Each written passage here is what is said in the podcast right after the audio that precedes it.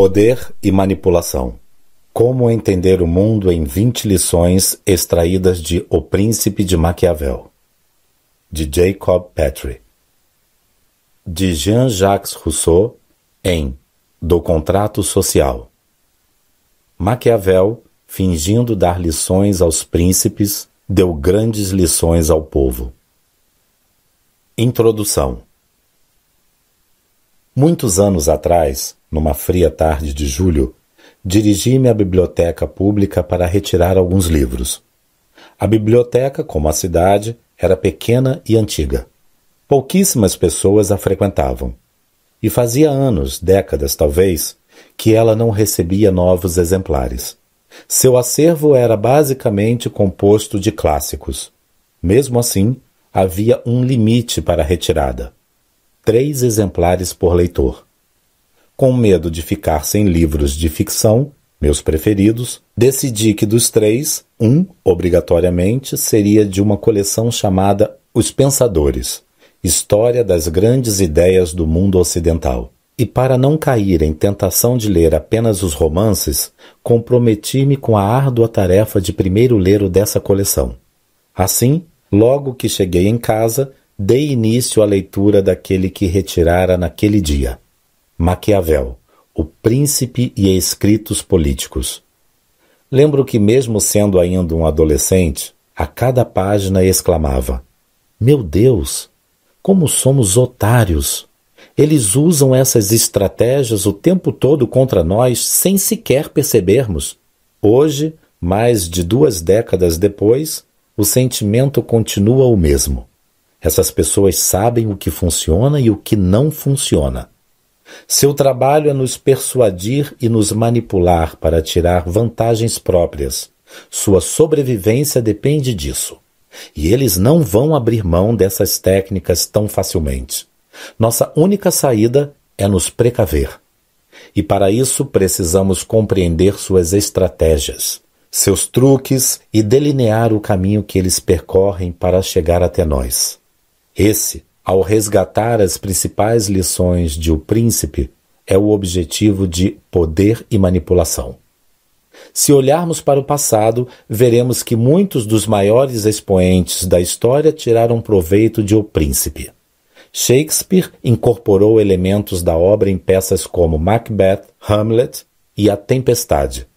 Napoleão Bonaparte o considerava sua Bíblia pessoal e andava com um exemplar debaixo do braço usando-o como guia de consulta. Mais recentemente, Tião dos Santos, quando ainda um catador de material reciclável no Jardim Gramacho, no Rio de Janeiro, diz ter encontrado uma cópia no lixo. Ela estava suja e manchada. Mesmo assim, Tião a levou para ler. Ele diz que depois da leitura nunca mais foi o mesmo. Meses depois, inspirado no livro, criou a Associação de Catadores de Material Reciclável de Jardim Gramacho. Nos anos seguintes, tornou-se uma celebridade. Em 2011, ganhou o Prêmio de Personalidade do Ano do jornal O Globo. Estrelou uma campanha da Coca-Cola e o documentário Lixo Extraordinário, do qual foi o protagonista. Chegou a concorrer ao Oscar, o maior prêmio do cinema mundial. Mesmo assim, o conteúdo verdadeiro desse livro continua sendo desconhecido para a grande maioria. Em parte, isso se explica pela polêmica em que ele sempre esteve envolvido. Muitos o condenam porque consideram seus princípios ruins, perversos e amorais. Alguns simplesmente o ignoram e o desprezam pela sua fama. Outros, a pequena minoria, o estuda e o usa como cartilha para abrir seu caminho ao topo do poder. Aqui você encontrará 20 das suas lições mais importantes. São a essência da obra, quase sua totalidade, sem as partes de interesse absolutamente histórico, numa linguagem direta, clara e moderna. O que você vier a fazer com elas será uma decisão cuja responsabilidade é totalmente sua a publicação e sua perseguição. A versão original de O Príncipe foi escrita em 1513 e publicada em 1532, cinco anos após a morte de seu autor. Em 1959, ela entrou para o índice de livros proibidos da Igreja Católica. Mas esse era apenas o começo da discriminação e difamação daquele que se tornaria, sem dúvida, o livro mais polêmico, controverso e também um dos mais influentes e importantes da história. A obra é um pequeno tratado de como um príncipe, o líder e empreendedor moderno, deve agir para conquistar o poder e se manter nele. A verdadeira intenção de Maquiavel ao escrevê-la ainda é amplamente discutida, assim como, lógico, o teor de seu conteúdo. Muitos estudiosos afirmam que o príncipe é o pensamento de uma época e, portanto, não pode ser interpretado fora do contexto histórico em que foi escrito. A meu ver, nada pode ser mais equivocado. Acredito, sem sombra de dúvida, que a verdade é exatamente o contrário. Para entender de fato a obra de Maquiavel, é preciso tirá-la do contexto em que foi escrita. Uma instituição pública, empresa ou comunidade não existe sem as pessoas que a compõem. Por isso, se você quiser estudá-la, precisa analisar seus líderes, diretores, funcionários e até mesmo clientes e cidadãos. Ou seja, você deve estudar o caráter da natureza humana por trás da instituição, empresa ou comunidade que deseja conhecer. Em O Príncipe, acima de tudo, Maquiavel trata da natureza humana. Os comportamentos e as atitudes descritas por ele e que ficaram conhecidas como maquiavélicas, na verdade não são dele. Maquiavel não as inventou, ele as detectou com enorme clareza nas pessoas à sua volta e simplesmente teve a coragem de descrevê-las com detalhes e precisão, sistematizando-as e transformando-as em engenharia operacional, que muitos passaram a usar para pavimentar seu caminho ao poder. Longe das teorias políticas, filosóficas e religiosas de seu tempo, Maquiavel percebeu nas atitudes dos líderes, nos governos, nas religiões e em outros relacionamentos humanos que a realidade apontava modos de agir muito distintos das belas teorias da ética, da moral e dos bons costumes com que outros filósofos tratavam do tema. E seu grande trunfo foi mostrar como o mundo de fato é, em contraposição àqueles que mostravam como ele deveria ser. Hoje, 500 anos depois, as atitudes descritas por Maquiavel continuam presentes em todos os setores da humanidade. Você pode percebê-las nas ações dos líderes políticos, religiosos, empresariais e culturais, elas estão presentes nos púlpitos das igrejas, nas prefeituras, nos fóruns judiciais, nas assembleias legislativas, nos senados, nos palácios, nas conversas, nas salas de reuniões das grandes empresas, corporações e entidades de classes, e até mesmo nos relacionamentos entre casais. Não fosse assim, viveríamos num mundo sem corrupção, sem injustiça e sem violência. Os governos seriam para o povo e os políticos sempre cumpririam suas promessas. As empresas colocariam o interesse pelos clientes sempre à frente do interesse pessoal e do lucro. E o cidadão comum jamais agiria com falsidade, egoísmo, brutalidade e deslealdade. Quem acredita que essa é a realidade, para usar as próprias palavras de Maquiavel, é ingênuo e está fadado antes à ruína do que à salvação. Por que retomar o clássico? Por que alguém deveria investir seu tempo para ler uma obra tão discriminada e mal afamada? Que benefícios um cidadão de bem poderia tirar de um livro que, ao longo dos séculos, fez com que o nome do seu autor se tornasse sinônimo de manipulação, falsidade, frieza e até mesmo maldade? Este livro fará três coisas por você. A primeira, ele mudará a forma como você vê o mundo.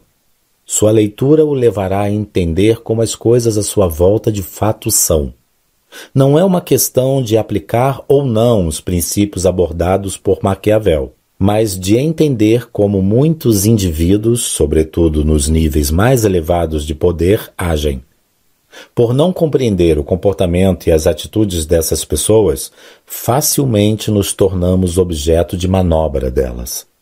Ao conhecê-las e compreendê-las, podemos nos precaver e nos defender. A segunda diz respeito a como você irá se sentir daqui para frente. Muitas vezes, a ignorância parece uma bênção. Quando não vemos o problema, parece que não precisamos lidar com ele. Mas não é assim. Não compreender como as coisas funcionam e por que as pessoas agem de certa maneira nos torna impotentes e nos coloca numa situação de vítima, como se houvesse uma eterna conspiração contra nós. Ao compreendermos que o modo como as pessoas agem não tem nada a ver conosco, mas com a maneira como elas são, e que elas agem assim com todo mundo, nossa percepção muda drasticamente. Por último, você estará pronto e livre para definir sua maneira de agir. Nos 20 capítulos deste livro existem inúmeras lições e princípios que poderão mudar sobremaneira seu modo de agir daqui em diante, tanto na sua vida pessoal como nos seus negócios. Na medida em que você compreender o contexto à sua volta, poderá começar a atuar de acordo com essa compreensão. Você não precisa ser uma pessoa cruel e má, mas deve saber o que fazer perante a crueldade e a maldade. E este livro lhe dará essa noção, não só como líder, mas também como pessoa. Enfim, este é um livro escrito para ajudá-lo a entender as estratégias que muitas pessoas usam para manipular seu caminho ao poder e para manter-se nele, muitas vezes à sua custa. Ao compreender os princípios descritos aqui, você estará preparado para se defender e se precaver disso, mas também para agir com mais ousadia, atrevimento e astúcia diante da vida. Jacob Petrie, Nova York, inverno de 2016. Carta de Maquiavel ao magnífico Lourenço de Médicis. É costume daqueles que desejam para si a simpatia de um príncipe presenteá-lo com os pertences que lhe são mais caros ou com aqueles com que ele mais se encanta. Desse modo, lhe são presenteados cavalos, armas, tecidos bordados a ouro, pedras preciosas e demais ornamentos dignos de sua grandeza. Querendo eu também ofertar-lhe uma prova de minha admiração, não encontrei, entre as minhas posses, nada que estime mais do que meu conhecimento sobre as ações dos grandes homens, adquirido por uma longa experiência das coisas atuais e uma continuada observação e análise das antigas, as quais, tendo eu, com muito afinco, detidamente estudado e examinado, remeto agora a vossa magnificência condensadas num pequeno volume. Embora saiba que esta obra é indigna de sua consideração, espero mesmo assim que aceite meu presente. Uma vez que não poderia oferecer-lhe nada maior do que lhe propiciar um meio de adquirir em tempo muito curto o aprendizado de tudo quanto, em muitos anos e à custa de tantos atropelos e perigos, tenho aprendido. Não enfeitei esta obra com frases elaboradas e pomposas, Tampouco a enchi de floreios ou lisonjas. Nem mesmo a decorei com ornamentos externos, com os quais muitos ilustram suas próprias obras.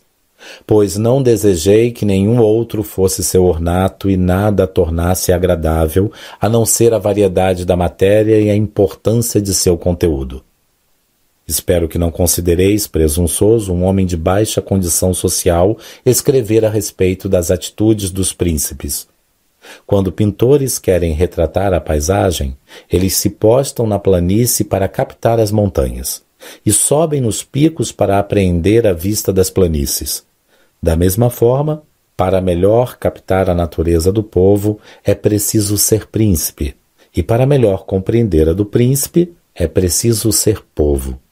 Receba, portanto, vossa magnificência, este singelo presente com o mesmo espírito que me anima a enviá-lo. Lendo-o e considerando-o com atenção, Nele reconhecereis meu grande anseio de que ele eleve-se à majestade que a fortuna e que os seus outros atributos lhe prometem. E se vossa magnificência algum dia, do píncaro de sua magnanimidade, voltar o olhar para cá embaixo, saberá o quanto me degrada suportar minha sorte, infinda e funesta. Capítulo 1 das razões pelas quais um líder é louvado ou repudiado. De O Príncipe. Acredito ser sensato aqui considerar como um príncipe deve comportar-se com seus súditos e amigos.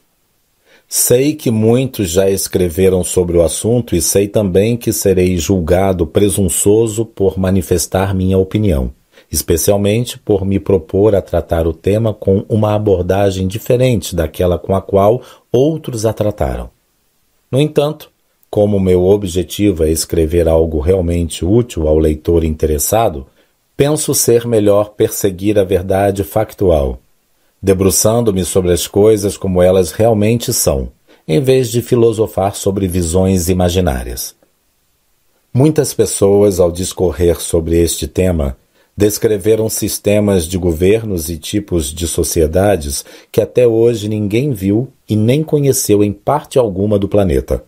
Essas pessoas parecem não perceber que existe uma distância tão grande entre como se age e como se deveria agir, que aquele que se apega ao que deveria ser feito em vez do que ao que se faz, encontrará antes sua ruína do que sua salvação. E alguém que quiser praticar a bondade em tudo o que faz está fadado a arruinar-se entre tantos que são perversos e maus. Sendo assim, é necessário a um príncipe que quiser assumir uma posição de liderança e poder e quiser manter-se nela, acima de tudo, conhecer a fundo a iniquidade humana e aprender a poder ser mau e se utilizar ou não da maldade conforme a necessidade e as circunstâncias. 2. Deixando de lado, então, todas as coisas imaginárias e utópicas que foram ditas sobre o exercício da liderança e do poder, e encarando a realidade, permita-me observar que sempre quando alguém fala ou escreve sobre uma pessoa, sobretudo um príncipe, por ocupar lugar de destaque, faz referências a certas qualidades que o levam a ser louvado ou repudiado. Alguns são considerados generosos, outros mesquinhos, alguns honestos, outros corruptos, alguns leais, outros falsos, sábios ou ignorantes, inteligentes ou idiotas, sensíveis ou truculentos, humildes ou arrogantes, religiosos ou céticos, egocêntricos ou altruístas e assim por diante. Sei que qualquer pessoa certamente concordará que, de todas as qualidades enumeradas, seria louvável que um príncipe possuísse apenas aquelas que consideramos boas. Mas, como a condição da natureza humana simplesmente não permite possuir todas, nem a sua prática consistente, se deseja ser louvado, um príncipe deve ser astuto o suficiente para evitar os defeitos que o impediriam de alcançar seu objetivo e praticar as virtudes que não afetem negativamente sua realização. Mas quando isso não for possível, é coerente que as ignore e siga o curso que se fizer necessário. Isso se justifica porque, entre as pessoas, o desejo de conquista do poder é algo muito natural e comum, e aqueles que alcançam o sucesso serão sempre louvados. Os que fracassam por não alcançar o que desejam serão sempre recriminados e condenados. Por esse motivo, o príncipe que deseja ser louvado, como já falei, não deve se sentir culpado por incorrer em certos vícios para realizar o objetivo ao qual se propôs. Pois, se considerar bem tudo, há muitas características na natureza humana que parecem virtudes, mas, se praticadas, o destituiriam do posto, e outras que parecem defeitos, mas que, se praticadas, trazem-lhe conforto e segurança. De Maquiavel, capítulo 15 Das razões pelas quais os homens, e sobretudo os príncipes, são louvados ou vituperados. Análise Um dos segredos da vida é compreender que, acima de tudo, ela é um jogo e que as chances de vencer serão muito pequenas se não conhecermos as regras desse jogo. Mas há algo estranho. Ninguém nos ensina essas regras. Nossa educação vive em uma cultura morta e ultrapassada que insiste em explicar infinitamente a Revolução Francesa, a tabela periódica, os motivos que levaram à descoberta da América, o princípio de Arquimedes, a teoria da evolução e assim por diante. Passamos entre 10 e 15 anos na escola e não aprendemos a enfrentar as batalhas diárias da vida de maneira prática, objetiva e realista. Não aprendemos as verdadeiras regras do jogo da vida. E para quem quer sobreviver no complexo e dinâmico ambiente dos dias atuais, talvez nenhum requisito seja mais indispensável do que compreender essas regras claramente. Sem conhecer as regras, não temos como participar do jogo. Assim, a grande maioria dos indivíduos se torna espectadora. Aqueles que descobrem as regras e as aplicam se tornam os protagonistas no cenário. Eles estão em campo, onde está toda a diversão, aventura, glória e riqueza, enquanto os demais, a esmagadora maioria, fica na arquibancada, assistindo a esses poucos se divertirem em vidas plenas e abundantes. E pior ainda, quase sempre pagam para assisti-los. Mas o que é conhecer as regras do jogo? Falando de maneira geral, conhecer as regras do jogo é entender a realidade como ela de fato é. Sem isso, viveremos como cegos, tateando no escuro. Não só tropeçaremos em nossas próprias atitudes por constantemente reagirmos de maneira errada, como por pura ignorância e ingenuidade, cairemos em praticamente todas as armadilhas da existência. Esforçar-se por abrir os olhos para a realidade como ela é, desvencilhando-nos de todo o apego e ilusão ingênua sobre o mundo e, acima de tudo, sobre as pessoas, é o começo de qualquer transformação humana. A coragem de encarar a realidade sem perder a fé e a esperança de que um mundo melhor é possível é o que separa o verdadeiro líder do manipulador corrupto. Quanto maior for nossa compreensão das coisas, menos fracassos, frustrações e desapontamentos teremos. Quanto melhor compreendermos as pessoas, quanto mais entendermos suas capacidades, suas aspirações, seus talentos, suas intenções, seus truques e suas motivações secretas, mais bem preparados estaremos para ajudá-las ou para nos defender delas. Por isso, Desenvolver a habilidade de entender o que de fato motiva as pessoas e saber lidar de maneira adequada com essa compreensão é a lição mais importante que você pode aprender no jogo da vida. Pare e pense nisso por um momento. Nossa tendência habitual é reagir a tudo com base nos valores pessoais que cultivamos. Tudo que estiver de acordo com nossos valores pessoais, nós consideramos bom e o que não estiver, consideramos ruim. No mundo do poder e dos negócios, isso quase sempre é um erro terrível por dois motivos básicos.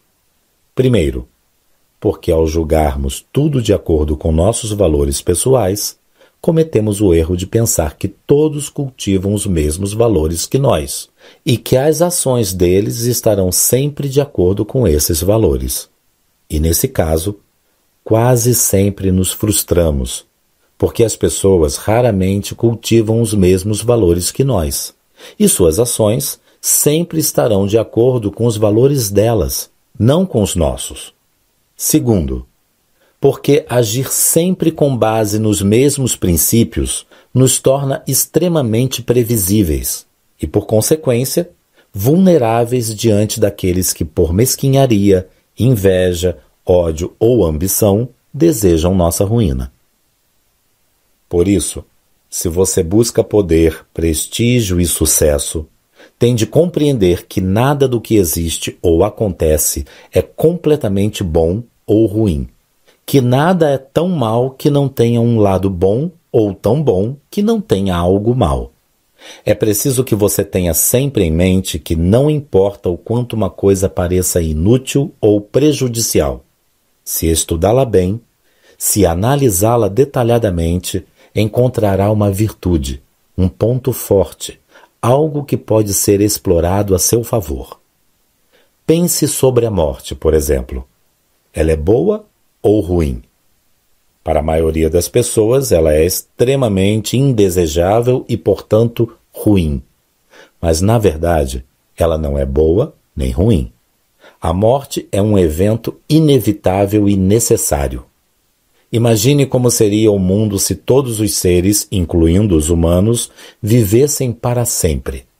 Essa ideia é quase inconcebível.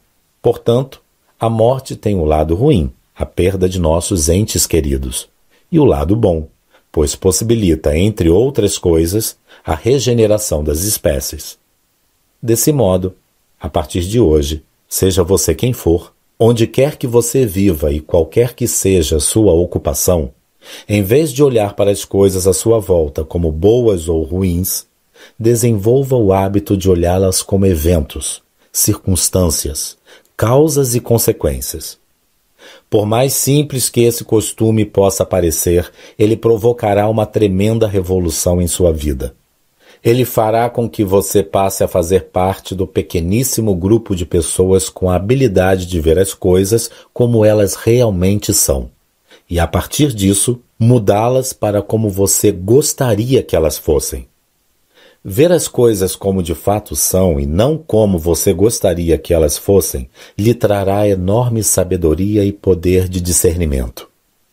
Existem três vantagens claras e definidas em ver as coisas como elas são, e elas lhe darão essa sabedoria e poder de discernimento. A primeira é a de que você deixará de interpretar qualquer atitude de alguém como uma afronta pessoal. As pessoas agem e reagem para defender seus valores e desejos próprios, e não necessariamente para atacar os teus. Ao compreender isso, você entenderá que conhecer a motivação das pessoas é uma das coisas mais importantes da vida. Se você entender seus valores e a razão maior que as motiva, poderá prever suas ações, o que aumentará muito seu poder sobre elas.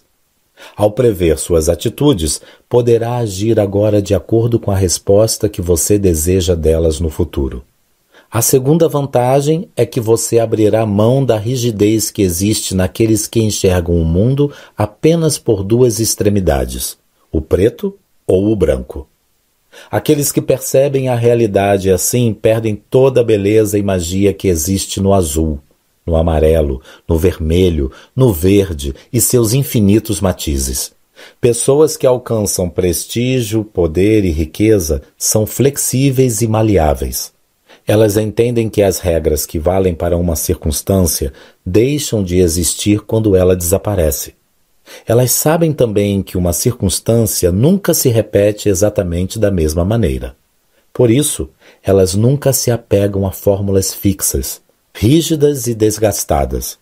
Elas são altamente sensíveis às circunstâncias presentes e seguem seu caminho com as mesmas características da água, adaptando-se rapidamente ao contexto, mudando sua forma a todo instante, mas sem abrir mão de sua essência. Compreenda. Pessoas rígidas e inflexíveis, num primeiro momento, podem nos passar a impressão de força e poder. Mas essa impressão não dura muito tempo. Logo, elas são superadas e deixadas para trás. Por outro lado, uma pessoa flexível e maleável, embora muitas vezes seja criticada por isso, terá enormes chances não só de chegar ao poder, mas de se manter nele porque ao se adaptar às circunstâncias, ela se reinventa sem cessar. Se você deseja seguir em frente, é importante que não esteja preso. A terceira vantagem de se ver as coisas como elas são é a de que você se tornará uma pessoa mais autêntica. Valores e princípios costumam ser herdados do mundo exterior família, religião e cultura. Ao seguir esses valores, muitas vezes abrimos mão daquilo que realmente pensamos e desejamos, e com isso reprimimos nosso verdadeiro eu. Além disso, Quem depende demais das ideias e convicções dos outros não terá ideias e convicções próprias, e por isso dificilmente terá a iniciativa necessária para exercer uma liderança forte e duradoura indispensável para a conquista do poder. Lembre-se, o poder e a liderança que levam ao sucesso e à riqueza sempre são consequência da habilidade de preencher um vazio, de suprir uma demanda que existe nas pessoas ou no universo. Se você não tiver a habilidade de ver o mundo como ele realmente é, se não compreender as regras do jogo, se medir tudo por seus valores pessoais, se ignorar o que motiva os outros e pensar apenas nas suas ambições pessoais, nem sequer conseguirá perceber esse vazio. Quem dirá preenchê-lo? Capítulo 2 do papel da sorte nas coisas humanas e como mudá-lo. De O Príncipe. Percebi que muitos têm pensado e ainda pensam que o mundo é governado por Deus e pela sorte, de tal maneira que as pessoas, apesar de toda a sua inteligência, praticamente não têm influência sobre os rumos que sua vida toma. Por esse motivo, elas acreditam que não é necessário nem mesmo incomodar-se muito com as coisas do mundo, apenas deixar-se governar por elas. Essa opinião ainda tem enorme aceitação pela complexidade e grande variação das coisas que podem ser observadas diariamente na conjetura humana e no contexto à nossa volta. Às vezes, quando penso nisso, me sinto inclinado a também aceitar esse tipo de opinião. Mas quando analiso melhor a questão, e para não negar nosso livre-arbítrio, creio que se pode admitir ser verdade que Deus e a sorte determinam a metade de nossas ações, mas que ainda assim ela nos deixa governar a outra metade. A meu ver, a sorte pode ser comparada a um desses rios impetuosos, que em tempos de cheias alagam as planícies, derrubam as árvores, os edifícios e arrastam montes de terra. Diante de sua força, tudo foge do controle, tudo cede ao seu ímpeto, sem poder se opor. Assim são as coisas da natureza. Porém, isso não significa que, quando retorna a calma, não possamos fazer reparos e barragens para que em outra cheia aquele rio impetuoso tenha suas águas direcionadas pela engenhosidade humana e assim sejam desviadas da cidade pelos canais e pelas barragens. O seu ímpeto não agirá livremente e será muito menos danoso. Do mesmo modo acontece com a sorte e o acaso. O seu poder se manifesta livremente apenas onde não se prepara nem se organiza nenhum tipo de resistência.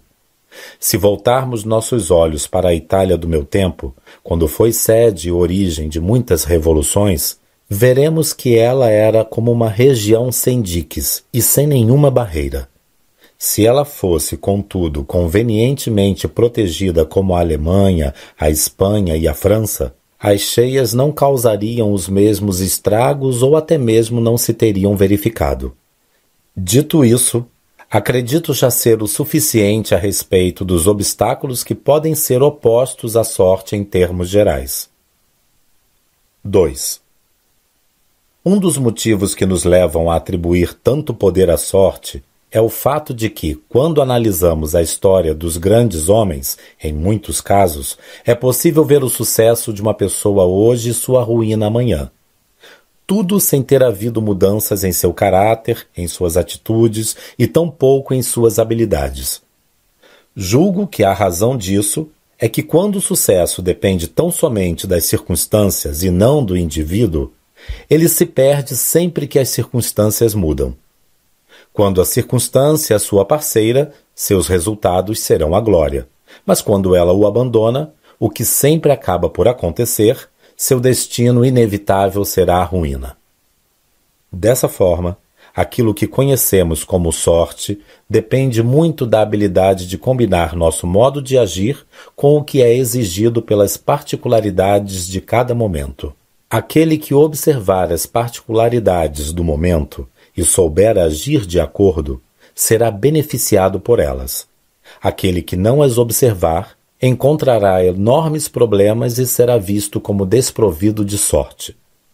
Por isso, acredito que será feliz aquele que combinar seu modo de agir com as particularidades do momento, e infeliz aquele cujas ações delas divirjam. 3. As pessoas sempre buscam poder, glória e riqueza. Seguem, todas elas, os mesmos objetivos, mas fazem isso agindo de modos diferentes. Algumas agem com precaução, outras com impetuosidade. Umas optam pela violência, outras pela astúcia. Umas escolhem a paciência, outras a agitação. E assim por diante. E cada uma pode, a partir destes diversos modos, alcançar seus objetivos. Nota-se, entre dois indivíduos cautelosos que almejam o mesmo objetivo, que apesar de terem o mesmo comportamento, um pode alcançá-lo e o outro não. Do mesmo modo, uma pessoa cautelosa e a outra impulsiva podem obter os mesmos resultados, apesar de terem comportamentos diferentes. A razão disso se explica porque os resultados de cada um dependem das particularidades de cada época, bem como de se seu modo de agir se conforma ou não com elas.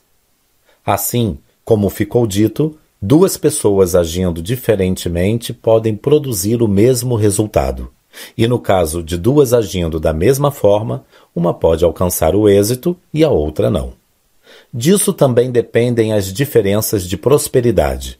E a razão é a variação do que é certo e do que é errado, que depende das circunstâncias de cada momento. Se um príncipe age com cautela e paciência, e se naquele momento as circunstâncias exigem cautela e paciência, será bem-sucedido.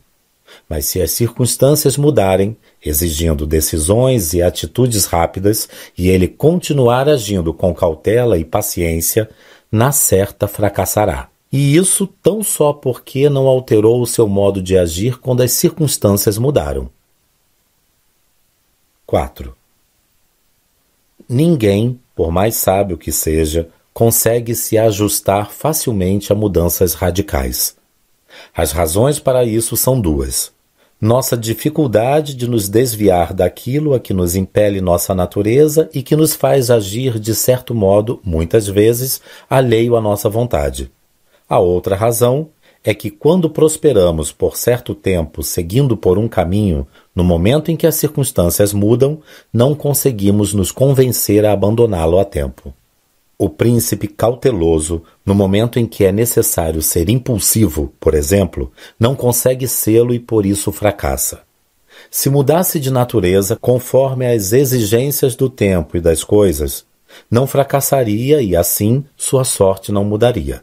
Concluo, portanto, afirmando que, como as circunstâncias mudam e o príncipe conserva com obstinação seu modo de agir, ele será beneficiado pela sorte enquanto seu modo de agir for apropriado às exigências do momento. Quando as circunstâncias mudarem e suas ações não forem mais adequadas para o momento, ele conhecerá o fracasso. E a isso chamamos de falta de sorte. Estou convencido também de que é melhor ser ousado do que cauteloso, porque a sorte é feminina e para dominá-la é preciso saber flertar e seduzi-la também é reconhecido que ela se deixa seduzir mais pelos amantes ousados do que por aqueles que procedem com cautela e frieza. Conclui-se daí ainda que a sorte, como a mulher, é sempre mais amiga dos jovens, porque são menos cautelosos, mais ousados e impulsivos, e a dominam com maior audácia e voracidade. Maquiavel, capítulo 25 de quanto pode a sorte nas coisas humanas e de que maneira se deve resistir. Análise quando uma pessoa avança e conquista um certo nível de sucesso, sua tendência é se apegar a essa conquista e criar raízes nela. O sentimento ingênuo de que agora ela domina o jogo toma conta. Ela olha para trás, recolhe as ações que criaram essas conquistas e as transforma em filosofia de vida. O passado transforma-se numa densa neblina que a cega e ofusca as transformações no presente. Aos poucos, a repetição substitui a inovação. A mente se engessa, entra em decadência e, por fim, cai em colapso. Em geral, só percebemos o problema quando aparece um novo competidor, alguém mais adequado ao momento e que não respeita tradições, doutrinas e filosofias, que introduz novas regras e ferramentas ao jogo. Então, rapidamente, tudo muda, e talvez venhamos a compreender o quanto fomos insensíveis às circunstâncias, o quanto nossa visão de mundo e a resposta que damos a ele estava desatualizada. E nesse momento, como os dinossauros da pré-história, nos vemos pesados demais para nos defender dos cataclismos da mudança. E sem tempo para reagir, somos eliminados do processo num único golpe. Entenda. Nos dias atuais, as circunstâncias mudam num piscar de olhos. Se você se apegar demais às conquistas e estratégias do passado, correrá um tremendo risco de ser excluído do jogo a qualquer momento. Grandes líderes que se perpetuaram no mundo da política, dos negócios, dos esportes, das artes e da cultura se destacaram não por possuírem mais talento, sorte ou conhecimento que seus pares, mas porque foram capazes de se adaptar com enorme facilidade às mudanças de contexto. Eles desenvolveram um radar capaz de detectar o novo, o que criava a possibilidade de explorar o futuro, e não apenas o passado e o presente. É dessa forma que a inovação nasce. As oportunidades se oferecem para serem aproveitadas e o sucesso acontece. Essas pessoas entendem que sucesso não é mais possível e talvez nunca tenha sido, apenas por meio da aprendizagem de um conjunto de ideias, regras e princípios que devem ser seguidos com a rigidez e disciplina de uma dieta ou de uma receita. Não há fórmula mágica para o sucesso. Ideias, regras e princípios servem apenas como ferramentas que, se não forem usadas no contexto certo, não servem para nada. Nestes tempos velozes e fugazes, Conhecimento, teorias, princípios e até mesmo a experiência podem ser extremamente limitados. Ninguém, por mais genial que seja, possui inteligência, experiência, formação e habilidade natural para prever com segurança absoluta os eventos futuros. Nenhum pensamento, por mais acurado que seja, consegue nos preparar para o caos das infinitas possibilidades que se apresentam a cada momento. A única segurança que podemos criar é desenvolver a habilidade de nos adaptar ao imprevisível assim que ele se manifestar. O ponto de partida para desenvolver essa habilidade é entender que não temos controle sobre grande parte do que acontece conosco. Estudos apontam que entre 85% a 90% do que nos acontece foge completamente do nosso domínio. Pense sobre sua vida. Ao nascer, por exemplo, você não teve controle sobre quem seriam seus pais, o ano e o lugar em que você nasceu, o tipo de influência que você teve nos primeiros anos de vida, a escola onde foi alfabetizado, o contexto que definiu suas amizades. Essas coisas, todas de extrema importância, simplesmente se impõem a você. O passo seguinte é aceitar que todos nós temos uma determinada margem de controle sobre a existência, o que nos torna os únicos responsáveis pela maneira como nossa vida se desenvolve ao longo dos anos. Compreenda. O nível de poder e sucesso que qualquer indivíduo alcança não é consequência dos fatores sobre os quais ele não tem controle, mas da maneira como ele age com os fatores sobre os quais ele tem controle. Desenvolver poder e liderança, então, é criar a habilidade não só de exercer o poder sobre essa pequena margem de domínio que temos, mas também de expandi-la. E o modo de fazer isso é desenvolver controle sobre si mesmo. Como escreveu Krishnamurti. A transformação do mundo é provocada pela transformação de si mesmo. Para haver transformação, o autoconhecimento é essencial. Sem saber o que você é, não há base para um pensamento correto. e sem conhecer a si mesmo, não há transformação. O indivíduo precisa se conhecer como ele é, não como deseja ser. Pois aquilo que ele deseja ser é apenas um ideal, e por isso fictício e real. Só aquilo que ele verdadeiramente é pode ser transformado, não aquilo que ele deseja ser. Conhecer-se como se é requer uma mente extraordinariamente alerta, porque o que se é está sofrendo constante transformação e mudança. E para segui-lo depressa, a mente não deve estar presa a nenhum dogma ou crença particular, a nenhum padrão de ação. Se quiser saber o que você é, não pode imaginar ou acreditar em algo que você não é. Se eu sou ganancioso, invejoso, violento, um ideal de não ganância é de pouco valor. O entendimento do que você é, seja feio ou bonito, bom ou ruim, sem distorção, é o início da virtude. A virtude é essencial, pois ela proporciona liberdade. Todo poder vem de dentro. E se você tem consciência de quem você é, se tem consciência daquilo em que é bom e daquilo em que não é, se conhece suas forças e sabe como explorá-las, se sabe onde estão suas fraquezas e como controlá-las, se é capaz de entender as pessoas e ter uma ideia clara do que as motiva, mesmo que não consiga ter controle absoluto sobre o contexto à sua volta, o simples fato de estar consciente de tudo isso lhe dará uma enorme vantagem sobre a maioria que o ignora.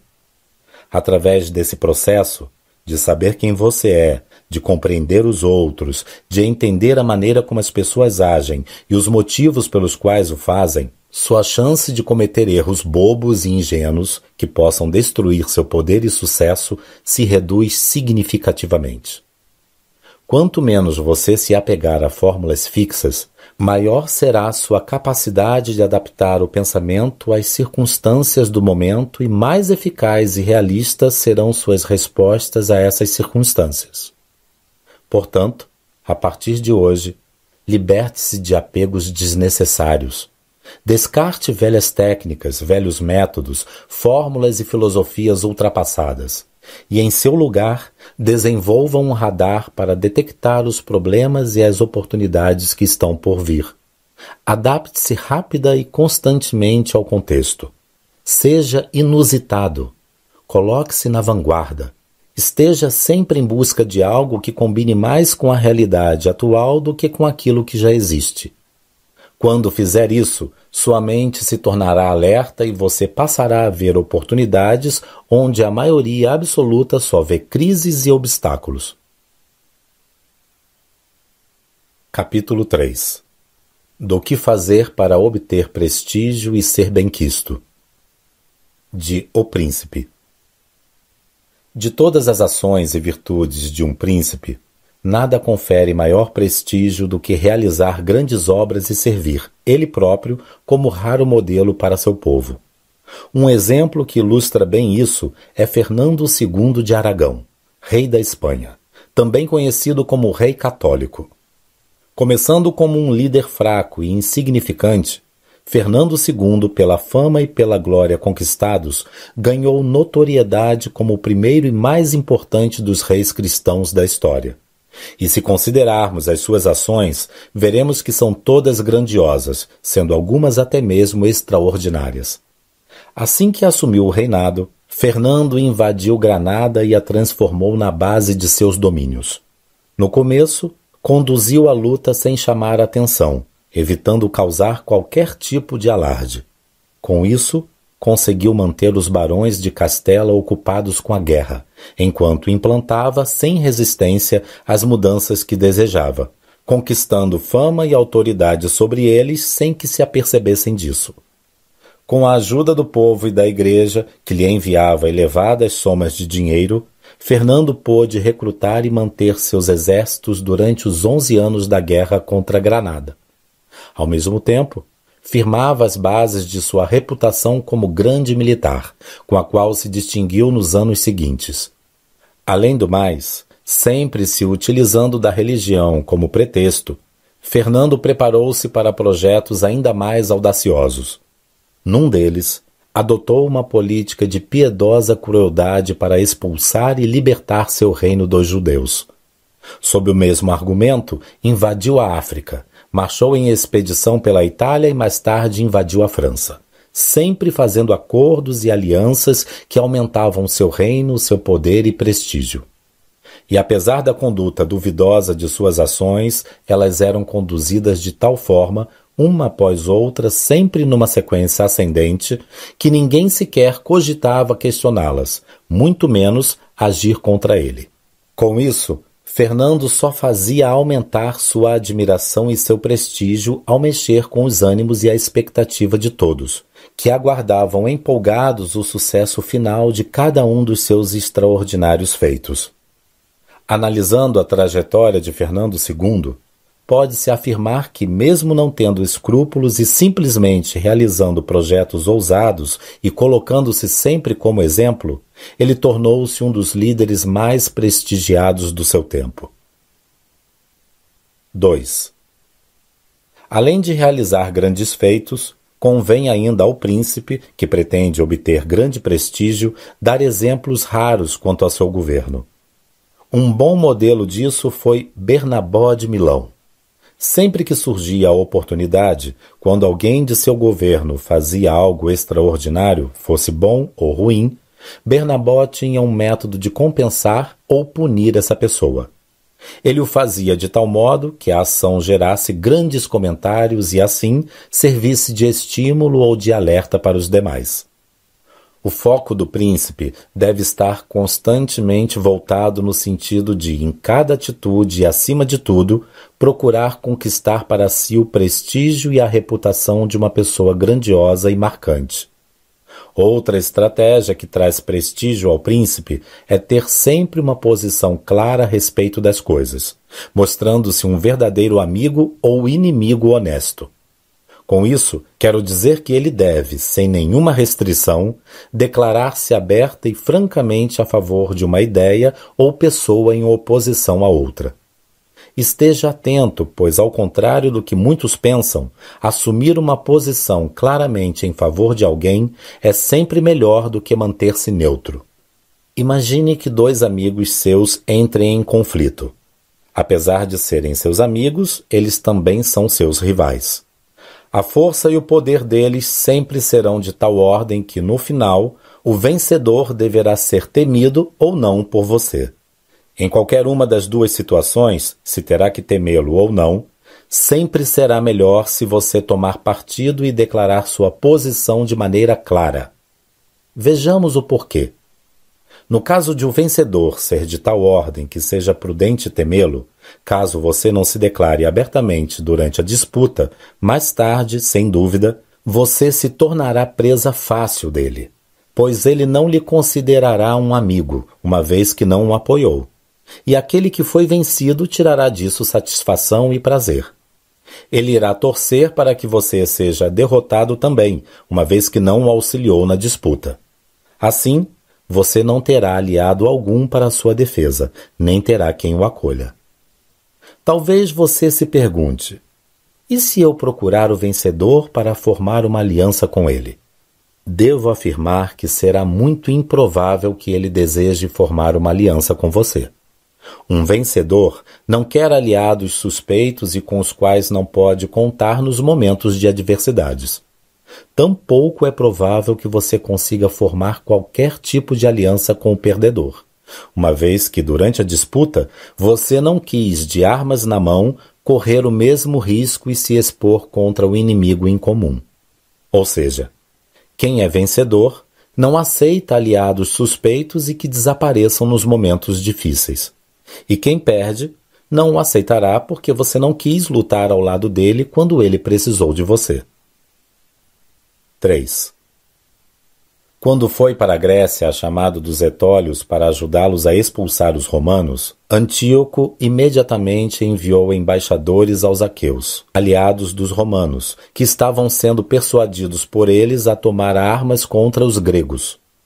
A missão dos embaixadores de Antíoco, por sua vez, era convencer os aqueus a se conservarem neutros no conflito.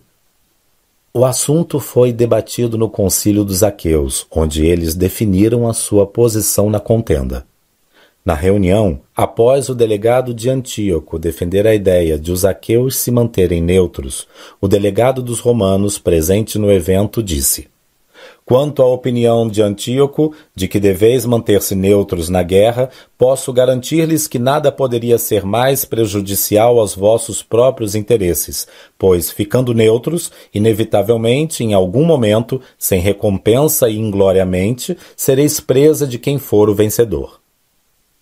Como todo comandante sabe, aquele que é seu inimigo sempre irá lhe pedir para que se mantenha neutro e aquele que é seu amigo o incitará a tomar partido ao lado dele, abertamente. Os líderes tímidos, para fugirem do perigo de se posicionarem, adotam com frequência a neutralidade, acreditando ser essa a melhor saída. Em virtude disso, costumam acabar sozinhos e, com o tempo, sem dúvida alguma, se tornarão mal-sucedidos. Quando, ao contrário, um líder toma partido aberta e ativamente, sempre encontrará bons aliados e amigos.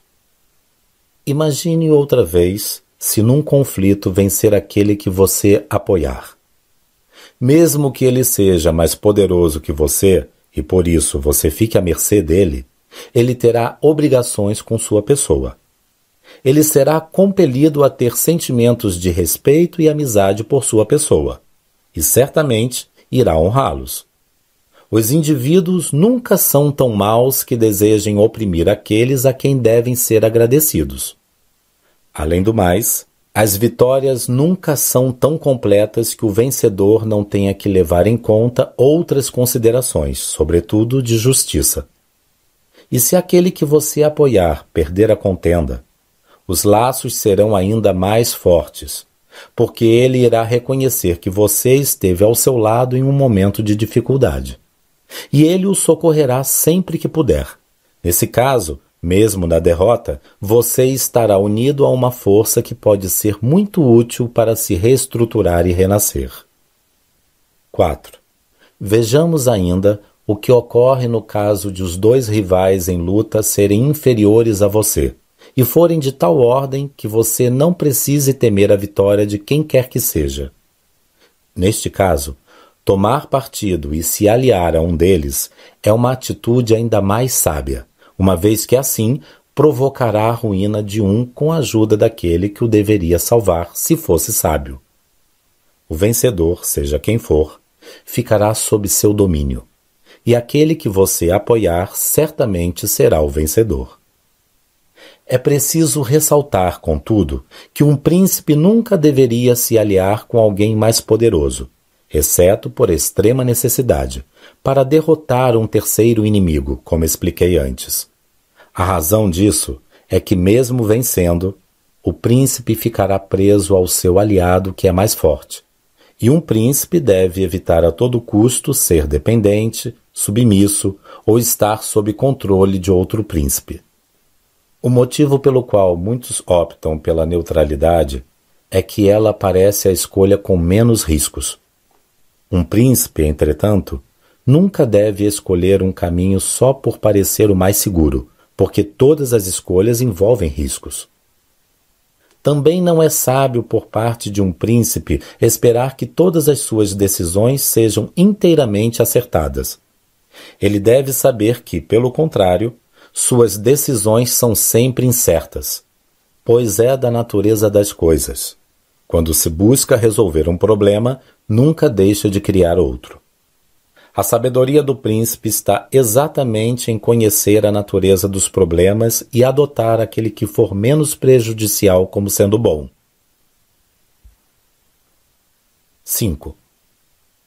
Além do mais, para obter prestígio, ele deve ainda mostrar-se admirador dos talentos e reconhecer aqueles que se destacam numa arte qualquer.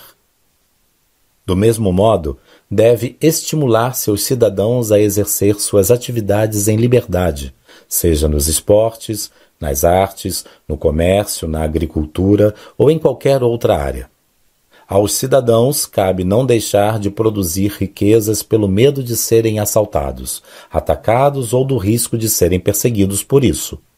Aquele que quiser acumular riquezas deve ter a liberdade de fazê-lo sem precisar temer que suas posses lhe sejam tomadas.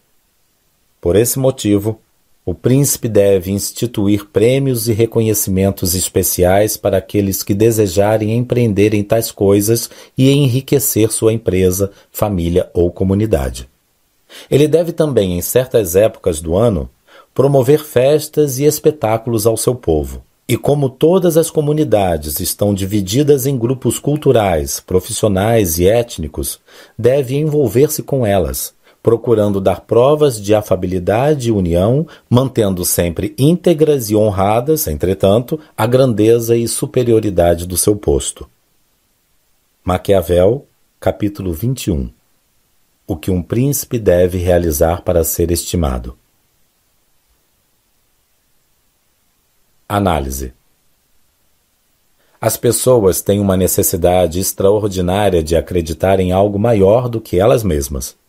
A maioria anda aflita à procura de algo que possa usar para preencher o vazio e a insignificância de sua existência. Elas se rendem a qualquer coisa que as façam se sentir importantes, dignas e maiores do que são.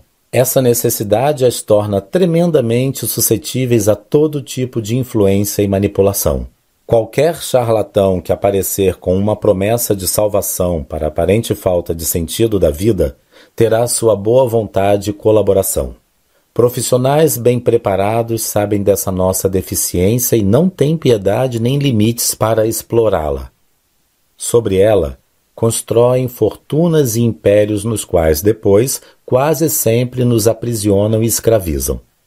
Seja na política, religião, esportes, artes, moda ou entretenimento, a estratégia do manipulador é sempre a mesma: criar uma espécie de culto em torno de uma causa aparentemente nobre e se colocar no centro como profeta e precursor da transformação que, em geral, converte um aparente mal num bem.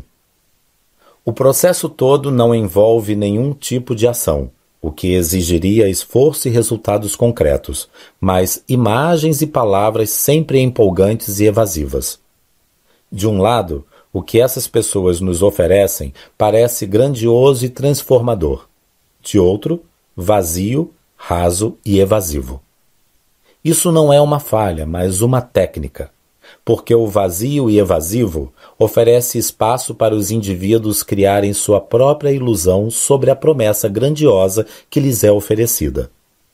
E a técnica terá um efeito ainda maior se as palavras tiverem enorme ressonância, se forem repletas de entusiasmo, calor e promessas eloquentes. Títulos sólidos e pomposos muitas vezes envolvendo números para esconder a característica vaga do conceito em si, podem ter um efeito viral sobre as massas. Veja o exemplo da política. Juscelino Kubitschek e seus 50 anos em 5. Fernando Collor de Mello e o Caçador de Marajás. Luiz Inácio Lula da Silva e o Fome Zero. Em todos eles, teve-se o cuidado de criar um slogan que criasse nos seguidores a sensação de fazerem parte de um grupo exclusivo que os conectasse a uma causa nobre, grande, maior que eles próprios. Em todos há uma luta envolvida, sempre contra um terrível inimigo comum, alguém que todos querem ajudar a exterminar. Juscelino, a estagnação do país. Collor, os marajás. Lula, a fome. Não raras vezes suspeita-se de que há alguém por trás desse inimigo abstrato. Um partido, um sistema, uma pessoa ou um grupo delas, que é apontado como causador desse mal e que seu objetivo é acabar com o bem e propagar o mal. Ao apresentar uma causa nobre e apontar seu adversário como inimigo dessa causa, essas pessoas criam a sensação de que o mundo está dividido em dois blocos o bloco do bem e o bloco do mal. Elas, lógico, são o bloco do bem. Os seus adversários, o do mal. Exemplos dessa técnica podem ser percebidas na história de Stalin e sua luta contra o capitalismo, de Hitler e sua luta contra os judeus, e mais recentemente, de Hugo Chávez e sua luta fictícia contra o imperialismo yankee. Essas pessoas nunca admitem nem deixam transparecer que seu poder vem da criação dessa luta, seja ela fictícia ou real. Ao contrário, elas fingem que emprestam seu poder para combater esse inimigo cruel que causa esse grande mal. Isso não se aplica só a políticos, está estampado em toda parte. Num estudo recente, grupos de homens que viram um anúncio de um automóvel novo ladeado por duas garotas sedutoras consideraram o carro mais veloz, mais atraente, mais bem projetado e o avaliaram com um preço superior ao de outros grupos que viram o mesmo anúncio sem as modelos. Para evitar esse tipo de manipulação, olhe sempre para o produto ou para a pessoa, e não para a causa na qual se insere. Olhe para o indivíduo em si, não para o super-herói no qual ele tenta se projetar por trás de uma causa. Analise suas palavras sem a euforia que elas provocam. Em vez de se concentrar cegamente na causa proposta, questione o como, o quando e o porquê dessa causa. O manipulador nunca terá resposta para essas questões. Jamais se distraia com a imagem colorida que as pessoas pintam de si mesmas. Procure por aquilo que as motiva, pelos interesses escondidos em suas palavras entusiasmadas e enganadoras. E se você busca prestígio e liderança, torne-se uma fonte de prazer e distração para os outros. Acorde, atice e flerte com a imaginação e a fantasia deles. Evite ser o tipo realista e racional que lida abertamente com a dura realidade dos fatos. Jamais cometa o erro de dizer a quem você quer seduzir que o sucesso, a riqueza e o prestígio são resultados do esforço e do trabalho duro, mesmo sabendo que isso é verdade. Se fizer isso, ninguém se interessará por você. A realidade geralmente é dura demais, a solução é muito dolorida e as pessoas não querem lidar com ela. Então, ao contrário, prometa uma fórmula mágica, uma alquimia que mude tudo de uma hora para outra. Se fizer isso, você não será apenas prestigiado por elas, será glorificado. Não se iluda. Há enorme reconhecimento e prestígio esperando por quem consegue mexer com a ilusão e a fantasia das pessoas. Lembre-se, os indivíduos raramente acreditam que seus problemas são fruto de seus próprios erros e da sua própria ignorância. A culpa sempre é de alguém ou de algo, os outros, a vida, as circunstâncias, a falta de sorte, a ausência de oportunidades e assim por diante. E se na mente deles a causa vem de fora, a solução também precisa estar lá fora. Não tente, portanto, mostrar-lhes a verdade. Eles evitam a verdade porque ela raras vezes é agradável e prazerosa. Pense nisso. A maioria de nós deseja mudanças e compreende muito bem a necessidade de fazê-las. Mas por que não as fazemos? Porque na prática, qualquer mudança vai contra nossos hábitos profundamente estabelecidos. Ela exige uma ruptura traumática na nossa rotina, o que raramente estamos dispostos a enfrentar.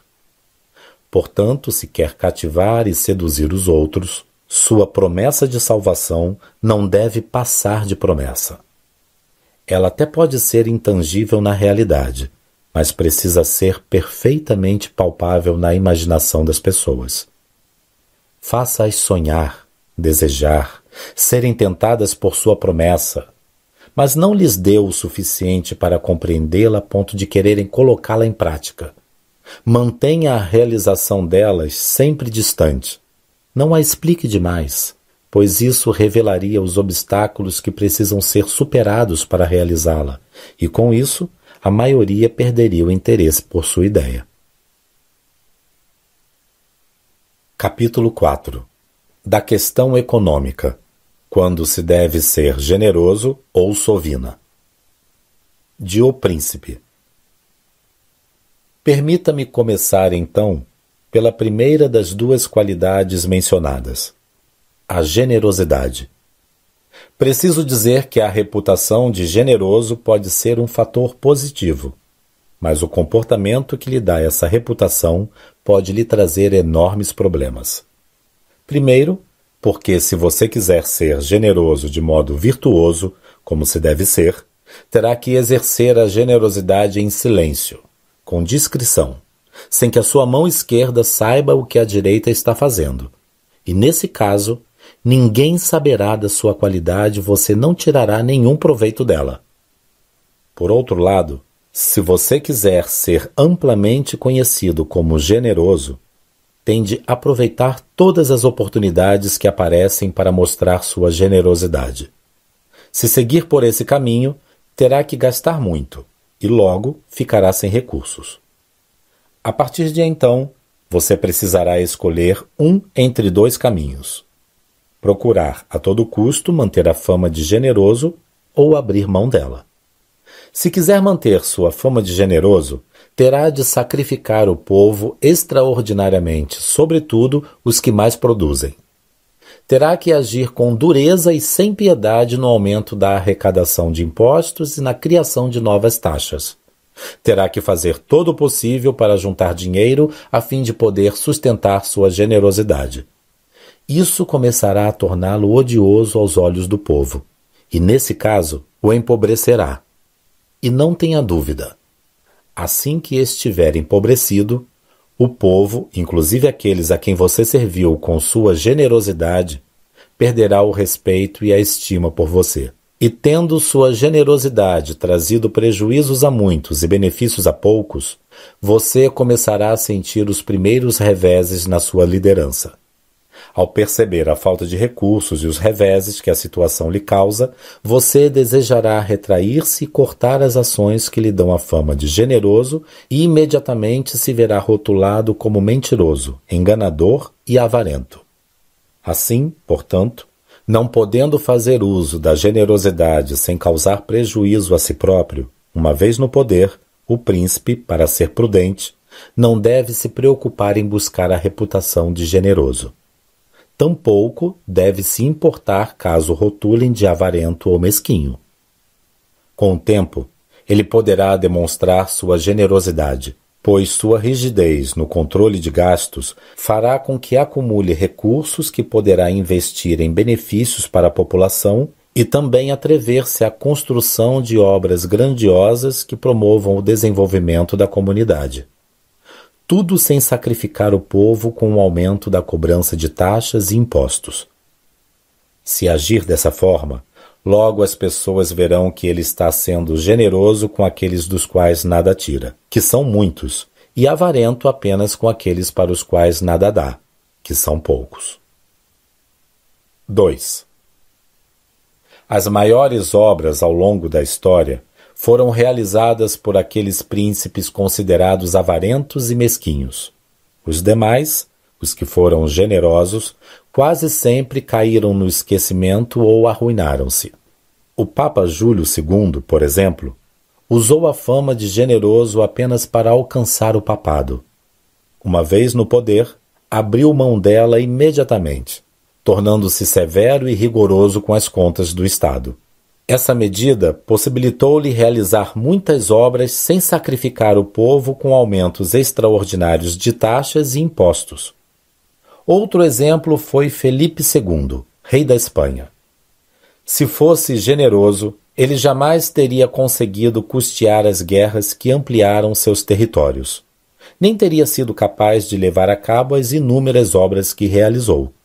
Assim sendo, o príncipe para não ser forçado a roubar seus súditos e a sobrecarregar o povo com abusivos aumentos de impostos ou se tornar pobre e digno de desprezo, não deve se importar com o rótulo de Solvina. Ele deve entender que essa é uma virtude disfarçada em defeito, pois ela lhe dará a possibilidade de fazer uma grande administração. 3. É evidente que existem outros exemplos, como o do imperador romano Júlio César, que ascendeu ao poder em grande parte pela sua generosidade. É preciso entender que há uma diferença entre estar no poder e estar a caminho do poder. Em outras palavras, ou já se é um príncipe, ou se está a caminho de sê-lo. No primeiro caso, quando se está no poder, a generosidade sempre é prejudicial. No segundo, quando se está a caminho dele, é preciso buscar a fama de generoso. César era dos que desejavam alcançar o poder em Roma e por isso mostrou-se generoso. Quando assumiu o reino, reduziu consideravelmente suas atitudes generosas. Mesmo porque, se tivesse vivido mais tempo e continuado com as despesas que o elevaram ao poder, teria destruído o império. Para ser generoso é preciso gastar. Todo recurso precisa vir de algum lugar. Sendo assim, o príncipe generoso ou gasta do que é seu e do povo, ou o que pertence a outro. No primeiro caso, quando ele gasta o que é seu, precisa ser muito cauteloso. No segundo, quando gasta o que é de outrem, precisa esbanjar dinheiro. Porque aquele que vive de propinas, corrupção e outros crimes tem de distribuir riquezas. Caso contrário, seus comparsas e aliados no crime não serão coniventes com ele e o entregarão em seus atos na primeira oportunidade. Além disso, é muito mais fácil ser generoso com o dinheiro alheio. Grandes imperadores como Ciro, César e Alexandre foram generosos nesse sentido. Gastar o dinheiro de outrem, a princípio, não o prejudica. Pelo contrário, aumenta sua fama e reputação. Gastar o seu próprio, isto sim, é prejudicial. 4. A essa altura, creio estar claro que não há nada que se destrua mais depressa do que a generosidade. Pois, com seu uso contínuo, o sentido de ser generoso vai se perdendo, assim como o próprio recurso. E sendo generoso, com o tempo você se torna pobre e necessitado, ou, para escapar da pobreza, corrupto e odioso. E dentre as situações que um príncipe deve evitar está tornar-se pobre, necessitado ou corrupto e odioso. E a generosidade costuma levar a uma ou outra. Desse modo, é mais prudente ter fama de sovina e mesquinho, o que acarreta má fama sem ódio, do que, para obter fama de generoso, ser levado a incorrer também na de desonesto e corrupto, o que constitui infâmia odiosa e quase sempre imperdoável. Maquiavel, capítulo 16 Da liberalidade e da parcimônia. Análise. Em psicologia, existe um princípio chamado regra da reciprocidade. De acordo com essa regra, toda vez que recebemos algo de alguém, um presente, um convite, um favor, etc., sentimos-nos obrigados a retribuí-lo. Sabendo disso, políticos, dirigentes de empresas, profissionais liberais, marqueteiros e amigos nos oferecem estrategicamente sua generosidade, sabendo que, lá na frente, poderão tirar proveito da sensação de obrigação que seu ato generoso incutiu em nós. Por isso, a generosidade é uma das armas prediletas daqueles que ambicionam construir seu poder e sucesso à nossa custa. E não se engane. Quando usada de forma estratégica, ela também é uma das armas mais poderosas que existem no mundo do poder e da manipulação. Em 2002, Luiz Inácio Lula da Silva, então candidato à presidência do Brasil, disse num programa de televisão: Lamentavelmente, as pessoas não votam de modo partidário. E, lamentavelmente, existe uma parte da sociedade que, pelo seu alto grau de empobrecimento, é conduzida a pensar pelo estômago e não pela cabeça. É por isso que se distribui tanta cesta básica, é por isso que se distribuem tantos litros de leite. Porque isso, na verdade, é uma peça de troca em época de eleição e assim se despolitiza o processo eleitoral. Trata-se o povo mais pobre da mesma forma que Cabral tratou os índios quando chegou ao Brasil. Assim como ele distribuiu bijuterias e espelhos para ganhar os índios, os políticos distribuem alimentos. tem-se como lógica manter a política de dominação que é secular no Brasil. No ano seguinte, ao assumir a presidência do país, aproveitando um programa criado pelo seu antecessor, que previa um auxílio a famílias carentes que mantivessem seus filhos menores regularmente na escola, Lula implantou um dos maiores sistemas legais de distribuição de dinheiro para famílias pobres do mundo. Em 2006, no seu segundo mandato como presidente, Lula, através de seu governo, distribuía dinheiro mensalmente, uma média de 65 reais por família, para 11 milhões e 100 mil famílias, cerca de 45 milhões de pessoas, pouco menos de um quarto da população brasileira. O poder vem da capacidade de se fazer parecer maior que os demais à nossa volta e a generosidade é uma ferramenta essencial para criar essa impressão. As pessoas, em geral, são preguiçosas e avarentas. Elas querem as coisas, mas não desejam pagar o preço para obter aquilo que desejam. Por isso, aceitam de bom grado qualquer esmola que cair em suas mãos. Mal sabem elas que não existe tal coisa como algo por nada. Tudo tem um preço. E ao aceitar algo que lhes é oferecido sem que seja exigido nada em troca, quase sempre elas estão abrindo mão do seu bem mais precioso, a liberdade. Por isso, a partir de hoje, ignore e desdenhe tudo o que lhe for oferecido de graça. Se algo vale a pena, pague o preço necessário para obtê-lo. Lembre-se sempre de que aquilo que lhe é oferecido de graça na verdade, não passa de uma armadilha. Tenha certeza de que lá na frente a cobrança virá. Quem, por exemplo, em troca da promessa de receber algo gratuito, um vídeo, uma aula, uma palestra, um e-book ou qualquer outra coisa inútil e desprezível, mas cuidadosamente ornada para parecer valiosa e exclusiva, não caiu na armadilha de cadastrar seu e-mail e, a partir de então, durante anos, passou a ser bombardeado com mensagens indesejadas. Portanto, nunca esqueça: nada com valor verdadeiro é distribuído gratuitamente sem que haja algum tipo de intenção oculta por detrás.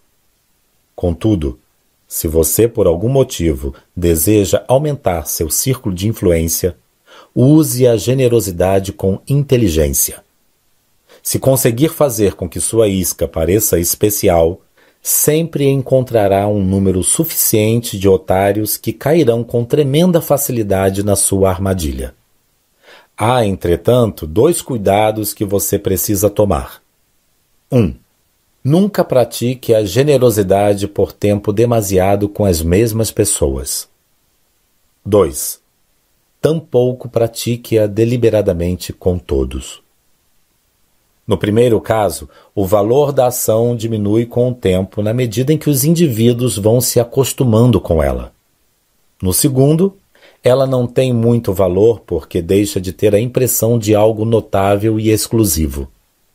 As pessoas são egoístas e costumam responder com mais entusiasmo aquilo que as coloca acima das demais. Capítulo 5 da crueldade e da piedade, se é preferível ser amado ou temido. De O Príncipe. Prosseguindo na análise das qualidades necessárias para conquistar o poder e manter-se nele, tenho a afirmar que o príncipe sempre deve buscar a fama de piedoso, e não de inflexível, insensível e cruel. Contudo, ele deve ter extremo cuidado em como empregar essa piedade. O duque e cardeal César Borgia, filho do Papa Alexandre VI, era visto como um homem frio e cruel. Entretanto, sua frieza e crueldade o ajudaram a reerguer a Romanha, a uni-la e restaurar a paz e a esperança. Qualquer pessoa que analise realisticamente as conquistas de César Borgia verá que ele foi mais piedoso do que o povo de Florença, que, para evitar a fama de cruel, permitiu que Pistoia fosse destruída. Se a reputação de duro e insensível conservar sua equipe unida e próspera, o príncipe não deverá se importar muito com ela, porque, mesmo sendo duro, com raras e pequenas exceções, ele é mais piedoso do que aquele que, por excesso de tolerância, permite que surjam desordens das quais podem se originar indisciplina, desrespeito e insegurança. É preciso levar em conta que essas turbulências prejudicam todo o povo, conquanto as execuções severas e frias de um príncipe intolerante ofendam pequenos grupos, ou mesmo, em muitos casos, um só indivíduo. Sendo assim, dentre todos, aquele que recém conquistou o poder é o que menos pode prescindir da fama de inflexível e intolerante. Quanto mais novo, frágil e inseguro é o mestre, maior é a liberdade do discípulo. O mesmo se repete em todos os setores. Sempre que se percebe que o príncipe age com indecisão e insegurança, emergem grupos de sabotadores e traidores que não hesitarão em expor sua liderança à infâmia e desordens. Daí a necessidade de ter fama de duro e insensível. Como diz o poeta romano Virgílio no poema Eneida, através da boca de Dido, rainha de Cartago, a dura condição das coisas e o fato mesmo de ser recente o meu reinado obrigam-me ao rigor e à precaução, exigindo-me a fortificar as fronteiras. Por outro lado, o líder nunca deve confiar em boatos e agir com base neles. Tampouco ser precipitado ou assustar-se com os próprios pensamentos e se retrair. É preciso que ele haja com equilíbrio e prudência, para que a confiança exagerada não o torne desatencioso e a desconfiança excessiva não o faça suspeitar de todos e de tudo, tornando-se intolerável. 2. Uma vez dito isso, surge a dúvida: é melhor ser amado que temido ou o contrário? A minha resposta é que o certo seria ser as duas coisas. Entretanto, como é difícil uma única pessoa reunir as qualidades para provocar esses dois sentimentos ao mesmo tempo, se tiver que escolher entre os dois, é muito melhor ser temido do que amado. A razão disso é que as pessoas em geral são ingratas, volúveis, dissimuladas, covardes e querem tirar vantagem em tudo por causa de suas ambições financeiras. Enquanto você lhes fizer o bem, elas estarão inteiramente a seu lado, oferecendo seu sangue, suas posses, sua vida, seus filhos e tudo o que tem. No momento em que você precisar delas, elas lhe virarão as costas e se juntarão aos seus rivais. Sendo assim, o príncipe que confiar inteiramente nas palavras daqueles ao seu redor, sem tomar nenhum outro tipo de precaução, facilmente se verá diante da sua própria ruína. Isso porque as amizades que nascem da troca de benefícios são estruturadas em interesses e não na nobreza de caráter, como deveria ser. Esse tipo de amizade é comprada e não se pode contar com ela no momento preciso. Tais amizades até podem servir por um tempo, ou em certas circunstâncias, mas nunca serão seguras. As pessoas hesitam menos em ofender aqueles que amam do que aqueles que temem. Isso acontece porque o amor é conservado por laços de obrigação. Como os seres humanos são infiéis sempre que lhes apraz, esses laços tendem a ser rompidos assim que surge a menor ameaça aos interesses próprios. Por outro lado, o temor é conservado pelo medo da perda e do castigo, sentimentos mais fortes e com os quais as pessoas quase nunca falham.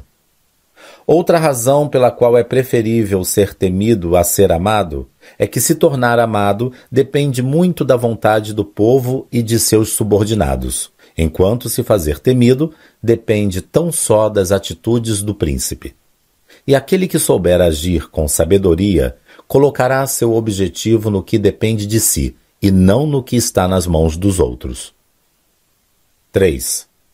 É preciso, contudo, que o príncipe tenha o extremo cuidado de tornar-se temido de tal modo que, mesmo que não seja amado, também não se torne odiado.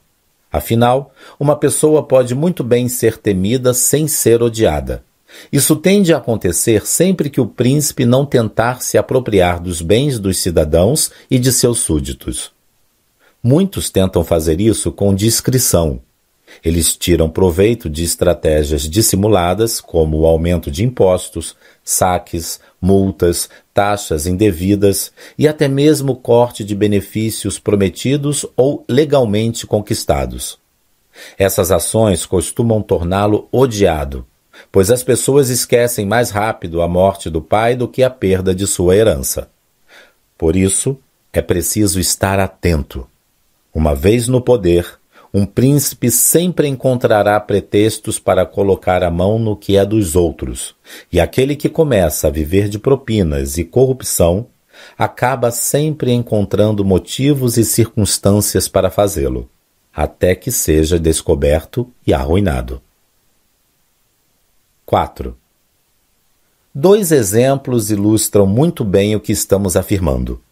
O primeiro é Aníbal general cartaginês que comandou os exércitos de Cartago contra Roma, considerado um dos maiores estrategistas militares de toda a história. O exército de Aníbal era muito numeroso, composto de homens de todas as nacionalidades e idades, que lutavam em terras alheias. Contudo, jamais surgiu nenhuma disputa entre as tropas. Aníbal era um homem de inúmeras virtudes que o tornaram venerado e temido pelos seus soldados. Entretanto, apesar de todas essas virtudes, o motivo pelo qual ele conseguia manter a ordem e o respeito entre os seus soldados deve ser atribuído unicamente à sua frieza quase inumana. Prova disso é que, ao se referirem à frieza de Aníbal, os historiadores mais comedidos contentam-se em admirar e elogiar essa sua qualidade, ao passo que outros atribuem a ela todos os triunfos que o general alcançou. 5.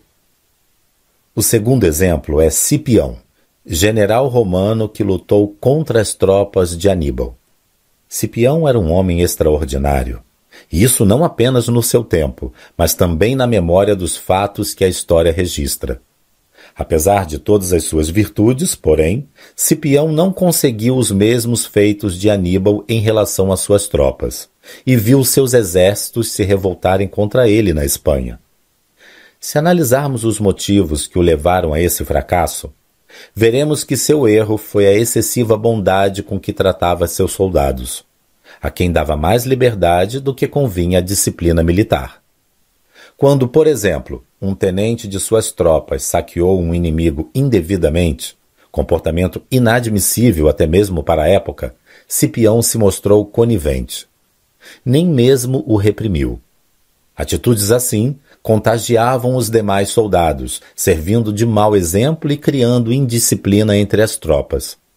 E tudo isso era resultado da insolência que brotava por conta do caráter bondoso de Cipião. Por esse motivo, ele foi severamente advertido no Senado por Fábio Máximo, que o taxou de corruptor da milícia romana. Outro senador, falando em defesa de Cipião, referiu-se a ele dizendo que existem homens que preferem não errar a corrigir erros alheios. Sobre se é melhor ser temido ou amado, concluo, portanto, que o príncipe sábio deve amar os outros como quer ser amado, e sendo temido por eles como quer, deve firmar-se no que é seu, e não no que pertence aos outros, evitando apenas o ódio dos cidadãos e súditos, como disse. Maquiavel, capítulo 17, da crueldade e da piedade, se é preferível ser amado ou temido. Análise: A vida é uma longa e constante batalha que precisa ser combatida todos os dias. Essa é a realidade inevitável de todas as espécies em sua luta pela sobrevivência.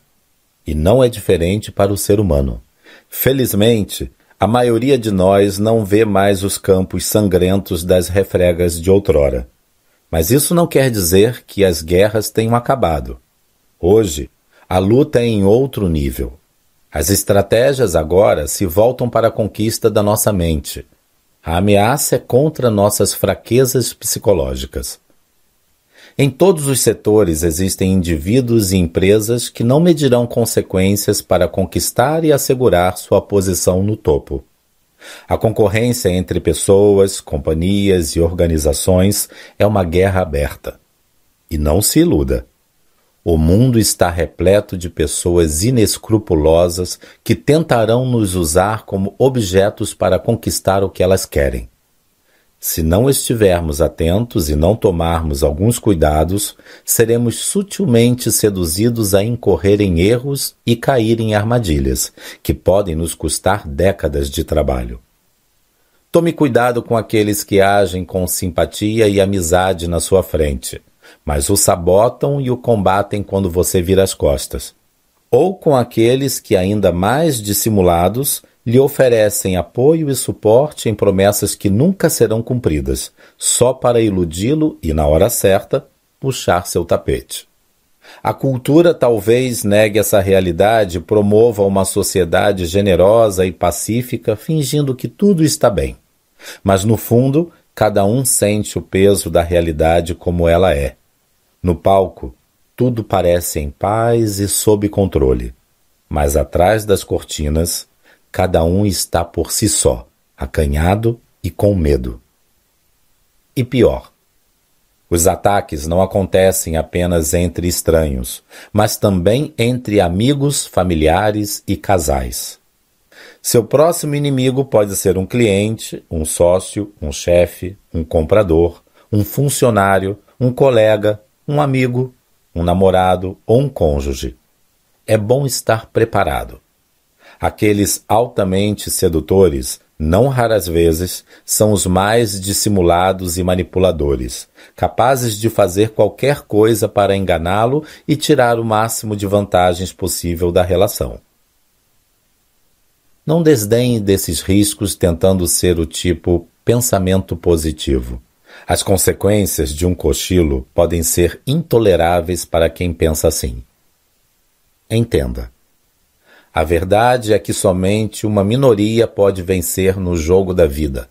E mesmo que você tenha chegado ao topo com honestidade e integridade, o simples fato de estar no topo inevitavelmente despertará a inveja daqueles ao seu redor. E aqueles que mais o atacarão não serão os estranhos, mas o seu círculo mais íntimo. Amigos, familiares e colegas, gente que você deixou para trás. O sentimento de inferioridade diante do seu sucesso os machucará, os fará sentirem-se incapazes e, uma vez feridos, a inveja costuma ser a única saída. Quando você despertar a inveja em alguém, tenha cuidado, pois tudo o que você fizer estimulará ainda mais esse sentimento. Aos poucos, essa pessoa não suportará mais manter esse rancor escondido e começará a espalhar o veneno contra você. E pior, ela não fará isso abertamente, mas de maneira oculta em geral, por trás de uma máscara complacente e amorosa. Por isso, não se agarre em promessas de amor e amizade eternas e acima de qualquer suspeita. Ame, rodeie-se de amigos e seja leal, mas mantenha-se atento.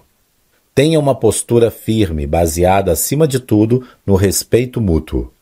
Sua postura é importantíssima, porque ela afetará diretamente a forma como você será tratado pelos demais. Uma postura vulgar e desleixada, que não inspira segurança e autoridade, fará com que as pessoas não o respeitem da maneira apropriada. Por isso, um líder, primeiro, deve aprender a liderar a si próprio. Isso lhe conferirá respeito sobre si mesmo, o que faz com que ele inspire o mesmo respeito nos outros. Ao agir como um líder, confiando em seu poder de liderança, você será visto pelos demais como um líder e será respeitado como tal. Sendo assim, nunca permita se perder o autorrespeito. Faça com que a integridade seja seu único parâmetro de comportamento e esteja mais preocupado com seu próprio julgamento sobre si mesmo do que com o julgamento alheio. Evite condutas impróprias por respeito próprio e não por causa das convenções sociais. Tenha admiração por si mesmo e verá que não irá precisar implorá-la aos outros. Nunca demonstre dúvida nem abra mão de sua dignidade. Faça com que suas ações sejam dignas de um grande líder. Seja sublime em seus pensamentos e obras, e todas as suas atitudes mostrarão que você merece ser um líder forte e poderoso, mesmo que ainda não ocupe oficialmente tal posto.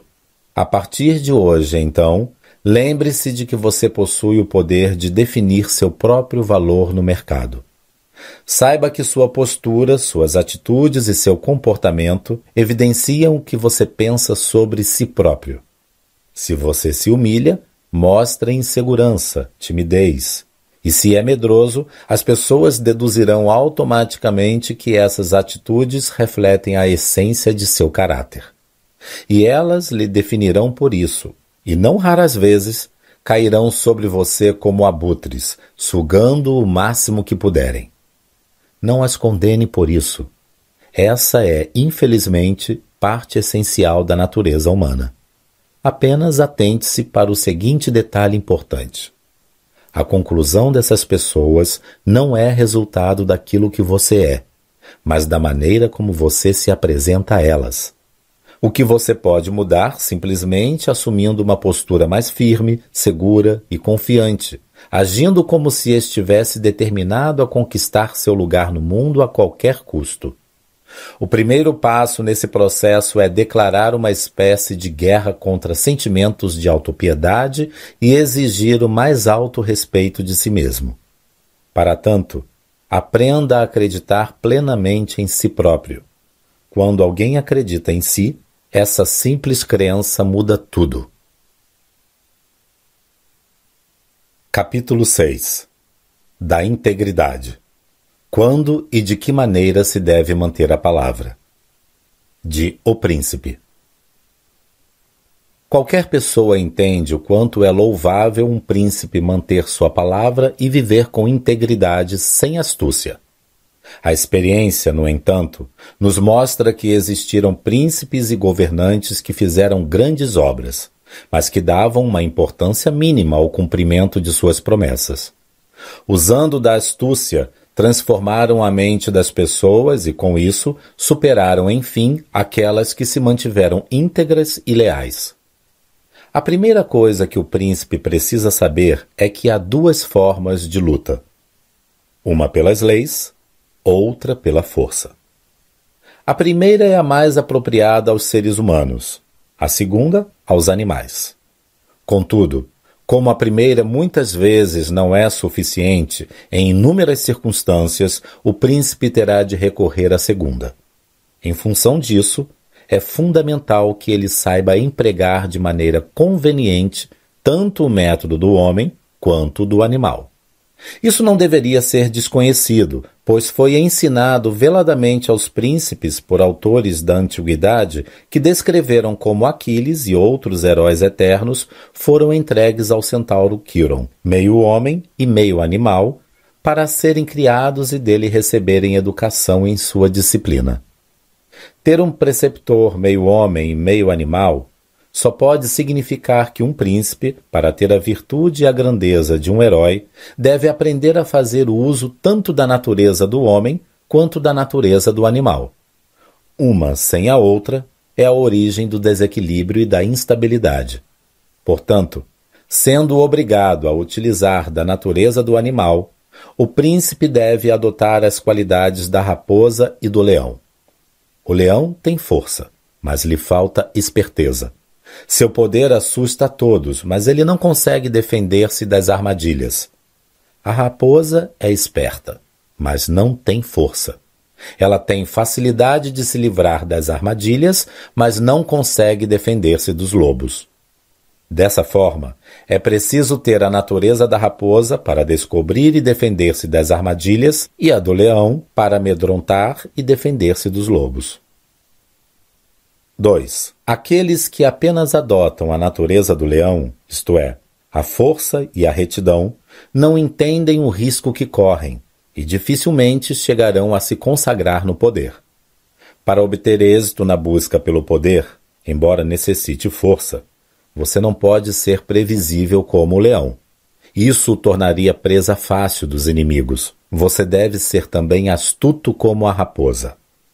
Desse modo, um príncipe sábio não pode nem deve guardar a palavra empenhada quando isso for contra seus interesses ou quando os motivos que o forçaram a fazer a promessa deixarem de existir. Se todas as pessoas fossem boas, tal preceito seria mau e não se sustentaria por falta de legitimidade. Mas, considerando que os indivíduos costumam ser falsos e não guardariam suas promessas com o príncipe, ele também não está obrigado a cumprir as promessas que fez a eles. Além disso, nunca faltaram desculpas aos governantes para justificar e dissimular a quebra de uma promessa. Sobre isso, eu poderia dar incontáveis exemplos, todos demonstrando convenções e promessas que se tornaram nulas e sem efeito pela infidelidade dos que a fizeram. E dentre eles, se deu melhor aquele que melhor soube adotar as qualidades da raposa. Contudo, é necessário saber disfarçar muito bem essa natureza, tornando-se excelente simulador e dissimulador. Essas atitudes funcionam perfeitamente porque as pessoas se distraem com coisas tão simples e se ocupam tanto com as necessidades diárias que aquele que estiver disposto a enganar encontrará sempre a quem enganar e não raras vezes, logo em seguida, encontrará também o perdão ou o esquecimento daquele a quem enganou. 3.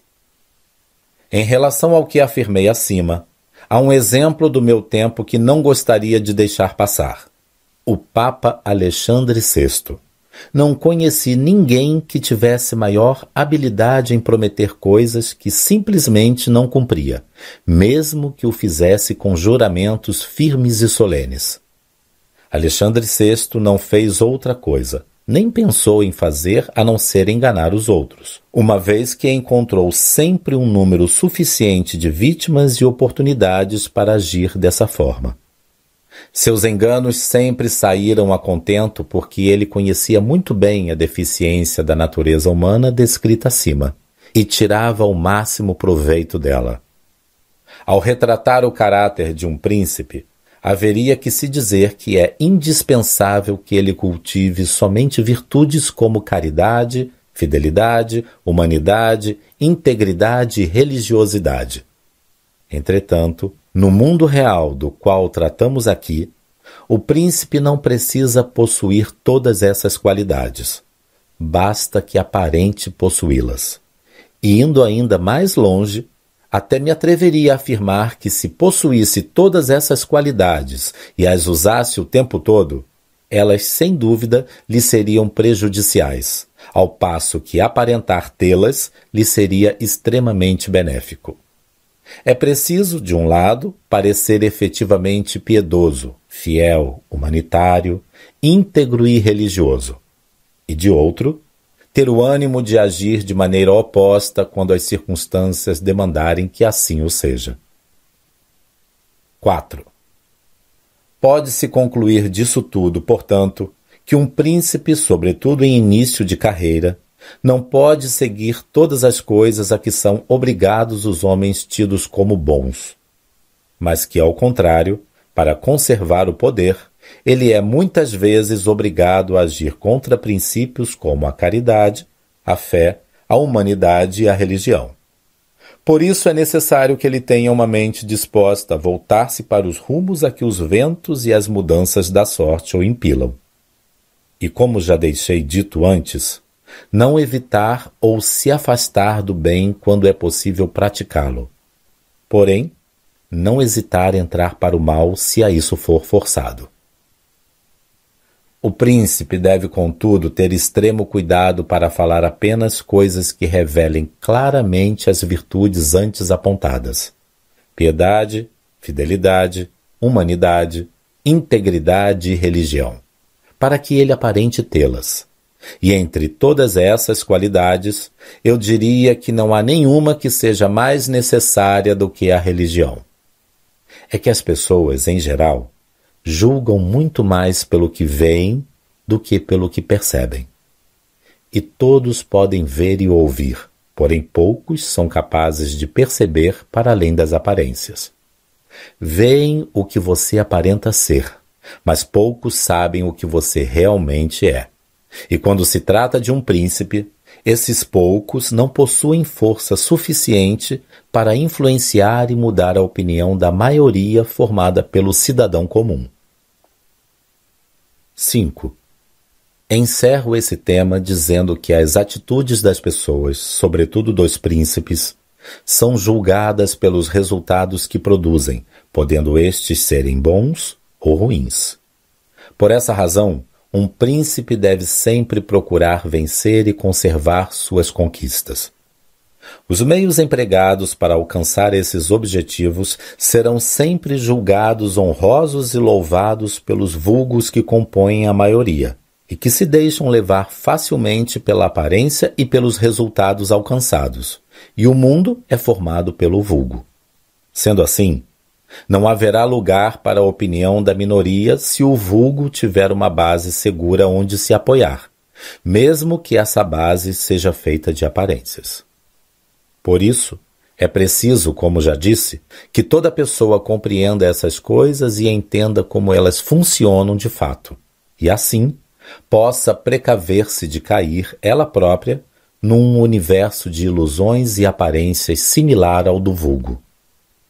Maquiavel, capítulo 18 De que maneiras devem os príncipes guardar a fé na palavra empenhada?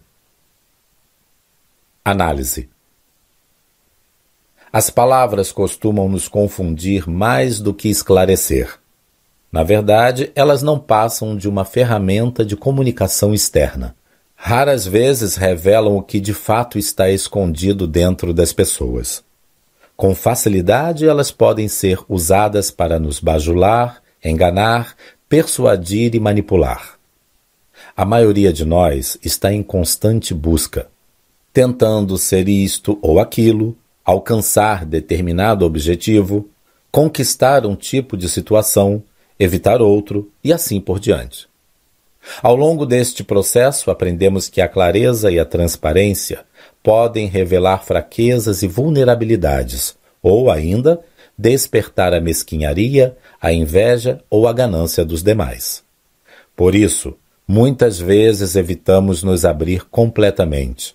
Deixamos de falar toda a verdade contando pequenas mentiras no intuito de nos proteger. Superficialmente nos esforçamos para parecer honestos, civilizados, decentes, generosos e justos. Mas sabemos que se seguirmos essas virtudes ao pé da letra, se jogarmos o jogo direto e abertamente, nossas chances de vencer serão pequenas, porque na certa seremos vítimas de especuladores e massacrados por adversários mais inescrupulosos. Além disso, sabemos também que, sendo sempre honestos e diretos, insultaremos muita gente, porque a verdade, em geral, é a maior ofensa. Sendo assim, fingimos e disfarçamos. Fazemos de conta que não queremos nada, escondemos nossa verdadeira intenção. Vivemos em duplicidade. Em vez de dizer o que verdadeiramente pensamos, falamos o que o outro quer ouvir, criando um enorme faz de conta, um teatro de aparências. No palco, tudo parece calmo e sob controle, perfeitamente em ordem. Mas no palco, as pessoas deixam de lado quem de fato são para representar determinados papéis. É quando as cortinas se fecham que as emoções negativas emergem. Na escuridão dos bastidores é onde os dramas são armados e a ganância, a inveja, o ódio e o desejo de domínio e manipulação reinam quase absolutas. Pare e pense sobre isso por um momento. Se analisar suas relações por todos os ângulos possíveis, verá que esse é um processo contínuo, interminável. E a maioria de nós está satisfeita com ele, porque esse processo, no fundo, nos dá a sensação de proteção. Mas o que você não pode, como vimos no capítulo 1, é ignorar as coisas como elas são. Por isso, se você busca poder, sucesso e liderança, Não seja ingênuo a ponto de deixar conduzir apenas por palavras e aparências. Você precisa entender que a maioria dos indivíduos usa as palavras para se defender, para dissimular suas verdadeiras intenções e despistar você do que elas realmente pensam, sentem e desejam. Estudos convincentes apontam que, num processo de comunicação regular, menos de 20% do que na realidade importa é dito de forma direta, através de palavras. Repito, menos de 20%.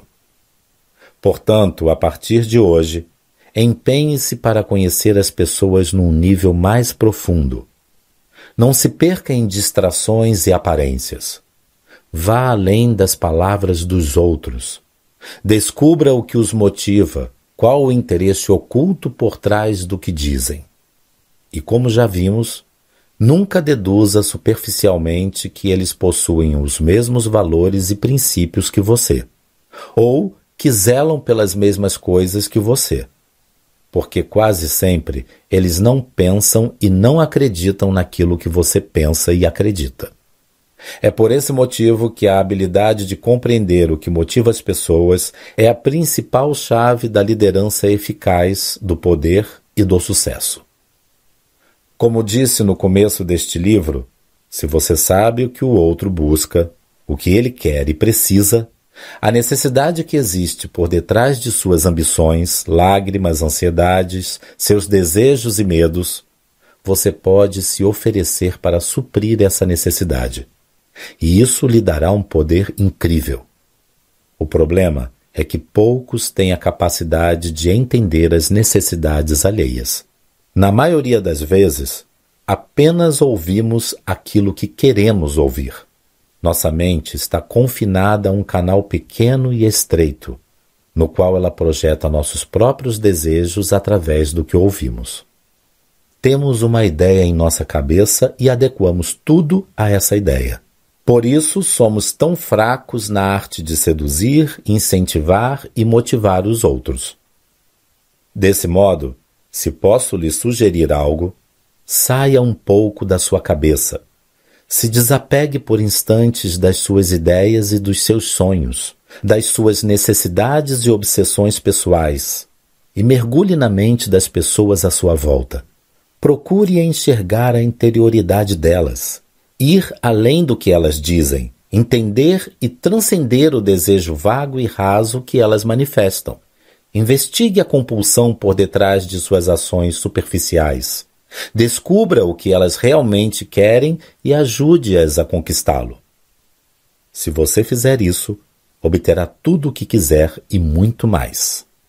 Mas não espere. Comece a colocar essa estratégia em prática hoje mesmo e observe como, com o tempo, você fará progressos tremendos na arte da persuasão e da influência. Capítulo 7 Das coisas que se deve evitar: ódio e desprezo. De O Príncipe. Alguém que deseja o poder precisa agir conforme vimos até aqui mas ter a habilidade de fazê-lo de tal forma que isso não o torne odiado ou desprezado pelo povo. Sempre que conseguir ter esse tipo de atitude, estará seguro com o cumprimento de seu dever e, de certo, não encontrará grandes obstáculos nas demais áreas onde possa ter defeitos. O que faz um príncipe ser odiado, sobretudo, como expliquei antes, é se apropriar direta ou indiretamente dos bens daqueles a quem lidera. Quando sentem que sua propriedade e sua honra são respeitados pelo príncipe, a maioria das pessoas se mostrará satisfeita com ele. Uma vez que o príncipe siga esse princípio, apenas deverá ter o cuidado de combater a ambição de um pequeno grupo, o que pode ser feito de muitos modos e com certa facilidade.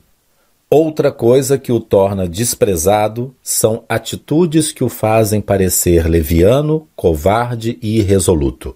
Por isso, ele deve evitar essas características com a mesma cautela com que o navegante evita um rochedo.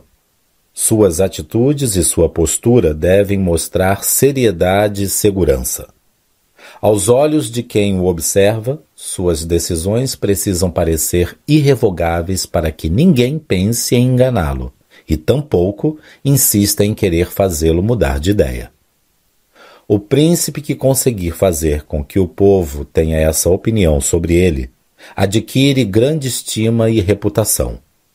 E quem goza de grande estima e reputação dificilmente torna-se vítima de conluios.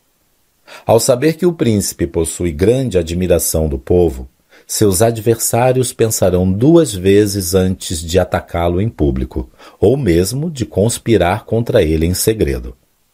Além disso, ele precisa ter dois cuidados: um interno, da parte de seus súditos, e outro externo, dos adversários e poderosos que não simpatizam com sua liderança. Das forças externas, ele deverá se defender com boas armas e bons aliados. E uma vez que tem armas, sempre terá bons aliados. As questões internas, por seu turno, estarão em paz sempre que as externas estiverem sob controle, a menos que a situação já esteja conturbada por algum tipo de conspiração. Por isso, o príncipe deve sempre manter o controle sobre as relações externas. Pois, mesmo quando as coisas externas ameaçam se voltar contra ele, se estiver preparado, tiver tomado as precauções que já descrevi e não perder a cabeça, estará em condições de resistir a qualquer tipo de agitação. 2. Vale sempre repetir, como citado acima, que um dos remédios mais eficientes que existem contra as conspirações é não se tornar odiado e desprezado pelas massas.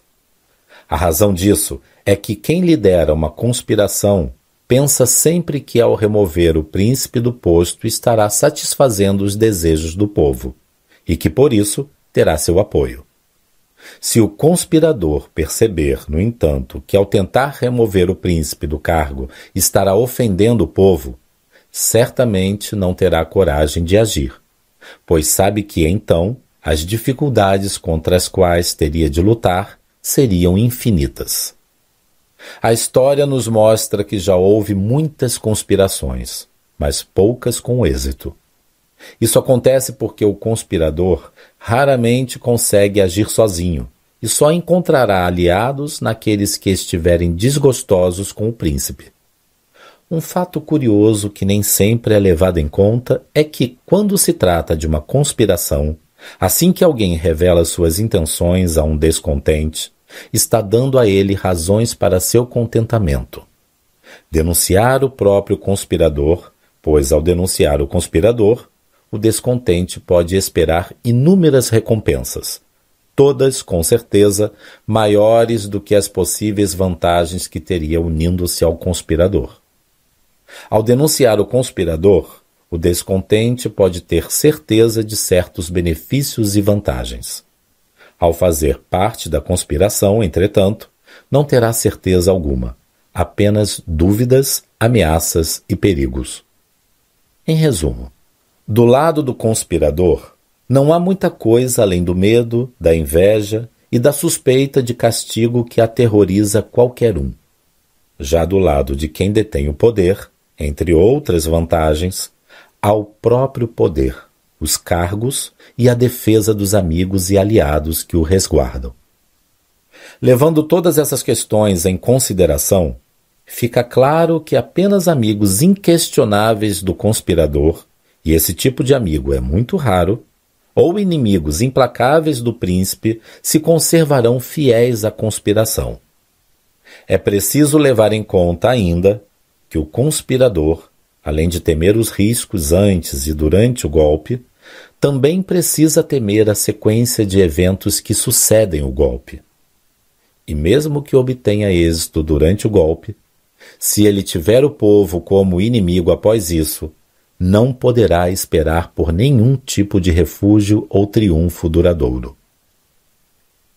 3. Eu poderia citar aqui diversos exemplos sobre esse tema, mas creio que um só é o suficiente. Em junho de 1445, Aníbal Bentivoglio, então príncipe de Bolonha, foi assassinado por uma conspiração arquitetada por membros da família Ganeschi. Revoltado com o assassinato de Aníbal, o povo de Bolonha rebelou-se contra os conspiradores, matando toda a família Ganeschi. Com a morte de Aníbal, o único herdeiro que restou na família Bentivoglio foi Giovanni, seu filho. Giovanni, no entanto, ainda era uma criança de colo. Em respeito e pela admiração que tinham por Aníbal, o povo quis a todo custo manter seus herdeiros no poder. Assim, descobriu-se que a 80 quilômetros de Bolonha, em Florença, existia um jovem, filho de um ferreiro que pertencia à família Bentivoglio. Os bolonheses foram buscá-lo e lhe deram o governo da cidade. Ele a governou até que Giovanni alcançasse idade suficiente para assumir o poder. Com esse exemplo, quero reforçar a ideia de que, sendo benquisto e respeitado pelo povo, um príncipe não deve se importar muito com possíveis conspirações. Entretanto, se o povo é seu inimigo e o odeia, deve temer a tudo e a todos o tempo inteiro.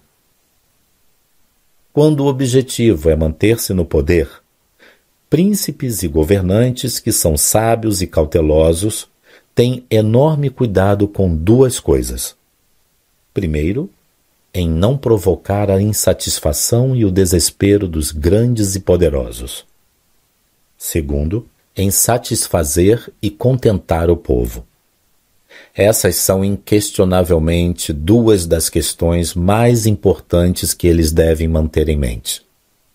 Para obter a simpatia dos poderosos e a admiração do povo, alguns lançam mão de uma importante artimanha.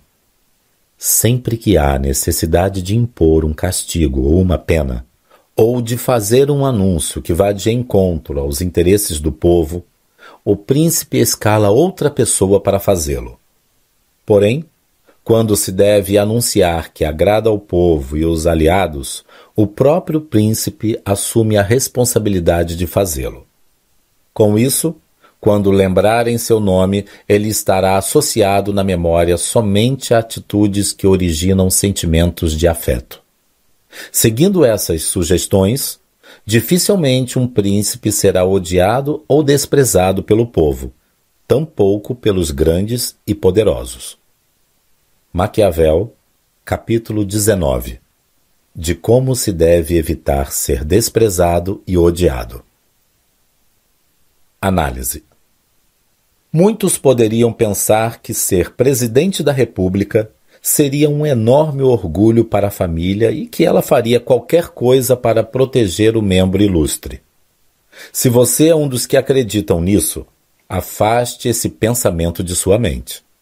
Nossas maiores ameaças, descontentamentos e traições não vêm de pessoas estranhas, mas de familiares, amigos e colegas. Pense em quem foi o pivô das denúncias que fizeram Fernando Collor de Mello renunciar à presidência em 1992. Foi algum estranho? O caso Collor não é uma exceção. Os livros de história e até mesmo a Bíblia estão cheios de relatos de membros de famílias conspirando abertamente entre si. Pense em José, que, por ter sido o escolhido de Deus, foi amarrado, atirado num poço e depois vendido como escravo por seus irmãos. Todos nós conhecemos histórias assim envolvendo traições e brigas entre familiares, conhecidos e amigos. Qual é o problema? Muitas vezes, nós nos preocupamos demais em parecer perfeitos e impecáveis e tentamos ao máximo omitir nossos defeitos, achando que assim seremos benquistos e admirados. Nada pode estar mais errado. Quando agimos assim, ignoramos completamente o risco que corremos ao tentar parecer perfeitos demais. Dar a impressão de não ter falhas ou fraquezas é perigoso porque desperta inveja, E a inveja, como já vimos, cria inimigos silenciosos que complicam tremendamente nossas vidas. Por isso, é melhor colocar-se sempre no mesmo nível daqueles à sua volta, confessando problemas, dificuldades ou mesmo defeitos, para evitar que eles contaminem sua vida com inveja, ódio e mesquinharias. Se você possui alguma intenção de se destacar na vida, precisa saber lidar com seus problemas e com os seus adversários. Um líder deve ter claro que a melhor resposta para pequenos incômodos e provocações é o desprezo e a indiferença. Ele jamais deve deixar transparecer que uma provocação, fofoca ou comentário inapropriado o afetou. Isso colocaria em xeque seu poder, sua autoridade e, por fim, sua superioridade sobre aquele que o está provocando ou desafiando. Há um princípio do qual você não pode fugir. Sempre que você der atenção demasiada a uma pessoa, ela passará a influenciá-lo em certo sentido. Essa influência coloca o outro no mesmo nível em que você está. Suas escolhas, decisões e atitudes passam a levar em conta os movimentos do outro. E com isso, você perde a iniciativa. É o outro, através das ações dele, que passa a definir o que você fará. Ao abrir sua consciência, ao tornar-se sensível às ações de outra pessoa, mesmo que seja apenas para responder ao ataque dela, você está se abrindo à influência desse alguém. Não há como fugir disso. Essa é a dinâmica natural do processo das interações. Por outro lado, ao ignorar uma provocação, você desarma e anula a intenção do oponente, por não dar espaço para que ele execute sua estratégia de ataque, e assim você o exclui do processo de interação. Ignorar e desprezar a tentativa de outras pessoas em chamar sua atenção com provocações e acusações tem um tremendo poder, porque um dos motivos pelos quais elas fazem isso é chamar sua atenção. E ao ignorá-las, você não reconhece sua legitimidade em atacá-lo e desdenha de sua força e poder. Com isso, não alimenta a discussão. Neste caso, você fica com a iniciativa. Então, a partir de hoje, adote essa regra. Ignore as fofocas e provocações. Indiferença e desprezo são a arma dos poderosos. É você que decide se alguma coisa vai incomodá-lo ou não. Você pode desenvolver a habilidade de desprezar aquilo que não gosta, decidindo que o assunto é algo fútil, raso e insignificante demais para merecer sua atenção. Capítulo 8 Dos assessores e assistentes de O Príncipe A escolha dos secretários e assessores é tarefa de extrema importância para o príncipe. O nível de qualidade desses indivíduos, se eles são adequados ou não para cada cargo, depende diretamente de sua sabedoria. Por isso, a primeira impressão que se tem a respeito da inteligência e capacidade do príncipe resulta da observação daqueles que ele tem à sua volta. Quando os membros da equipe que o assessora são competentes e fiéis, pode-se dizer que o príncipe é sábio, pois soube reconhecer a qualidade nos membros que escolheu para assessorá-lo e mantê-los fiéis a si. Do contrário, sempre se deve suspeitar das habilidades do príncipe, pois terá cometido um erro grave numa tarefa de extrema importância. No meu tempo, por exemplo, ninguém que conhecesse Antônio da Venafro e soubesse que ele era ministro de Pandolfo Petrucci, senhor de Siena, deixaria de supor que Petrucci deveria ser um homem de muito valor pelo fato de ter escolhido um ministro como Venafro. Há, em verdade, três tipos de intelecto aquele que é capaz de entender as coisas por si mesmo, aquele que é capaz de entender as coisas que os outros lhe dizem, e um terceiro, que não entende as coisas por si mesmo e tampouco é capaz de entender o que os outros lhe dizem. Considerando-se essas três classes de intelecto, pode-se concluir que a primeira é excelente, a segunda muito boa e a terceira inútil. No caso de Pandolfo, estavam todos de acordo que se ele não estava no primeiro caso, enquadrava-se sem dúvida no segundo. Por essa razão, compreender isso e saber escolher pessoas que complementam as qualidades e deficiências do príncipe é talvez seu papel mais importante. 2. Um príncipe que tem a capacidade de reconhecer o bem e o mal que alguém diga ou faça, ainda que não tenha iniciativa própria, sabe diferenciar as boas e as más obras realizadas, e assim pode encorajar as primeiras e corrigir as segundas. Quando pelo menos essa capacidade estiver evidente no líder, os membros de sua equipe dificilmente terão a ousadia de tentar enganá-lo, e por isso tenderão a conservar-se leais. Há um modo que ajuda a reconhecer a lealdade do assessor e que raramente falha. Basta observar seu comportamento. Quando se perceber que ele pensa mais em si mesmo do que no príncipe, e com suas ações procura sempre tirar proveito pessoal, pode-se ter certeza de que não é bom nem leal, e neste caso nunca se poderá confiar nele. A pessoa que tem em suas mãos os negócios de alguém superior a si, quando trata desses negócios, não deve pensar em si próprio, mas apenas no superior a quem assessora. Da mesma forma, não deve se ocupar com coisas aleatórias que não estejam diretamente ligadas aos interesses do seu superior. Por outro lado, o príncipe que quiser manter os membros da sua equipe prestativos e leais deve, por sua vez, constantemente pensar no bem-estar deles. Entre outras coisas, deve honrá-los, torná-los prósperos, trazê-los para seus círculos de relações e sobrecarregá-los de honrarias e cargos. O príncipe precisa agir de tal forma para que o assessor não seja capaz de se manter sem ele. Deve agir de tal maneira que as muitas honrarias não o façam desejar outras, para que as muitas riquezas evitem que deseje riquezas ainda maiores e para que os laços de amizade não o façam temer conspirações e mudanças que possam prejudicá-lo. Quando os assessores e o príncipe agem dessa forma, podem contar com confiança mútua, e o resultado dessa aliança, por consequência, será uma liderança bem-sucedida.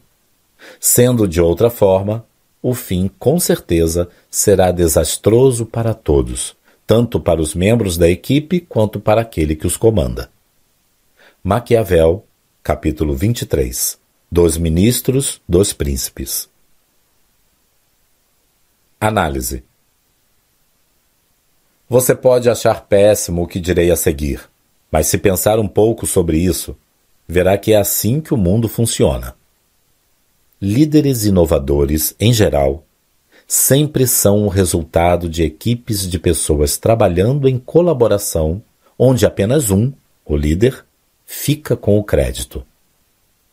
Um exemplo clássico disso é Steve Jobs, considerado por muitos o Leonardo da Vinci moderno por seu tremendo poder de inovação. Jobs levou os créditos pelo Macintosh, mas quem fez a maior parte do trabalho foi Steve Wozniak. Jobs também é festejado como o criador da Pixar, mas quem realmente fez o trabalho, que resultou no sucesso da produtora, foram Edwin Catmull e John Lasseter. A ideia do iPod, outro sucesso atribuído a Jobs, veio de Tony Fadell, e Jonathan Ive foi o grande responsável pelo desenvolvimento do iPhone e do iPad. Os créditos, no entanto, ficaram todos para Jobs. Portanto, se quiser obter poder e prestígio, Siga a regra geral de todos os grandes líderes. Nunca faça o que outro puder fazer tão bem ou melhor do que você. Leve isso ao pé da letra e, com o tempo, você fará progressos tremendos. A pessoa que deseja realizar tudo sozinha não obterá grandes progressos. Mas você também não pode progredir cercado de gente incompetente, despreparada e com uma mentalidade falida. Por isso, encontre gente com o talento, a criatividade e a sabedoria necessários para ajudar a elevá-lo ao topo. Seja esperto. Primeiro, procure e identifique as grandes tendências e oportunidades. Depois, contrate os melhores profissionais do mercado para fazerem o trabalho por você.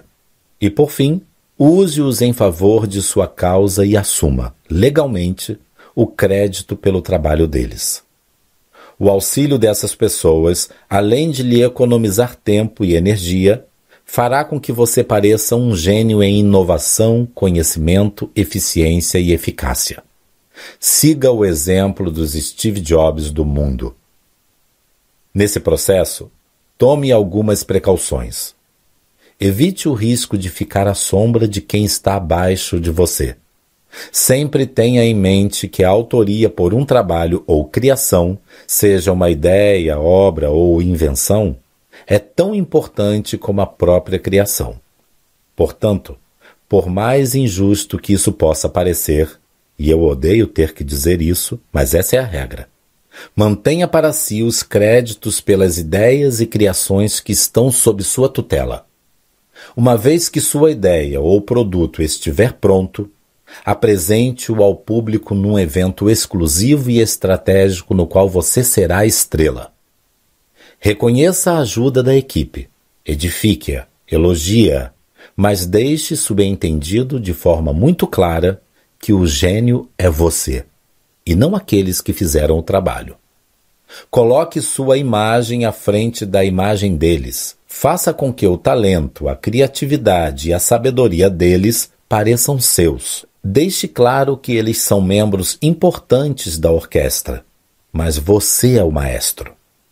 Esteja atento e vigilante. Mantenha tudo sob seu controle. Não permita que ninguém fale publicamente da sua nova invenção antes de você. Compreenda. Assim como você está se apropriando do trabalho dos outros, haverá outros querendo se apropriar do seu. Nunca permita isso. A menos que você esteja numa situação inferior ou caso não se importe em viver na obscuridade. Cerque-se de gente corajosa, criativa e confiante com todas as habilidades que lhe faltam, pessoas que criam ideias e as colocam em prática, que geram riqueza e poder para você e para si mesmas. Mas tenha sempre o cuidado de estar no controle de tudo. A regra é esta: assuma legalmente o crédito do trabalho do que estão abaixo de você e dê o crédito do seu trabalho aos que estão acima de você a menos que seu superior seja um trouxa que não se importe em perder o posto para você. Capítulo 9 De como escapar dos bajuladores De O Príncipe Não posso omitir-me de um ponto importante, do qual pode ser difícil evitar erros graves, sobretudo quando o príncipe não souber escolher com sabedoria.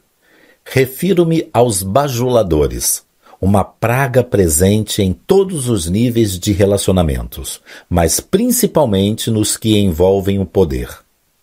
A única preocupação dessas pessoas é agradar.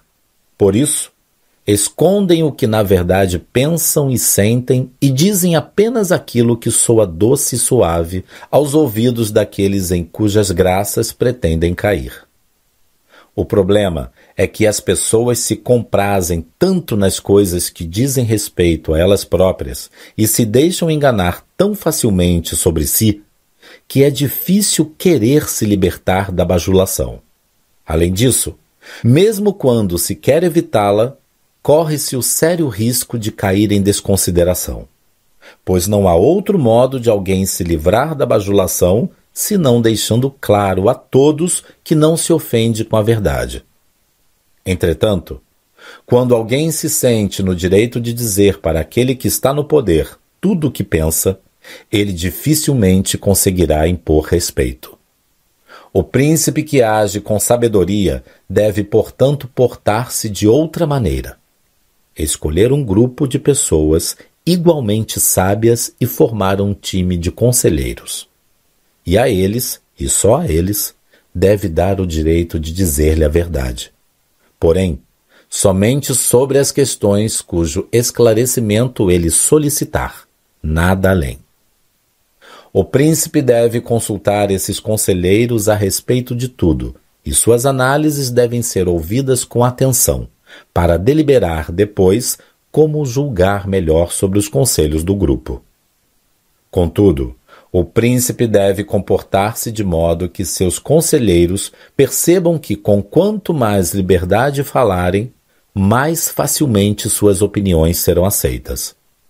Fora esse grupo de conselheiros, ele não deve ouvir nenhuma outra pessoa. Quando falar ou debater questões publicamente, há de ir direto ao assunto e se manter firme em suas posições. Se não seguir essa regra, o príncipe será enganado pela opinião dos aduladores, ou mudará demais seu parecer passando uma imagem de inseguro e confuso, o que resultará em falta de respeito e confiança. 2. Quero a este propósito trazer um exemplo importante. O bispo Lucas, homem de confiança do imperador Maximiliano. Referindo-se à sua majestade, Lucas disse que Maximiliano não se aconselhava com ninguém, mas também não confiava nunca somente no seu próprio juízo. Isso acontecia porque o imperador não seguia o conselho que descrevi acima. Sendo um homem discreto, Maximiliano não discutia seus planos com ninguém e também não pedia opiniões. No momento, porém, de pôr em prática as suas deliberações, as pessoas à sua volta imediatamente apontavam seus problemas e falhas fazendo-o reconhecer seus equívocos e voltar atrás nas suas decisões. Resultado disso é que as coisas que ele fazia num dia destruía no outro. Além do que, não havia modo de saber quais as pretensões de fato do príncipe. Tampouco se podia contar com suas decisões, mesmo depois de serem tomadas, o que afetou drasticamente sua liderança.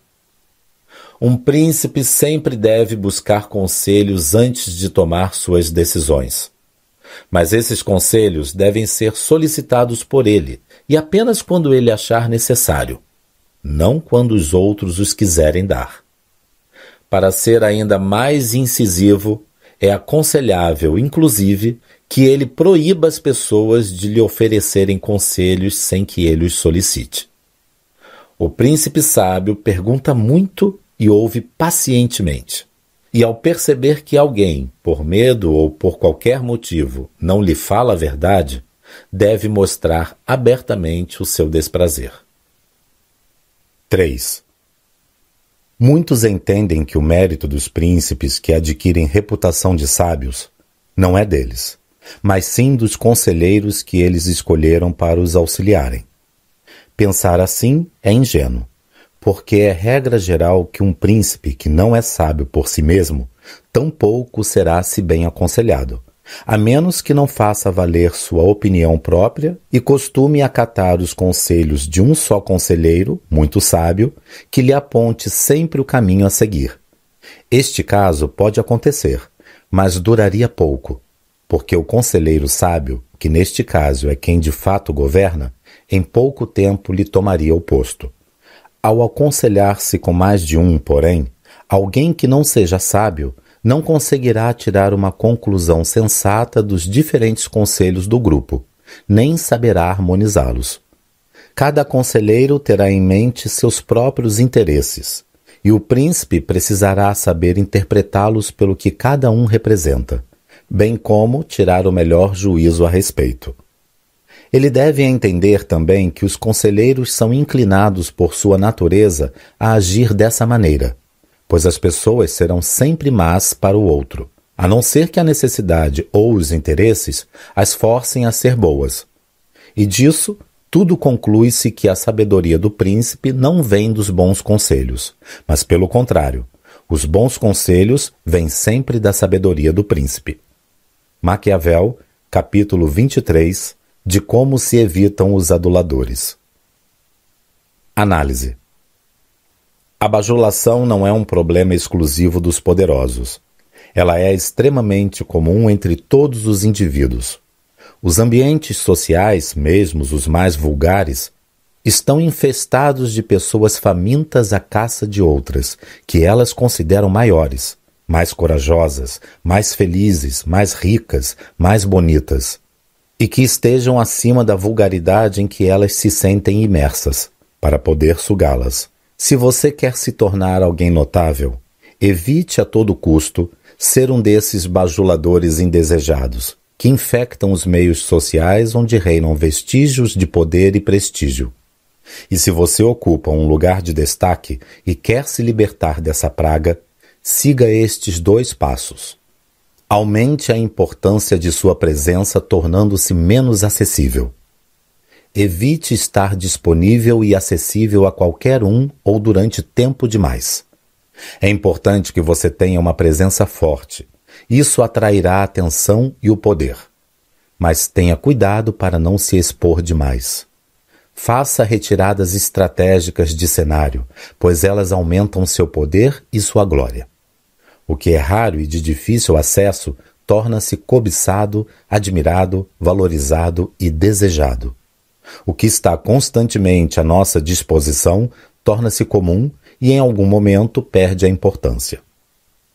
Quando as pessoas começarem a tratá-lo como alguém familiar, possivelmente será por você estar exagerando na sua exposição e elas logo cansarão da sua imagem. Você está perdendo o prestígio, o encanto e a magia que tinha, e logo será tratado como uma pessoa qualquer. Para evitar esse tipo de desgaste, dificulte o acesso. Faça com que os outros valorizem sua presença como algo raro e especial. Faça-os ansiar pela sua presença. Para isso, evite se perder entre o ordinário, tornar-se invisível pelo óbvio, ou cair no esquecimento por preguiça ou timidez. No momento certo, retire-se de cena para não se tornar um ponto comum na vida dos demais. A exposição exagerada fará com que as pessoas percam a admiração e o respeito por você. Torne-se um mestre da imprevisibilidade. Tenha posições claras e firmes, mas evite a todo custo tornar-se previsível. Nunca deixe claro qual será seu próximo passo. Crie uma aura de mistério à sua volta Carregue sempre uma carta na manga e introduza-a no jogo quando os demais menos esperarem. Faça tudo estrategicamente. Abra de propósito uma lacuna no seu plano. Crie uma deficiência visível a qualquer um. Provoque a curiosidade dos outros e também o desejo de antecipação em suas mentes. Faça-os pensar que você está sem saída e então, com suspense, apresente a solução. Tire a carta da manga e magicamente preencha a lacuna que deixou aberta. Use todas as armas para seduzir, encantar e até mesmo, quando necessário, intimidar com o seu silêncio. Faça isso e as pessoas morrerão por você. Não se distraia com pensamentos bobos. Tenha sempre certeza. É isso que grandes líderes fazem um vídeo que se tornou famoso mostra Barack Obama entrando no avião sem cumprimentar o segurança que fazia guarda no pé da escada da aeronave. Após sumir por alguns segundos no corpo da aeronave, Obama retorna, desce as escadas, cumprimenta o guarda e volta a entrar no avião. Tudo feito estrategicamente, tudo planejado, e o povo vai à loucura com o extraordinário caráter do líder americano. E esse não é o único. Existem dezenas desses vídeos circulando por aí. A lógica de suspender as pessoas com sacadas assim é essa. Ao adivinhar seu próximo passo, as pessoas se sentem superiores a você e acreditam estar no controle da situação porque sabem o que você fará em seguida. Por isso, Sempre que necessário, confunda-as sobre o que você pensa. Mostre-se capaz de fazer manobras. Planeje seus movimentos de maneira que você as surpreenda. Quebre as expectativas delas. Assim, você manterá seu respeito e despistará os bajuladores de plantão, que são covardes demais para conviver com o imprevisível. Capítulo 10 Da fidelidade daqueles que nos ajudam a conquistar o poder. De O Príncipe. As pessoas trocam de governante pensando sempre em melhorar. E essa crença leva-as a se erguer contra seu governante atual para substituí-lo. Ao trocar de governante na tentativa de melhorar, muitas vezes enganam-se e percebem pela experiência própria terem piorado. Alguns, pelos mais diversos motivos, não gostam do príncipe. Outros, que o ajudam a tomar o poder, o fazem por interesses próprios.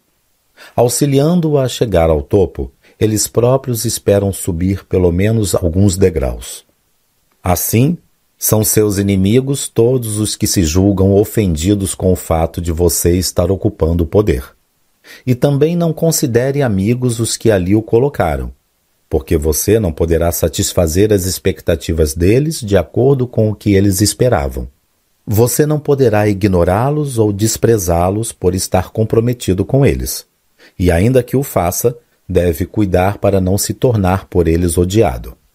Por esse motivo, no meu tempo, Luís XII, rei de França, ocupou Milão com rapidez e a perdeu com uma rapidez ainda maior.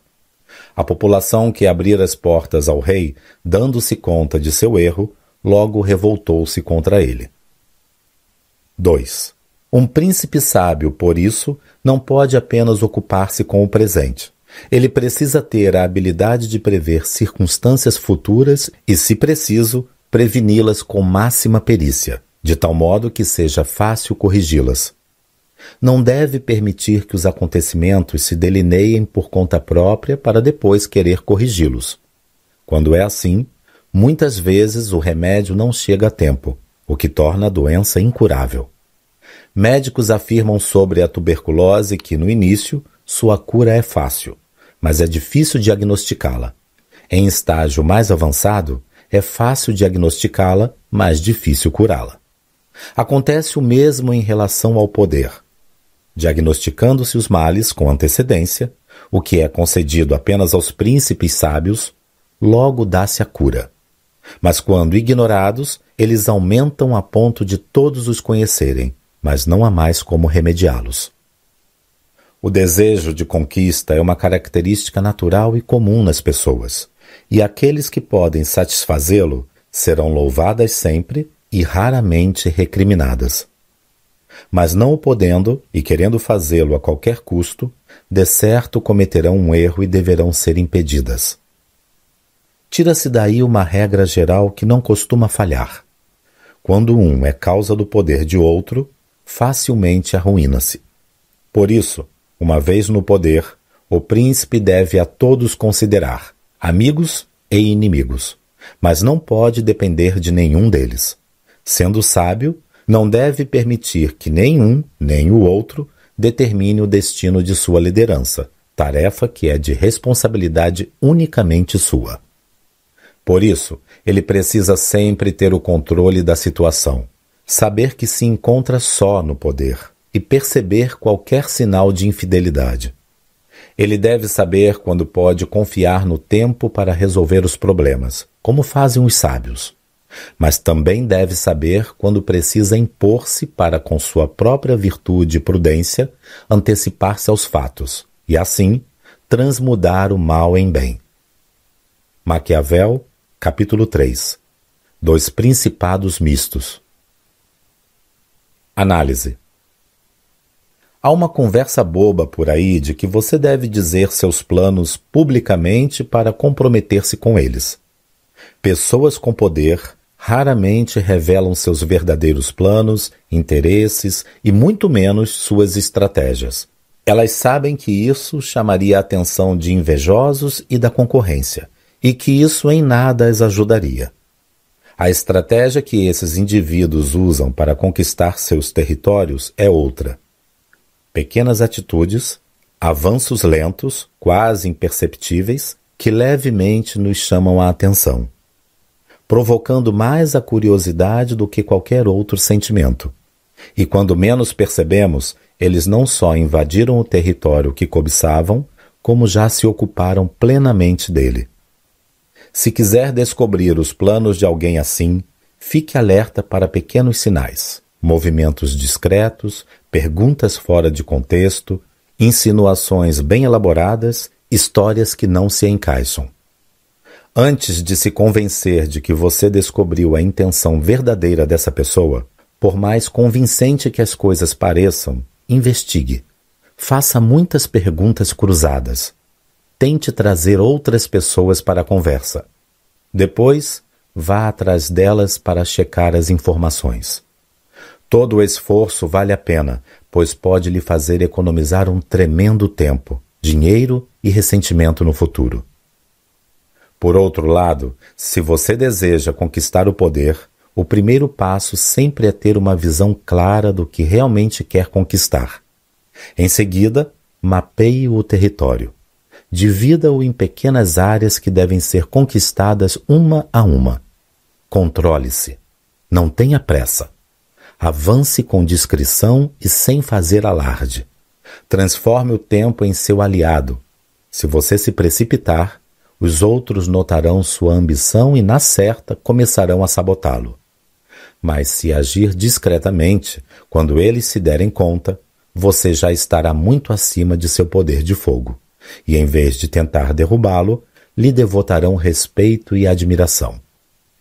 Lembre-se de que somos seres naturalmente impacientes. Temos dificuldade em esperar.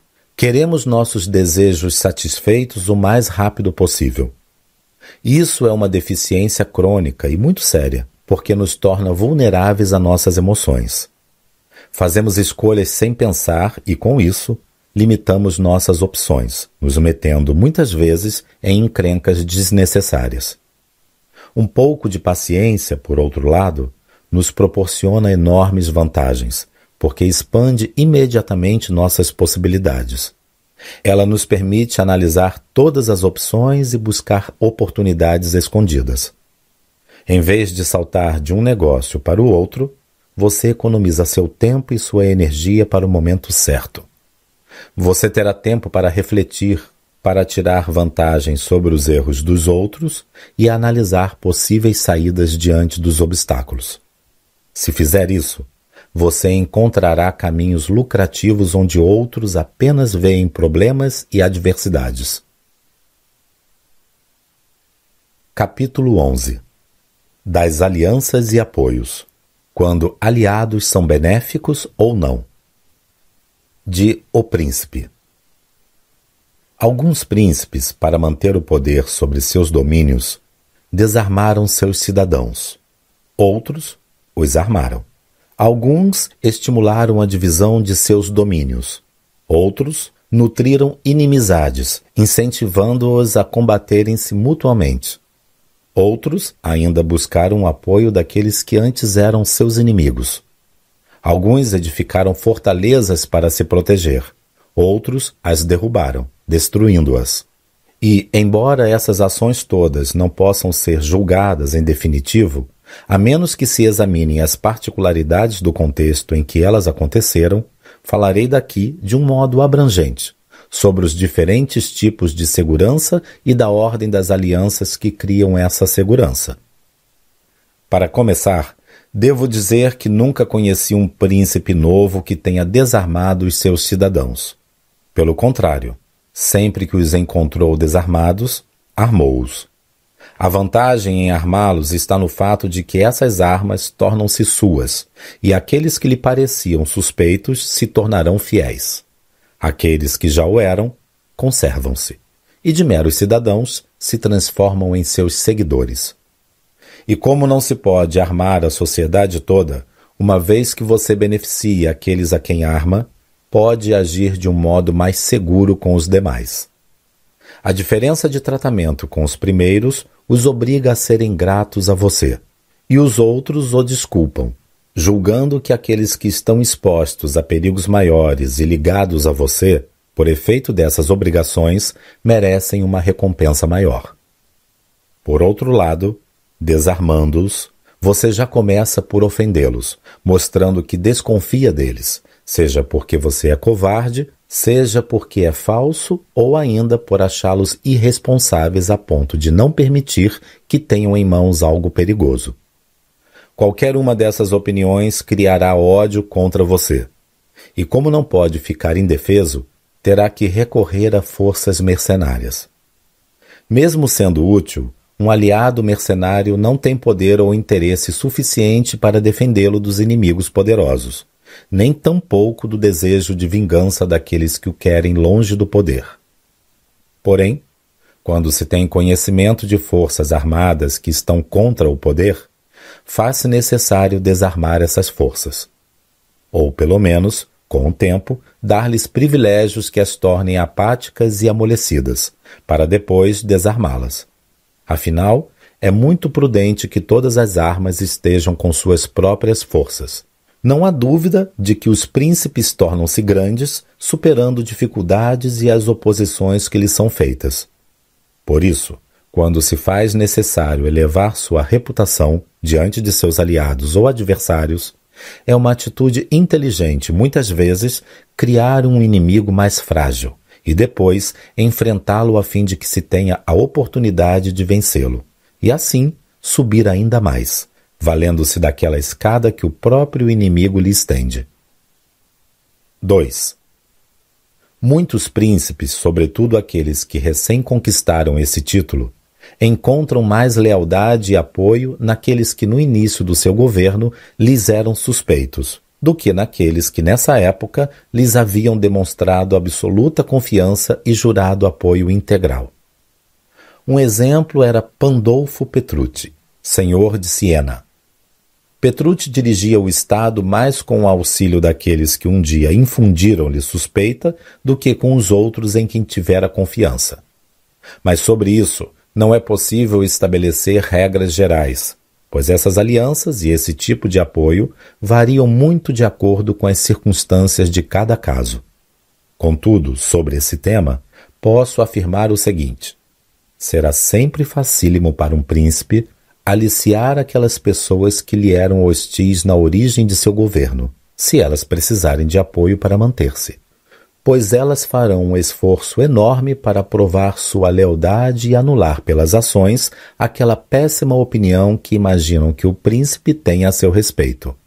Assim, ele poderá obter mais benefícios de seus antigos adversários do que daqueles que, por ter demasia segurança ou mesmo por ambição, negligenciam os interesses do príncipe. Por exigência do próprio tema, considero ainda importante lembrar a um príncipe que tenha subido ao poder pelo apoio popular a conveniência de refletir sobre que motivos moveram aqueles que o auxiliaram a agir em seu favor.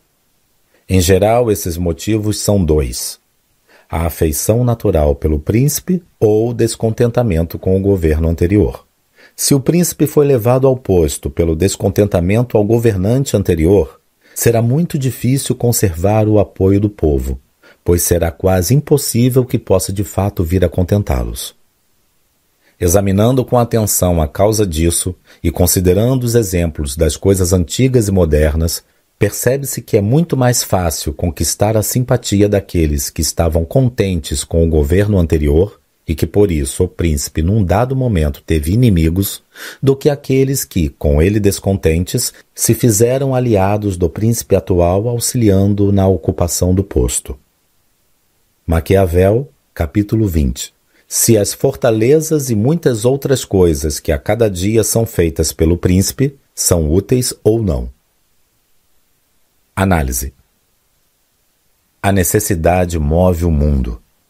Se você não tem nada o que faça ser extremamente necessário para o outro, ele o deixará de lado no primeiro obstáculo que se impuser entre vocês dois. Mas se você se tornar indispensável para o outro, se preencher as lacunas de suas deficiências e de suas fraquezas, desenvolverá enorme poder sobre ele, e na certa, poderá obter tudo o que quiser dessa pessoa. E quando aquilo que o outro tem a lhe oferecer em troca de seu trabalho não for mais o suficiente, sempre haverá alguém disposto a pagar mais por sua competência. Portanto, encontre uma maneira de fazer dependentes de você aqueles que o mantêm onde você está. Entenda.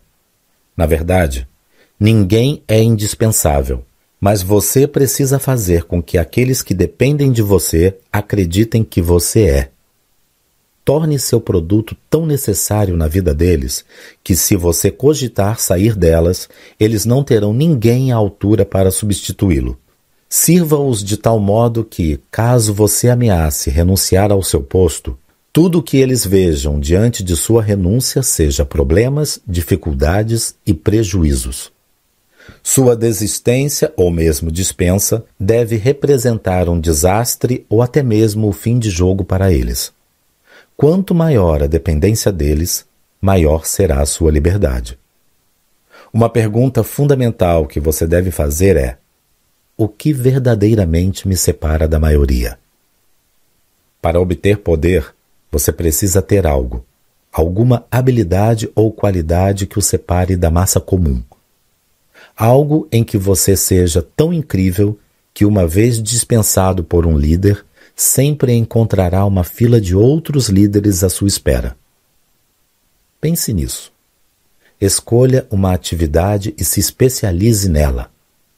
Torne-se o único capaz de fazer aquilo que você faz, de fornecer aquilo que você fornece e de dar aquilo que você dá da forma como faz.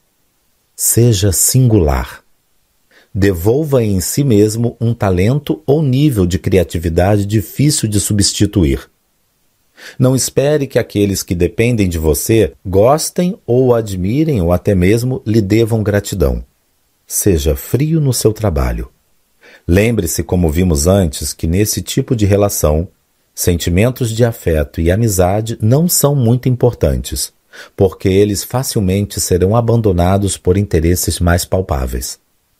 É muito mais relevante fazer com que as pessoas tenham respeito por você e não queiram nem mesmo cogitar perdê-lo por causa dos riscos que isso representaria para elas. Compreenda.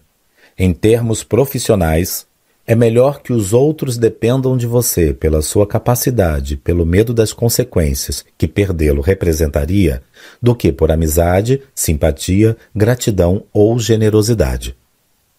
Tenha sempre em mente as grandes vantagens que existem em tornar-se indispensável dentro de uma empresa ou corporação. Uma vez que você consiga estabelecer uma relação na qual você se torne imprescindível aos olhos de seus superiores, mesmo estando num nível inferior, será você quem estará no controle. As rédeas do comando estarão em suas mãos, e com sutileza e astúcia você conseguirá do seu superior tudo o que desejar.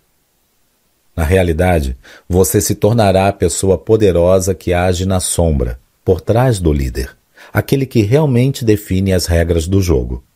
E neste caso, o poder estará com você, e não com seu superior. Por isso, nunca seja leviano nas suas relações. Descubra um vácuo, um espaço essencial que esteja vazio e o preencha com sua competência. E aos poucos, firme sua posição. Construa a influência que com o tempo o tornará imprescindível. Assegure-se de que você seja indispensável. Caso contrário, mais cedo ou mais tarde, aparecerá alguém melhor do que você com qualidades superiores às suas, e você será rebaixado do seu posto ou, se preciso, dispensado sem qualquer hesitação. Capítulo 12 Dos tipos de liderança e das suas vantagens e desvantagens. De O Príncipe. Se considerarmos os desafios com os quais se deve contar para manter um Estado recém-conquistado, causará espanto o fato de, tendo Alexandre Magno, rei da Macedônia, conseguido em poucos anos derrotar as tropas de Dário III, tornar-se senhor absoluto da Ásia e morrido logo em seguida a conquista daqueles territórios, o povo da Ásia não ter se revoltado com os sucessores de Alexandre Magno, como seria de se esperar. Os sucessores de Alexandre, contudo, mantiveram-se senhores da Ásia, e para isso não encontraram outros desafios senão os que surgiram entre eles mesmos, frutos de sua própria ambição. Como isso se explica? Responderei dizendo que existem dois tipos de governo: ou o de um governante auxiliado por assessores que são apenas servos submissos que agem somente por graça e concessão de seu senhor, ou através de um governante cercado de líderes que, não por submissão, mas por herança ou por tradição, assumem essa posição. No último caso, tais líderes têm liberdade e autonomia para tomar suas próprias decisões. A liberdade e autonomia exercida pelos assessores do príncipe não são fruto do favor dele, mas da tradição, virtude e do poder pessoal próprio de cada um dos assessores. E eles desempenham responsabilidades e mantêm seus próprios assessores, que os reconhecem como príncipes e dedicam-lhes afeto e admiração verdadeira e natural. 2. Desses dois modos de governar, temos os exemplos do governo turco e do Reino da França. O governo turco é exercido por um governante centralizador, que, tendo dividido o seu reino em subdivisões, tem assessores submissos aos quais manipula, mudando-os e deslocando-os como bem entende. O rei da França, ao contrário, é assessorado por um grupo de lideranças menores cujo domínio se prende à tradição e que são reconhecidas e respeitadas em seus postos. Todos os membros do reinado têm poder independente, e não pode o rei privá-los desse poder sem correr ele próprio sérios riscos. Ao analisar esses dois modelos de governo, alguém poderia presumir que o turco é o mais seguro. Contudo, uma vez que se conseguisse derrotá-lo e conquistá-lo, seria muito fácil manter-se no poder. A razão da dificuldade em conquistá-lo está no fato de todos os assessores serem submissos ao príncipe e de estarem no cargo por favores dele. Por terem satisfeitos os seus interesses próprios, fica mais difícil corrompê-los. E mesmo quando se corrompem, pouca vantagem se obtém deles, visto que não possuem poder pessoal e tampouco contam com o apoio do povo. Conclui-se disso que quem se pusesse em marcha contra a Turquia deveria preocupar-se com o fato de encontrá-la unida. Ser-lhe-ia, então, mais conveniente confiar nas forças próprias do que nas desordens internas do governo ou mesmo na fragilidade do príncipe. Mas, assim que vencida e desbaratada a luta, de maneira a não ser-lhe possível refazer os exércitos, não seria preciso ter grandes preocupações senão com a deposição do príncipe.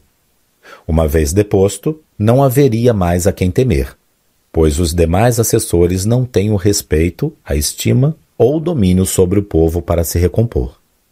E do mesmo modo que antes da vitória não podia se esperar nada deles em busca da conquista do Estado, depois da conquista, nada se tem a temer. O oposto acontece nos reinos que a França governa. Neles é possível entrar com facilidade pela aliança com algum barão do reino, pois existem sempre descontentes ou gente ambiciosa por tomar o lugar de quem está no comando. Esses barões facilmente podem ser convencidos a ajudar a abrir o caminho e facilitar a vitória sobre o governante que está no posto. O difícil, contudo, estará em se conservar nele. E não apenas os que você oprimiu criarão dificuldades nesse sentido, mas também aqueles que de início o auxiliaram.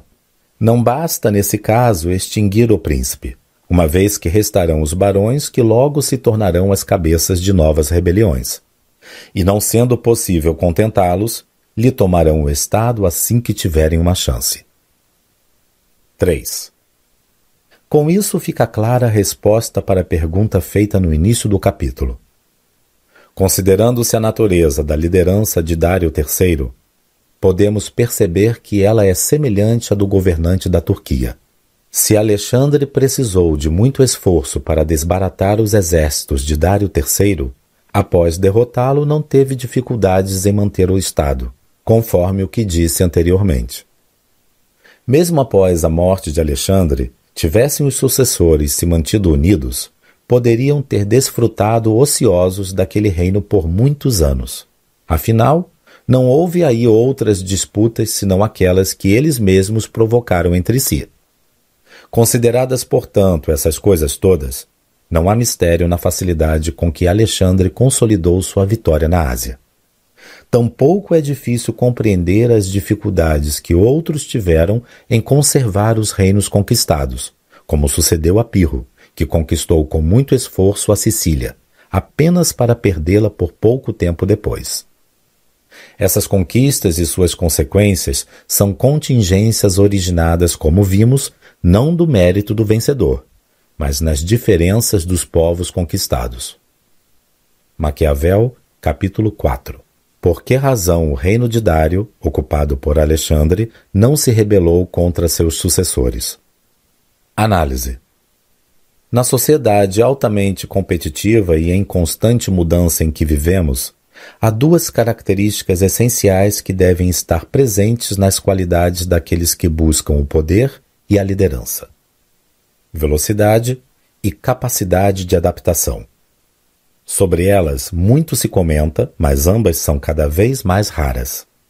A razão disso é um tanto complexa, mas perfeitamente compreensível. Por um lado, existe um excesso de informação à nossa disposição o que impede o desenvolvimento de interpretações rápidas e decisões acertadas. Por outro, as equipes profissionais estão cada vez maiores, e com tanta informação disponível, as pessoas cada vez mais têm a ilusão de que são independentes, donas de conhecimento e também de si, o que dificulta seu gerenciamento e atrapalha sua capacidade de adaptação. Por isso, a maioria das empresas e corporações está contaminada com gente despreparada, emocionalmente fraca, que não possui a habilidade de procurar opções diante dos obstáculos, que não sabe persistir inteligentemente pelo tempo necessário, que desiste diante das adversidades apenas dizendo que não dá. Caro ouvinte, se ainda puder, se você tiver a chance, liberte-se desse tipo de profissional eles são um atraso na vida de qualquer empresa ou corporação. A tendência natural da maior parte dos líderes ou gerentes é tentar controlar a equipe, liderar e coordenar cada ação. Livre-se dessa tendência, porque ela tornará o processo lento demais. Lembre-se, a essência do poder é manter-se no controle, ditar as regras, ter a liberdade da iniciativa, e fazer com que os demais respondam às suas decisões mantendo-os sempre na defensiva. Mas um líder, por mais inteligente e poderoso que seja, é um ser humano como qualquer outro. Portanto, não possui o dom da onipresença. Desse modo, como nosso tempo, energia e recursos são limitados. Você deve encontrar maneiras de aplicá-los efetivamente. Cansaço, ansiedade frustração podem roubar sua paciência e conduzi-lo a tomar decisões impulsivas e prejudiciais. Mesmo assim, muitos têm o ímpeto de fazer tudo sozinhos. É mais fácil e mais simples. Farei do meu jeito, e assim sei que ficará contento. É importante, porém, saber que não existe essa coisa de criar poder ou liderança sozinho. Poder e liderança são frutos de relacionamentos. Você até pode ter ideias brilhantes e estratégias milagrosas, mas se não tiver bons relacionamentos, se não souber delegar e se não souber trabalhar com os outros, encontrará sérios problemas. As pessoas têm seus próprios interesses. Se você for muito controlador e autoritário, elas irão se rebelar e sabotá-lo em silêncio. Se você for muito liberal, elas irão defender seus próprios interesses e você perderá o controle. Por isso, encontre um meio termo. Tente agir de forma que elas não se sintam controladas por você, mas influenciadas. Então, se você quer ser um grande empreendedor, um profissional brilhante ou um líder que cative as pessoas, treine-se para expressar sua liderança de forma inspiradora, colocando o foco da sua atenção no time, não apenas no gerente que comanda o time.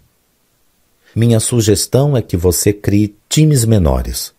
Eles são mais rápidos, mais criativos e se adaptam com maior facilidade, além de serem mais fáceis de monitorar e motivar. Divida sua equipe em times menores e independentes, que possam tomar suas próprias decisões. Ninguém é feliz sendo dominado. Assim, faça-os se sentirem com autonomia. Dê-lhes uma missão para cumprir e deixe-os agir por conta própria, enquanto você acompanha e monitora os resultados. Se fizer isso, se souber delegar e monitorar com tranquilidade, sem tensão, terá muito mais controle do que o líder que seguir um estilo centralizador. E tenha em mente que ter poder nada mais é do que estar no controle. Liderar equipes é uma arte refinada. Existem aqueles que, não importa o que você fizer, não se renderão ao seu estilo. Surgirão divergentes e dissidentes que deverão ser isolados. Você precisa separá-los do rebanho e lidar com eles individualmente. Nesse processo, é necessário que você tome algumas precauções. Se em algum momento você tiver que se encontrar com um de seus dissidentes, nunca vá até ele. Pelo contrário, faça-o ir até você. Todos temos reservas limitadas de tempo e de energia. Não desperdice o seu indo ao encontro de seus adversários. Quando você o força a agir, quando o obrigar a ir ao seu encontro, além de se manter no controle, mostrando seu poder e sua autoridade, você economiza tempo, energia e diminui as reservas de energia e o tempo dele. Além disso, estará em seu campo de batalha durante o enfrentamento. O líder que faz com que o outro venha até ele mostra que tem mais poder e respeito. É importante que você cuide para não confundir ações agressivas com ações eficazes. Na maioria das vezes, a ação eficaz não é a agressiva, mas a passiva. Aprenda a esperar, manter-se calmo e aguardar que seus adversários mordam a isca que você preparou. Desenvolva paciência. Pessoas agressivas logo perdem o controle. A pressa costuma impedi-las de ver as consequências de suas atitudes e as induz a cair nas armadilhas de alguém mais esperto, estratégico e calmo que elas. Aprenda, portanto, a dominar suas emoções. Nunca permita que elas dominem você. Ódio, raiva, inveja e medo nunca são bons conselheiros. Por isso, se possível, Faça com que seus adversários e concorrentes hajam enseguidos por suas emoções, enquanto você apenas vigia seus passos, conduzindo-os pelo caminho que você desejar. Capítulo 13 Dos que alcançam o poder pela popularidade. De O Príncipe. Considerando, porém, os meios que já vimos, existe ainda outra maneira de conquistar um Estado e chegar ao poder: pelo favor dos concidadãos. Para conquistar o Estado por esse meio, não se faz necessário grande mérito ou sorte, mas uma venturosa astúcia. São dois os caminhos pelos quais se conquista um Estado ou se chega ao poder por esse meio: pelo desejo próprio do povo ou pela graça dos poderosos. Em todas as cidades podem se encontrar exemplos dessas duas tendências. A razão disso é que o povo não deseja ser governado, e tampouco oprimido pelos poderosos, e estes, por sua vez, querem governar e oprimir o povo. Tal poder é concedido ao príncipe pelo povo, ou pelos grandes, conforme a intenção de cada um. Quando os poderosos percebem que não podem resistir ao povo, passam a criar e elevar a reputação de um de seus escolhidos e o elevam ao poder, para sua sombra poder satisfazer suas ambições. O povo, do mesmo modo, ao perceber que não consegue resistir à força dos grandes, passa a criar e a elevar a reputação de um concidadão e o eleva ao poder para defender-se sob sua autoridade. Entre essas duas tendências, Aquele que alcança o poder auxiliado pelos grandes mantém-se com maior dificuldade do que aquele que é eleito por vontade popular. A razão disso é que aquele auxiliado pelos poderosos estará cercado de muita gente que lhe parece igual, e a qual deve favores, e por isso não pode comandá-la nem agir como quiser. Contudo, aquele que alcança o poder pela vontade do povo acha-se só, e ao seu redor não tem ninguém, ou só alguns poucos que não estejam dispostos a obedecê-lo. Além do mais, não se consegue honestamente contentar os grandes sem ofender os pequenos. Porém, o povo pode ser satisfeito sem que se ofendam os poderosos, porque o desejo do povo é mais honesto do que o dos grandes. Estes desejam oprimir, e o povo, por sua vez, apenas não quer ser oprimido.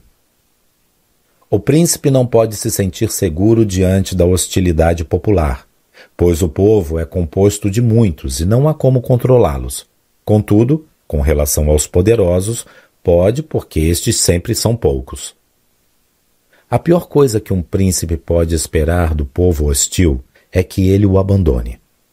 Por outro lado, da inimizade dos poderosos não só deve temer que o abandone, como também que o ataquem, pois estes possuem uma visão mais abrangente da situação maior astúcia e sempre tem tempo de se salvar, procurando aliar-se aos prováveis vitoriosos. O príncipe necessita também estar e viver sempre com o povo, podendo perfeitamente prescindir dos poderosos, porque está em suas mãos poder aumentar ou reduzir sua inteligência e prestígio. 2. E para elucidar esta parte, irei classificar os poderosos em dois grupos principais. Aqueles que agem de modo independente e não se opõem ao seu estilo de liderança, e aqueles que, ao contrário, se opõem a tudo que você faz. Os que agem de forma independente não se mostram parasitas nem predadores, você deve respeitar e honrar. Os outros, aqueles que não simpatizam com você, precisam ser observados sob dois aspectos. Se procedem assim por covardia ou por algum defeito natural de caráter.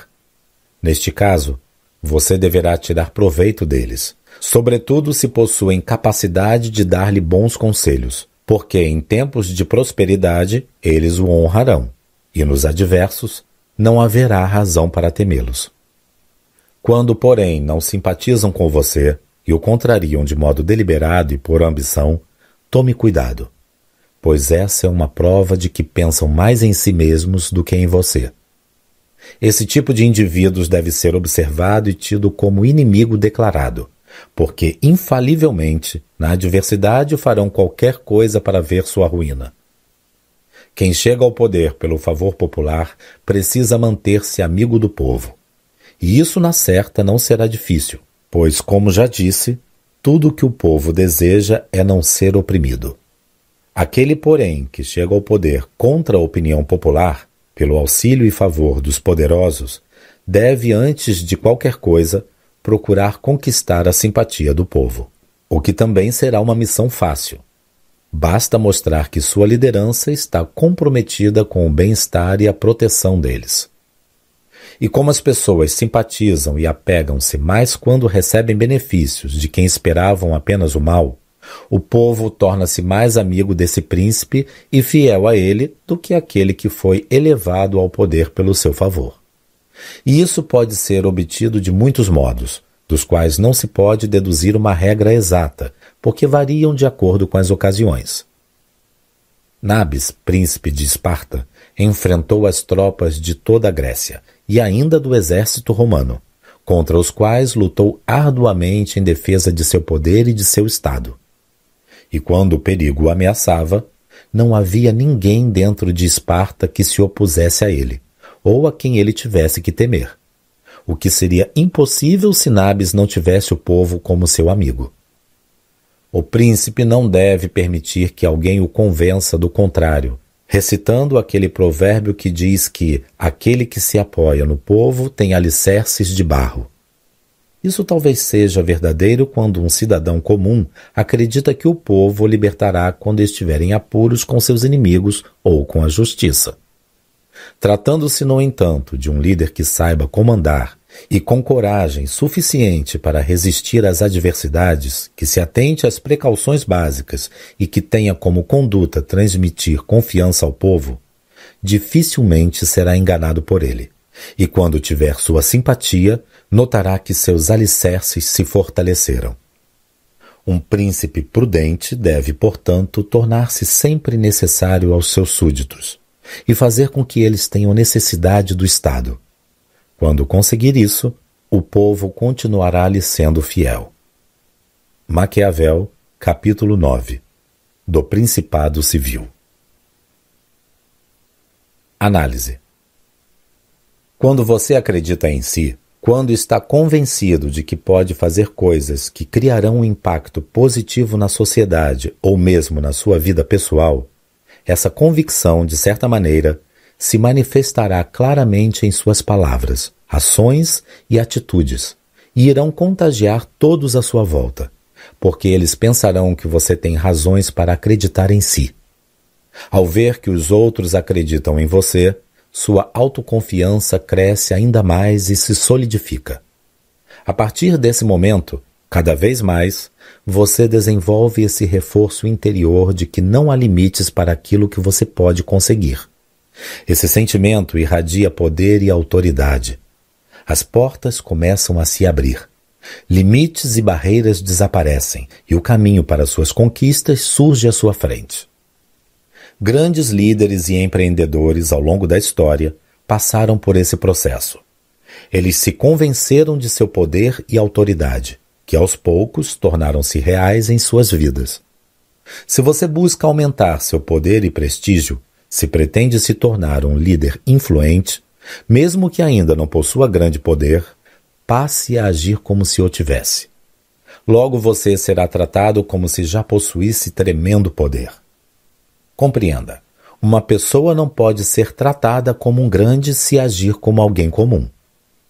Então, comece por separar sua imagem da imagem de uma pessoa comum. Faça isso agindo de forma diferente, demonstrando a distância que existe entre um e outro. Lógico. Mostrar essa distância não significa agir com arrogância, mas com segurança, decisão e dignidade. Use as quatro estratégias a seguir para impor uma imagem de poder e autoridade. Seja digno. Dignidade é uma atitude da qual você nunca deve abrir mão, sobretudo nos momentos de maior adversidade. Para manter sua dignidade, comporte-se sempre como se nada pudesse afetá-lo e como se sempre tivesse à mão todas as ferramentas e todo o tempo do mundo para reagir ao problema. Seja ousado. Sempre haja com ousadia. Coloque seu valor nas nuvens e jamais estremeça diante de nenhuma insegurança. O mundo é dos atrevidos e ousados. Fique atento, porém, com os invejosos. Quando se posicionar com ousadia diante da vida, surgirão todos os tipos de sentimentos à sua volta, principalmente inveja, ciúme e ressentimento. Ignore-os. Você não pode viver o tempo todo se preocupando com as emoções alheias. Defina seu caminho e siga em frente. Não negocie com mensageiros. Procure sempre o líder maior. Nunca aceite negociar com seus assistentes ou mensageiros. Se aceitar dialogar com o mensageiro, estará se colocando no nível dele e não do líder maior. Mas ao aceitar dialogar apenas com quem está no topo, você imediatamente se coloca no mesmo nível dele. Ao negociar apenas com o líder, você assume o poder de um líder. Seja generoso com o líder mais poderoso que você. Lembre-se sempre dos três reis magos que até hoje são lembrados por terem presenteado o menino Jesus recém-nascido. Quando for se reunir com o líder, use a generosidade como arma. Tire proveito da regra da reciprocidade presenteio. De preferência, dê-lhe algo discreto, mas valioso. Ao presentear o líder, você se coloca acima dele e o força a ser cortês e generoso com você. E isso é meio caminho em qualquer negociação. Por fim, lembre-se sempre de que não são os outros ou as circunstâncias que definem seu preço no mercado, mas você mesmo. Peça pouco e será isso que você receberá. Desse modo, defina o valor que você quer ter. Em seguida, envie ao mundo o sinal apropriado do valor que você definiu. Logo verá que mesmo aqueles que não acreditavam em você mudarão seu ponto de vista e passarão a respeitá-lo pela sua autoconfiança, firmeza e ousadia. Saiba, no entanto, que firmeza e ousadia não devem ser confundidas com indiferença e arrogância. Capítulo 14 Dos que alcançam o poder por meios injustos e corruptos. De O Príncipe. Além das maneiras de chegar ao poder que vimos no capítulo anterior, pode-se dizer que existem ainda outros dois modos, que são conquistar o poder pela maldade, por caminhos desonestos e corruptos, contrários a todas as leis humanas e divinas, alcançar o poder pelo favor de seus compatriotas. Embora essas duas formas não sejam em nada muito honrosas, não me parece inteligente omiti-las. Em relação ao primeiro, quero fazer referência ao exemplo de Agatocles Siciliano, que, mesmo sendo filho de um simples oleiro que se utilizou de meios corruptos e desonestos associados a atitudes desprezíveis e repudiantes, tornou-se rei de Siracusa. Sua vida de barbáries começou cedo, e através de conluios e maldades de toda ordem, tornou-se o pretor de justiça de Siracusa. Esse cargo, entretanto, não lhe pareceu suficiente. Agatocles queria tornar-se príncipe, e, utilizando-se de uma estratégia covarde, aliou-se secretamente com Amilcar, um general cartaginês que se encontrava com seu exército na Sicília e preparou o golpe que poderia lhe dar o trono que tanto almejava. Certa manhã, Agatocles reuniu o povo e o senado de Siracusa na praça da cidade, com o pretexto de realizar um plebiscito sobre negócios públicos. Quando todos se encontravam ali reunidos, ele ordenou que seus soldados exterminassem ao mesmo tempo todos os senadores e os homens mais ricos da cidade. Em seguida, apoderou-se do governo de Siracusa e conservou-o.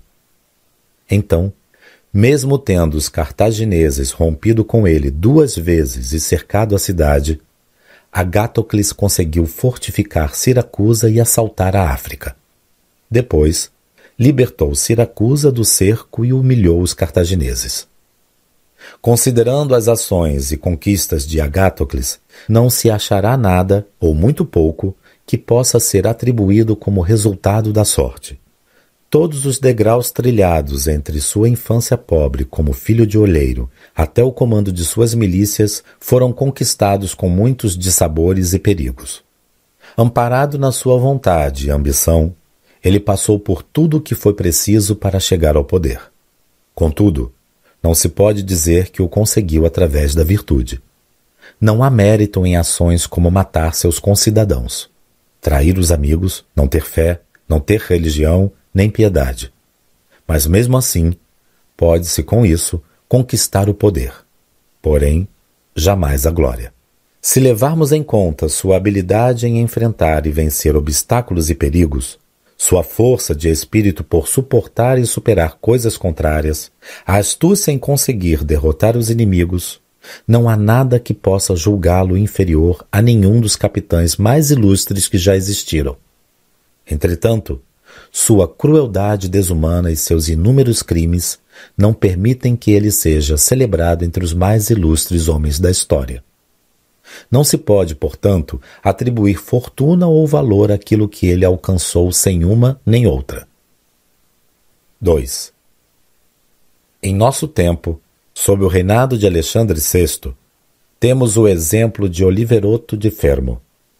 Como seu pai morreu quando Oliveroto ainda era criança, ele foi criado por um tio materno, Giovanni Fogliani. Ainda muito jovem, Oliveroto dedicou-se à vida militar e teve Paolo Vitelli como mentor. Era desejo de sua família que, uma vez treinado através de dura disciplina, Oliveroto lograsse algum posto de destaque na milícia. Quando Paolo faleceu, Vitelozzo, seu irmão, passou a comandar o jovem. Como era engenhoso, forte destemido, em pouco tempo Oliveroto tornou-se o primeiro homem da corporação. Pareceu-lhe, contudo, coisa desprezível continuar servindo com os demais. E, ajudado por alguns cidadãos de Fermo, que preferiam a servidão à liberdade de sua pátria, e auxiliado por Vitelozzo, Oliverotto decidiu ocupar a cidade de Fermo. Desse modo, escreveu a seu tio Giovanni Fogliani, dizendo-lhe que, por ter estado muitos anos fora de casa, queria visitá-lo. Disse também que desejava muito mostrar para sua cidade natal o patrimônio que acumulara. Como não trabalhara com outro objetivo senão adquirir honras a fim de que seus concidadãos reconhecessem que não gastara o tempo em vão, pretendia apresentar-se em grande pompa e acompanhado de cem cavaleiros, todos seus amigos e servidores. Por isso, solicitou ao tio que organizasse uma passeata, sugerindo que os cidadãos de Fermo o acolhessem com homenagens. Ressaltou ainda que, além de ser gratificante para ele, constituiria também uma honra para o tio, que o educara. Giovanni não deixou de atender nos mínimos detalhes aos pedidos de seu sobrinho. Quando veio o dia, fez com que os cidadãos de Fermo o recebessem com grandes festejos. Muito feliz, Giovanni alojou o sobrinho e toda a comitiva em sua própria casa. Decorridos alguns dias, tudo estando preparado para que ordenasse o que convinha à sua futura traição, Oliverotto organizou um banquete, para o qual convidou seu tio Giovanni Fogliani e os demais homens de destaque da cidade de Fermo. Assim que encerrou o banquete, Oliverotto propositalmente iniciou uma discussão a respeito de assuntos graves, da grandeza do Papa Alexandre e de César, seu filho, assim como de suas empresas. Uma vez que Giovanni e os outros haviam externado também considerações a tal respeito, em um momento de ira, Oliverotto afirmou que aquilo era tema para se discutir em local mais reservado e dirigiu-se à sala ao lado. Assim que os convidados se acomodaram para continuar a conversa, os soldados de Oliverotto saíram dos esconderijos e assassinaram Giovanni e os demais convivas. Depois do homicídio coletivo, Oliverotto percorreu a cidade a cavalo com suas tropas e cercou o Supremo Magistrado no palácio da cidade. Com medo, o Supremo cedeu à pressão de Oliverotto e criaram um governo no qual ele se tornou o chefe. Após assassinar todos aqueles que poderiam estorvá-lo, Oliverotto fez-se forte por novas leis civis e militares, de modo que, durante o ano em que governou a província, não conseguiu apenas assegurar-se da cidade de Fermo, como ainda tornar-se temido por todos os seus vizinhos. Teria sido difícil tomar a cidade de Oliverotto se ele não tivesse sido enganado por César Borgia. Desse modo, um ano após ter cometido o assassinato coletivo e tomado a cidade, Oliverotto foi estrangulado juntamente com Vitellozzo, mestre de suas virtudes e infâmias. 3.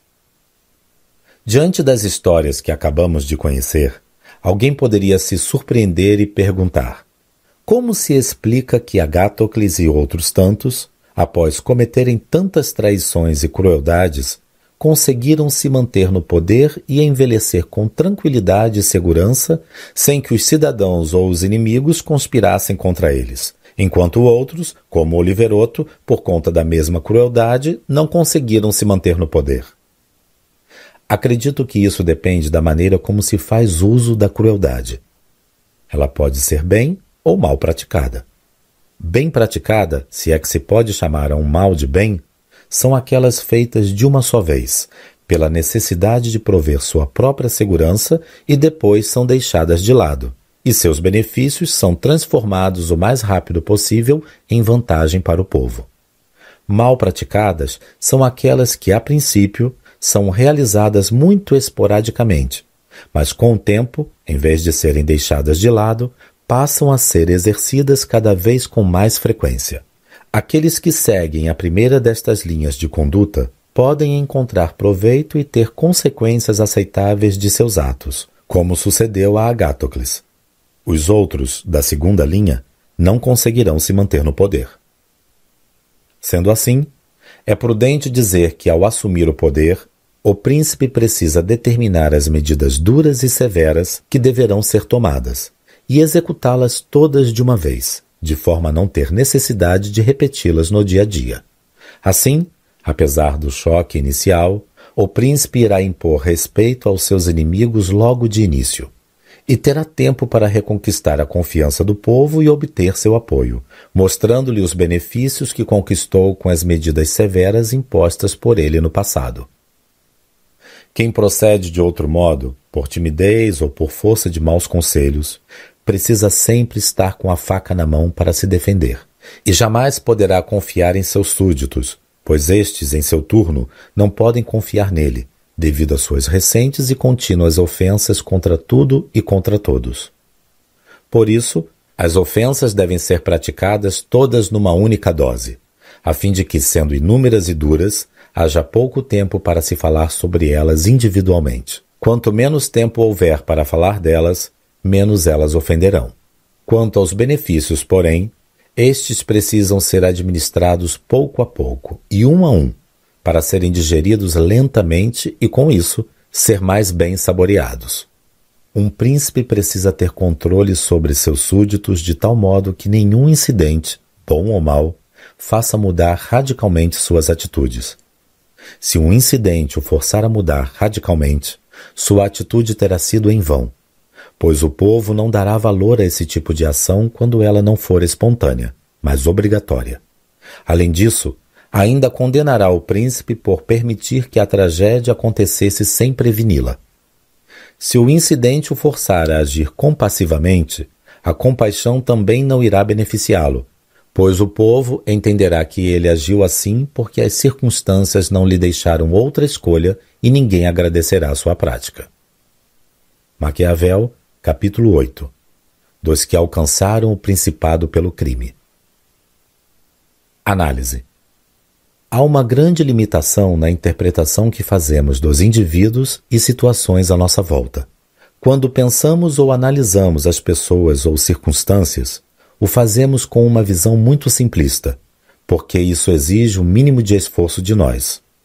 Costumamos nos precipitar nas nossas conclusões, julgando as pessoas e circunstâncias de acordo com nossas próprias projeções, nossos medos, angústias, ambições e ansiedades, percebendo apenas o que estiver de acordo com esses sentimentos.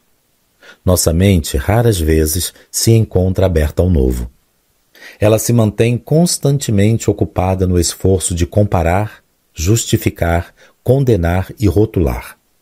E uma vez que criamos um rótulo, nós nos agarramos a ele e não soltamos mais. Esse rótulo, como já vimos, quase nunca foge da dualidade simplista que classifica as coisas como boas ou ruins, fáceis ou difíceis, bonitas ou feias, claras ou confusas e assim por diante. A verdade é que nada na vida é tão simples assim. Pessoas, eventos e circunstâncias sempre são mais complexas. Posso ser ruim com você hoje e bom amanhã. Você pode ser ruim comigo e bom com outra pessoa. Seu adversário pode parecer fraco e surpreendê-lo com sua força. A circunstância que hoje parece negativa, amanhã poderá se mostrar positiva. Assim como o que parece positivo hoje pode se tornar negativo no futuro. Por isso, reduzir o mundo a preto e branco torna sua compreensão mais simples e talvez momentaneamente faça com que seja mais fácil lidar com ele. Mas, por outro lado, também nos distancia de como ele é na realidade e nos leva a cometer muitos erros de avaliação, tornando-nos vítimas fáceis do nosso próprio julgamento. Se deseja ser um grande empreendedor, um profissional liberal brilhante ou um executivo extraordinário, descubra o poder, a beleza, o vigor e a vitalidade que existe numa mente aberta, livre de dogmas, doutrinas e convicções predefinidas. Resista a todo custo à tendência de saltar para conclusões precipitadas, que costumam ser fruto de suas projeções e, por isso, irreais e falsas tenha cautela. Saiba que, para descobrir o novo, muitas vezes é preciso se livrar do velho, sobretudo suas doutrinas e convicções dogmáticas. Se agir com mais cautela, permitindo mais espaço para avaliação, se der mais atenção a possíveis nuances e ambiguidades, libertando-se de certos resíduos de sua formação, você se distanciará das massas da noite para o dia, e os benefícios serão enormes em todos os sentidos. Indivíduos que avaliam tudo em termos de A ou B se apregam muito às aparências, tornando-se vítimas ingênuas e indefesas das circunstâncias e das pessoas, porque tanto as circunstâncias quanto as pessoas nunca são simplesmente boas ou ruins. Circunstâncias e pessoas, como já vimos, podem ser boas e ruins ao mesmo tempo. E com isso, confundir e enganar com tremenda facilidade aqueles que não estiverem atentos. Em outras palavras, aquele que não desenvolver a habilidade de raciocinar com clareza, sem ilusão, a partir dos fatos, e não de suas convicções e de seus dogmas, ignorará o lado bom que há nas coisas ruins ou o lado ruim que existe nas coisas boas, e com isso correrá o risco de sair perdendo em ambas. Lembre-se, convicções, doutrinas e dogmas sempre são frutos daquilo que carregamos na memória. A memória sempre é fixa, ela responde a padrões. Nela não há flexibilidade, e sem flexibilidade não há liberdade. Por isso, alguém que está agarrado à sua memória, que é oprimido pelas suas crenças, nunca estará livre. E sem liberdade não pode haver nem iniciativa, nem liderança e nem poder. Capítulo 15 Dos que alcançam o poder pela sorte ou pela força alheia. De O Príncipe. Quando um príncipe conquista o poder apenas por sorte, ele necessitará de pouco esforço para chegar ao topo, porque voará para lá. Uma vez lá, porém, encontrará todo tipo de dificuldades, sem que esteja preparado para enfrentá-las.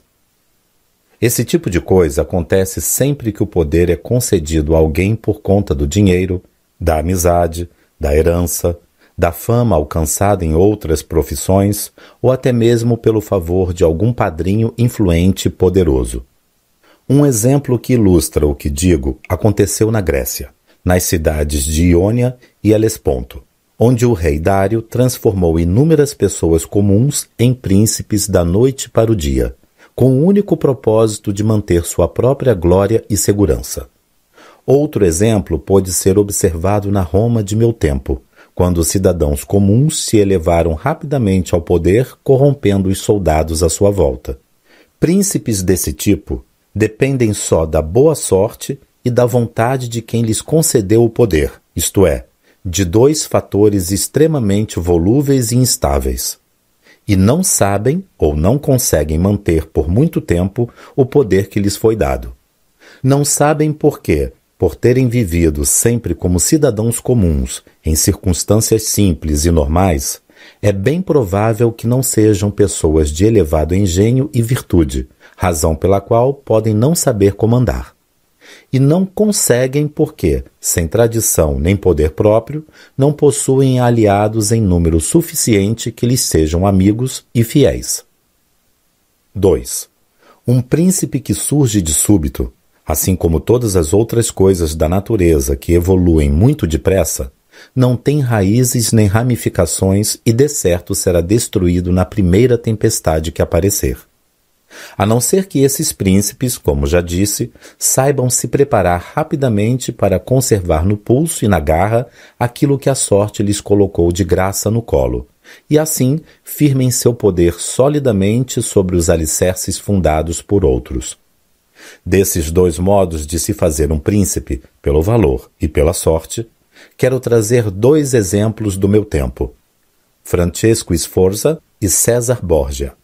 Francesco à custa de trabalho duro somado ao seu imenso valor como pessoa, sendo um cidadão comum, tornou-se Duque de Milão. As dificuldades enfrentadas ao longo do caminho de sua ascensão e o imenso esforço organizado que ele desprendeu para vencer os obstáculos ao longo da jornada lhe conferiram a experiência necessária para ocupar o posto e conservá-lo com certa facilidade. Por outra parte, César Borgia apelidado pelo povo de Duque Valentino, conquistou o Estado com o favor de seu pai, o Papa Alexandre VI. Mais tarde, quando não pôde mais contar com essa ajuda, apesar de ter feito tudo o que competia a um homem sábio e valoroso fazer para criar raízes no posto que as armas e a ajuda de outro homem lhe ofereceram, perdeu-o. É que, como dito anteriormente, quem não constrói os alicerces no início poderá empenhar-se nessa tarefa mais tarde, desde que seja possuidor de grande capacidade. Se bem que, com isso, aborrecerá o arquiteto e colocará todo o edifício em perigo. Maquiavel, capítulo 7 Dois principados novos que se conquistam com armas e virtudes de outrem. Análise A maioria das pessoas quer alcançar grandes objetivos, mudar de vida, sair de uma situação de resultados medíocres para uma de sucesso e abundância. Mas não quer enfrentar as adversidades seu erro maior está em fugir da dor que, romper a resistência de abandonar um nível inferior e ir para o superior, causa. É como se elas planejassem escalar uma montanha, mas não quisessem lidar com o cansaço e as dificuldades que a subida causa. Elas planejam subir, mas ao mesmo tempo acreditam que existe uma maneira de fazê-lo sem esforço, porque não desejam abrir mão da zona de conforto em que se encontram. Esse é um conceito muito comum e também muito ingênuo e inocente, porque permanecer na zona de conforto, ao contrário do que se pensa, não é uma vida boa. Nós, seres humanos, não fomos feitos para a passividade. Nossa natureza é agressiva e vai contra qualquer tipo de estagnação. Nada permanece o mesmo por muito tempo. Ou você está crescendo ou está morrendo. Vive melhor, então, aquele que não tem pena de si próprio e que não tem medo da dor que o processo de crescimento causa. A vida boa é aquela em que o indivíduo cria um desafio produtivo para si próprio e depois dá o máximo de si para superá-lo. E uma vez que o superou, imediatamente cria outro ainda maior e outra vez dá o máximo de si para superá-lo. Essa é a natureza do ser humano. É dessa forma que forjamos o nosso poder. Aquele que entra nesse processo logo percebe que a dor do crescimento é uma dor boa, gostosa.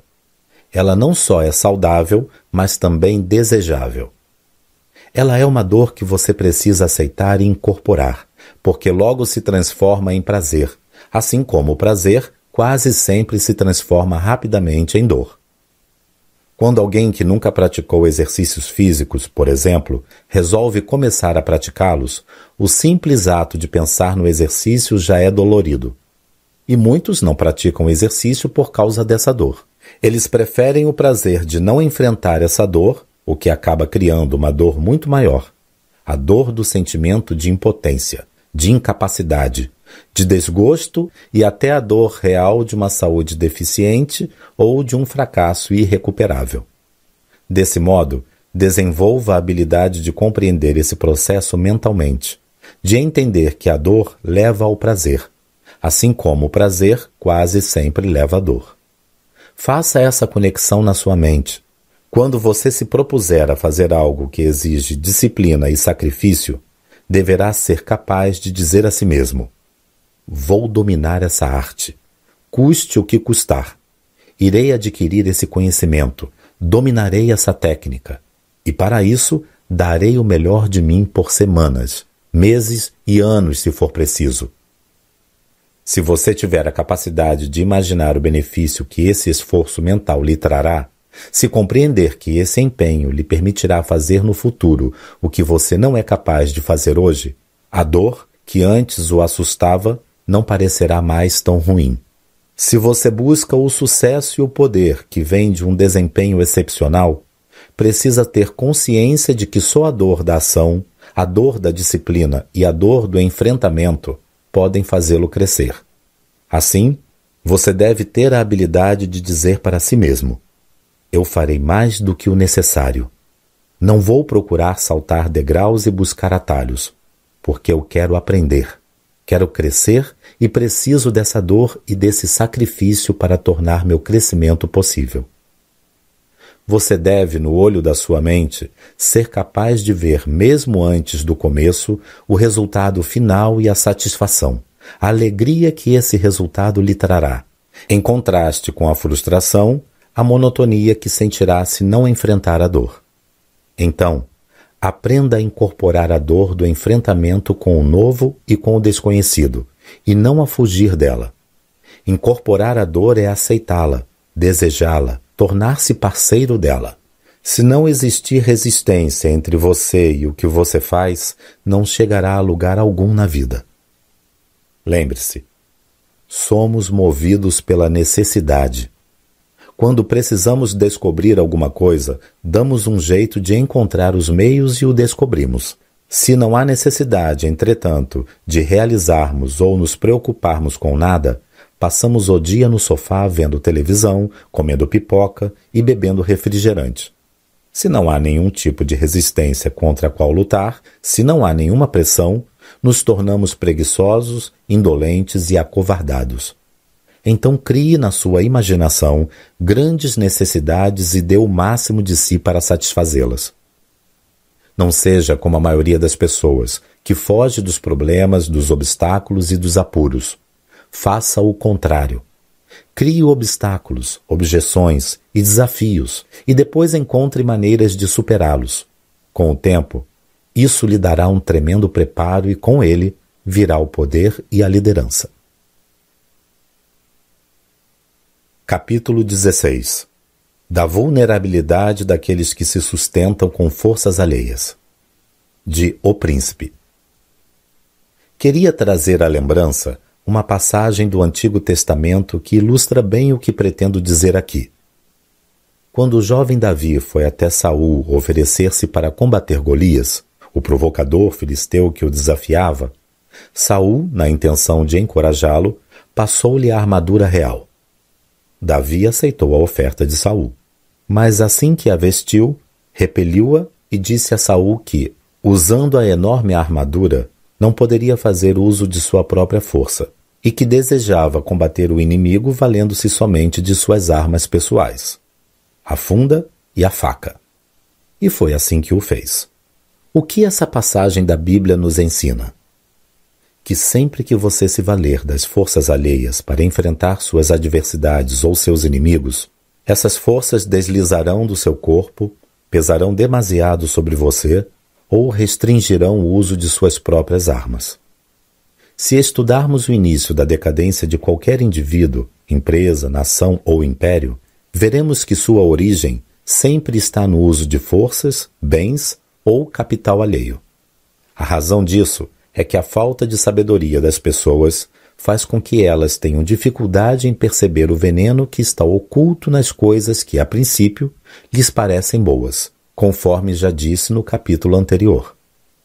Isso se aplica àqueles que no início se rendem a ofertas que os libertam do aperto, como o auxílio dos outros, sem perceber que, sendo um alívio imediato, criam enormes comprometimentos futuros. Quando alguém escolhe a opção de viver com oxigênio alheio, suas forças e seu poder declinam e se deterioram rapidamente. E logo ele será tomado por aquele de quem emprestou as forças para sobreviver. Por isso, a pessoa que do alto de seu posto não é capaz de descobrir os males na sua origem, não é inteiramente sábia. E a sabedoria, como temos conhecimento, é uma virtude concedida a poucos. Concluo, portanto, que, sem possuir forças próprias, nenhum príncipe ou governante pode se sentir seguro e livre para agir de acordo com suas virtudes e seus desejos pessoais. Antes, está à mercê da boa vontade de outros, que logo desejarão tomar seu lugar. Foi sempre a opinião e a sentença dos sábios. Nada é tão instável quanto o poder de um príncipe quando não apoiado em sua própria força. Por isso, um indivíduo deve sempre zelar por preservar suas forças próprias. E quando há forças que ainda não estão plenamente sob seu controle, deve dedicar todo o seu conhecimento, toda a sua energia e toda a sua disciplina para reforçar suas bases e assumir o controle de tudo que lhe possa servir de ameaça, não só no presente, mas também no futuro. Maquiavel capítulo 13, das milícias auxiliares, mistas e do próprio país. Análise: A maioria de nós, humanos, vive à procura de uma chave secreta para o sucesso. Algo que nos dê poder e prestígio num passe de mágica. Poucos estão dispostos a pensar por conta própria. Buscamos uma receita pronta que possa ser seguida passo a passo. Queremos algum tipo de teoria, de doutrina, uma fórmula que explique o caminho. E assim ficamos presos na própria fórmula, na teoria, na explicação, e pouco a pouco nos afastamos do principal, a ação. Isso ocorre porque, por trás de todo palavreado, há o medo constante da dor da ação. Por isso, construímos teorias e fórmulas que servem como cortina de fumaça atrás das quais procuramos nos abrigar e nos esconder. Confundimos estratégia com fórmula. Compreenda. Toda mudança é lenta e gradual. Ela exige poder, decisão, renúncia, disciplina, planejamento e persistência. Mas a maioria das pessoas quer transformações instantâneas e radicais sem o esforço ou o sacrifício que ela demanda. Em nossas cabeças, estratégia é uma sequência de etapas que nos levará para um objetivo específico. Procuramos essas etapas em livros, seminários, palestras ou até mesmo através de um mentor, de um coach ou de um guru. Apostando no poder da imitação, queremos saber exatamente o que as pessoas de sucesso fazem, para poder imitá-las, acreditando que, se agirmos assim, alcançaremos o mesmo resultado que aqueles a quem imitamos. Esse raciocínio dificilmente nos levará onde queremos chegar. Na verdade, com o tempo, em vez de nos libertarmos, nos tornaremos presas daqueles que prometem ter a receita que procuramos. Grandes líderes e empreendedores excepcionais entendem que a essência de uma estratégia não é seguir um conjunto de passos ou técnicas, mas saber se colocar numa posição privilegiada que confira a possibilidade de obter o maior número de informações possíveis. No lugar de ver o mundo em preto e branco, eles buscam um ponto que lhes dê acesso à infinita variação de cores intermediárias. Eles sabem que entender a realidade é mais importante que conhecer fórmulas ou teorias, porque fórmulas ou teorias quase sempre são ultrapassadas e por isso falsas e irreais. Do contrário, a realidade sempre é atual e por isso verdadeira e real. Entendê-la requer enorme habilidade, uma mente ágil, livre e não enraizada em ideias e convicções. Mas como não estamos dispostos a encarar a realidade, buscamos atalhos e escapes. E hoje justificamos com nomes bonitos, como princípios, valores, ideais, tradição e assim por diante. Uma mente incapaz de compreender a realidade nunca conseguirá liderar com sucesso por mais força que tenha. Não é a força ou o poder que definem o sucesso, mas a habilidade de traçar a estratégia correta para cada momento. Para isso, tanto na defesa do que é seu como na busca do que você quer, é preciso que tenha uma noção clara daquilo que existe à sua volta e tenha a ousadia e a coragem de enfrentá-lo. Uma mente confusa em relação à realidade se torna retraída e sempre tenta se agarrar em algo que lhe dê segurança ou proteção. Ela está sempre fugindo por medo do desconhecido, da realidade de si mesma, dos outros. Sendo assim, Empenhe-se ao máximo para desenvolver uma profunda compreensão de quem você é, de quem são seus aliados e quem são seus adversários, e ainda qual o contexto em que ambos se inserem. Olhe à sua volta e identifique cada pessoa com certa influência. Descubra com quem ela está conectada e qual é o vínculo dessa conexão. Circule por tudo. Procure conhecer o máximo de indivíduos Crie uma rede de conexões tão poderosa que seus adversários, ou mesmo um aliado que tente se rebelar contra você, se sintam completamente isolados e rejeitados socialmente.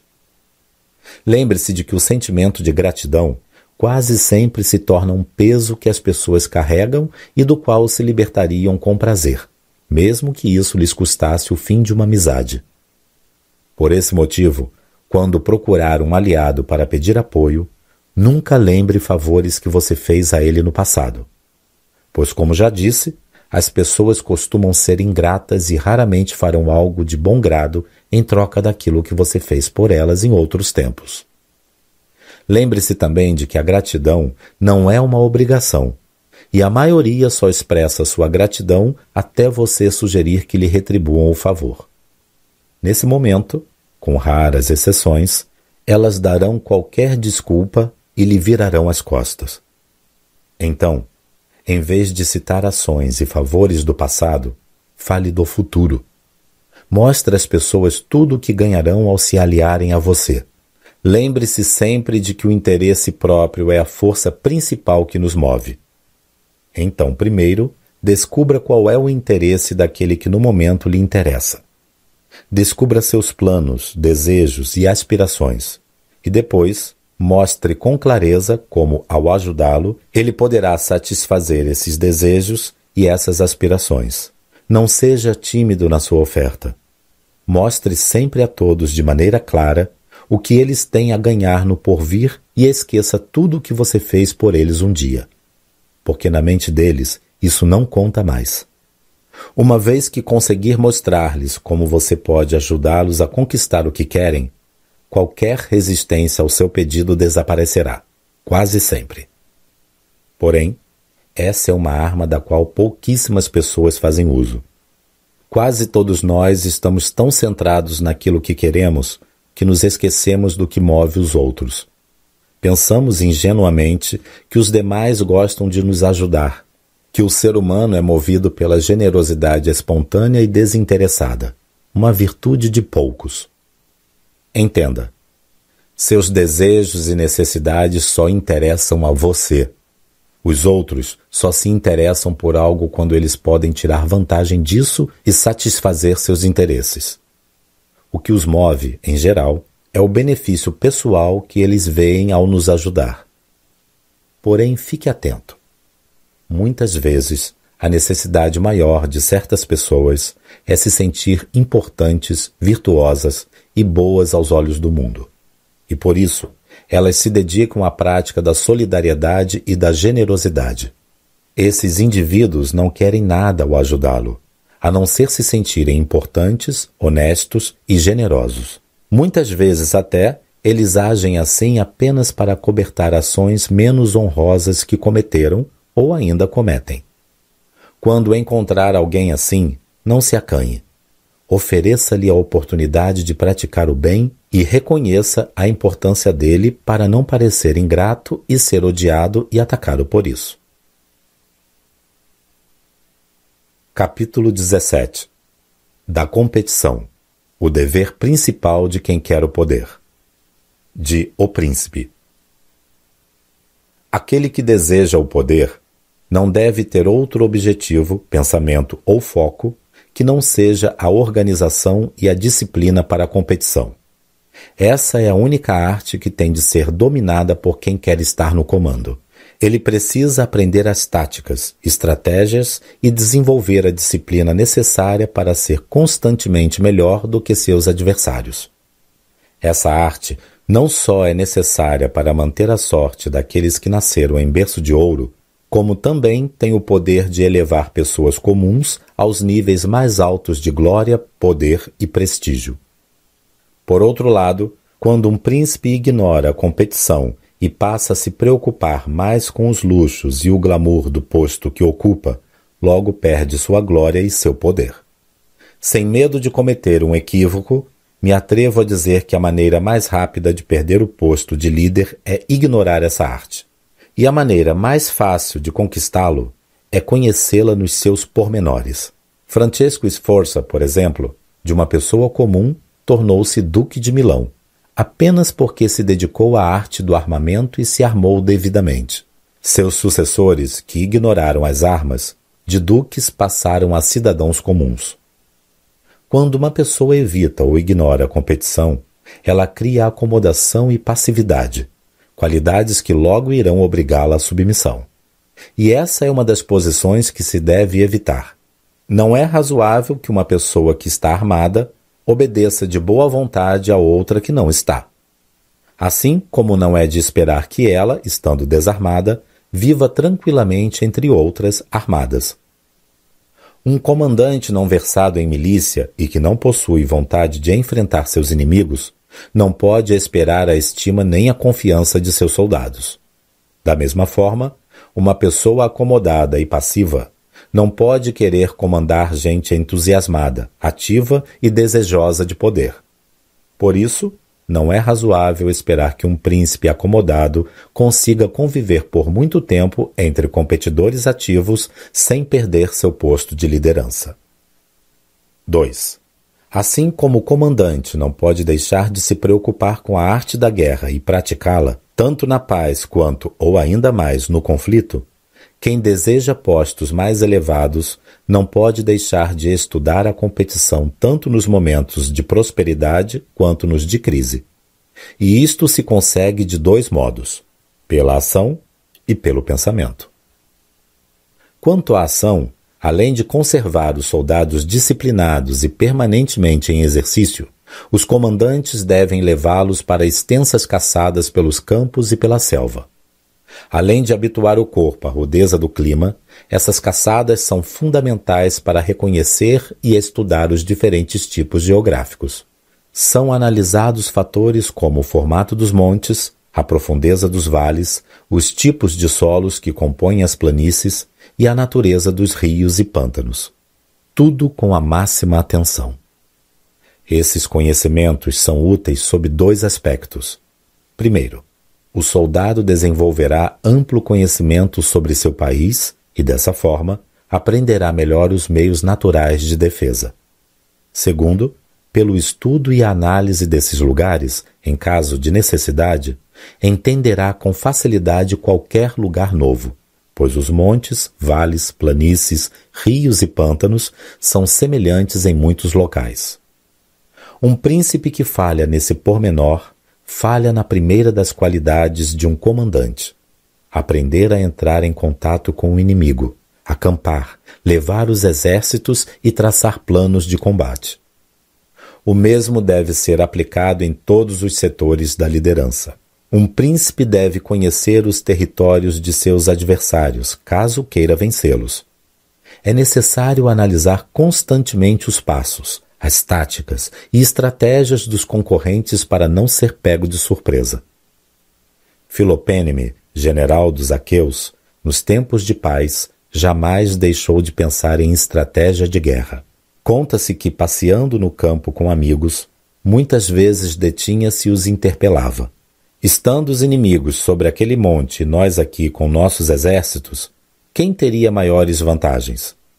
Como se poderia ir ao seu encontro mantendo nossa formação?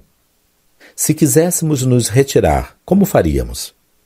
Se eles batessem em retirada, como os seguiríamos? Assim, formulava todas as hipóteses possíveis em caso de um combate naquela situação.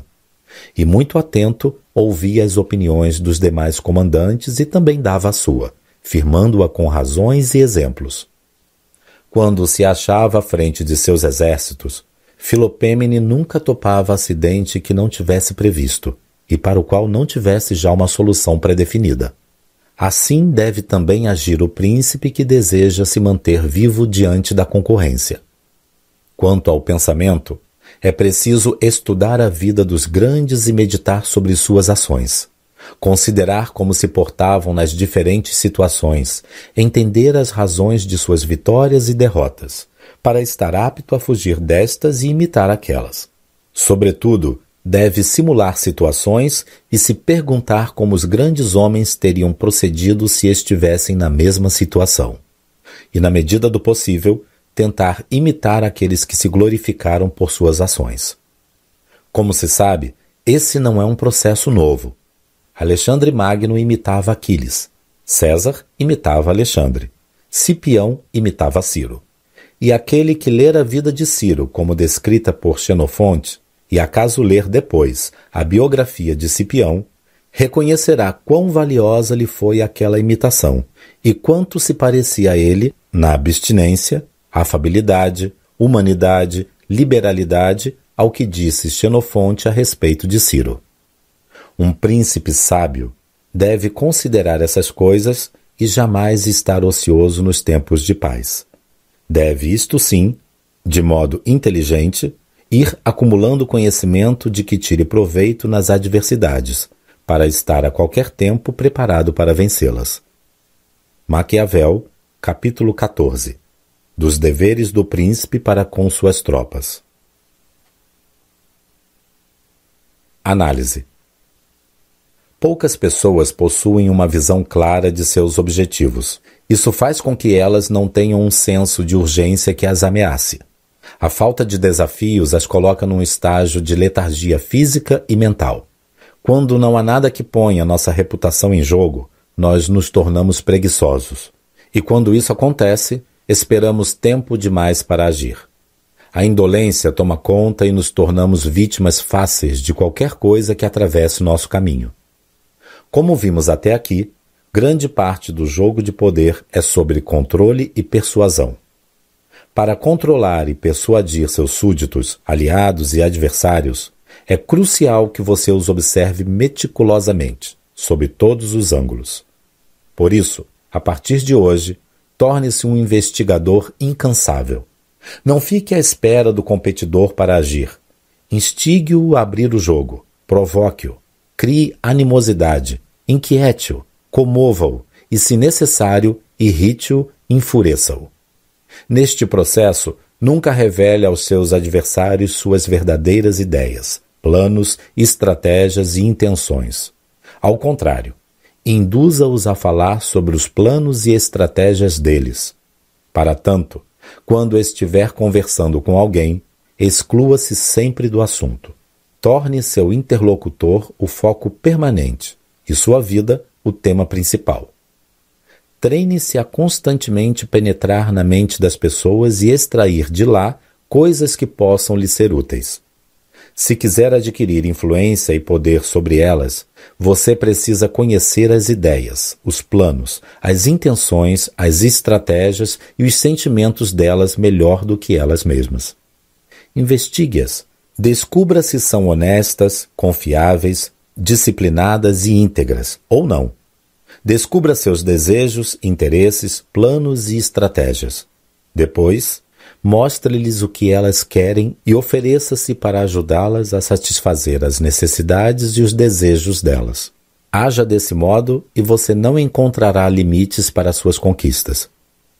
Sutilmente, faça perguntas estratégicas com o objetivo de descobrir quais são seus planos e desejos. As pessoas são tão egocêntricas e carentes de atenção que, se alguém estimulá-las a falar sobre si, sem perceber, entregarão seus planos e segredos numa bandeja dourada. Então, induza seu interlocutor a confessar tudo. Seus sonhos e desafios, seus problemas e estratégias, suas forças e fraquezas, tudo. Contudo, tenha cuidado. Faça-o com cautela e sutileza. Se o interlocutor perceber que você está tentando arrancar coisas dele, o efeito poderá ser o contrário. Em seguida, quando melhor lhe convier, use essa informação em seu benefício. Ao usar esse conhecimento, você parecerá assombrosamente inteligente e familiar, ao passo que ele não saberá nada a seu respeito. Desse modo, além de você obter um vasto conhecimento que poderá usar a seu favor, as pessoas ainda confundirão seu interesse nelas por amizade e admiração e as portas de suas fortalezas estarão completamente abertas para você. Capítulo 18 Dos riscos e das dificuldades que existem na implantação de mudanças. De O Príncipe. O leitor não deve estranhar que eu, frequentemente, cite longos exemplos a propósito dos governantes e estados. Em vez de optar pela originalidade, as pessoas quase sempre preferem seguir caminhos já percorridos por outros e imitar as ações destes. Sendo assim, um príncipe prudente deve analisar os caminhos já percorridos pelos grandes homens e seguir o exemplo daqueles que foram os melhores. Ainda que não seja possível seguir fielmente o caminho percorrido por outrem, nem atingir pela imitação a habilidade dos grandes, ao observar suas atitudes e se empenhar em segui-los, sempre se aprende e aproveita muita coisa. Uma pessoa que aspira altos postos deve agir como os arqueiros mais prudentes que, desejando alcançar um alvo muito distante e conhecendo a limitação do arco, fazem a mira em altura superior à do ponto que desejam acertar. Esses arqueiros, como se sabe, não miram a altura para que a flecha alcance o ponto ao qual alinham a pontaria, mas servem-se da mira elevada somente para acertar com segurança o ponto designado mais abaixo. Na busca e conservação do poder, a dificuldade se manifesta na razão direta da capacidade de quem o busca ou o conquistou. O fato de elevar-se ao poder faz supor do príncipe valor próprio ou sorte. O certo é que qualquer uma destas razões exigirá a habilidade de resolver muitos desafios. É comum observar que a maioria dos líderes que foram menos beneficiados pela sorte foram os que se mantiveram por muito mais tempo no poder. 2. Entre governantes antigos que alcançaram o poder e se mantiveram nele pelo seu valor e não pela sorte, podemos citar como sendo os maiores Moisés, Ciro, Rômulo e Teseu. Ainda que Moisés não deva ser citado por constituir-se mero executor das ordens de Deus, é correto, entretanto, admirá-lo pela graça que o tornou digno de falar ao Criador. Consideremos, porém, Ciro e outros que conquistaram e fundaram reinos. Sob qualquer análise, todos são dignos de admiração e levando-se em consideração seus feitos, suas atitudes e ordens particulares, veremos que não se diferenciam em nada daqueles de Moisés, que teve tão alto mestre. E se analisarmos suas vidas e suas ações, chegaremos à conclusão inevitável de que eles não receberam da sorte nada além do que as circunstâncias de poder ajustar e moldar suas virtudes como melhor lhes aprouve. Sem essas circunstâncias, suas qualidades pessoais ter-se-iam apagado, e sem suas virtudes, as circunstâncias teriam sido inúteis. Portanto, era preciso a Moisés ter o povo de Israel no Egito, escravo e oprimido dos egípcios, a fim de que, para se livrarem da escravidão, estivessem propensos a segui-lo. Era conveniente que Rômulo não achasse refúgio em Alba e tivesse sido exposto ao nascer, para vir a tornar-se rei de Roma e fundador de uma pátria. Necessário se tornou que Ciro topasse os persas descontentes do império dos Medas e estes estivessem bastante acomodados e amolentados por um longo período de paz. Teseu não teria conseguido revelar suas habilidades se não houvesse encontrado os atenienses dispersos. Tais circunstâncias levaram esses homens ao triunfo, e sua maior habilidade foi reconhecer essas circunstâncias, que os tornaram nobres e famosos. Os que, do mesmo modo que Moisés, Ciro, Rômulo e Teseu, se fazem grandes pela virtude própria e conquistam o poder com dificuldade, mas se mantêm nele com facilidade. A razão disso está no fato de que o caminho dificultoso e cheio de desafios os prepara para as adversidades que encontram, uma vez que chegam ao poder e para as mudanças que devem ser implantadas para superá-las.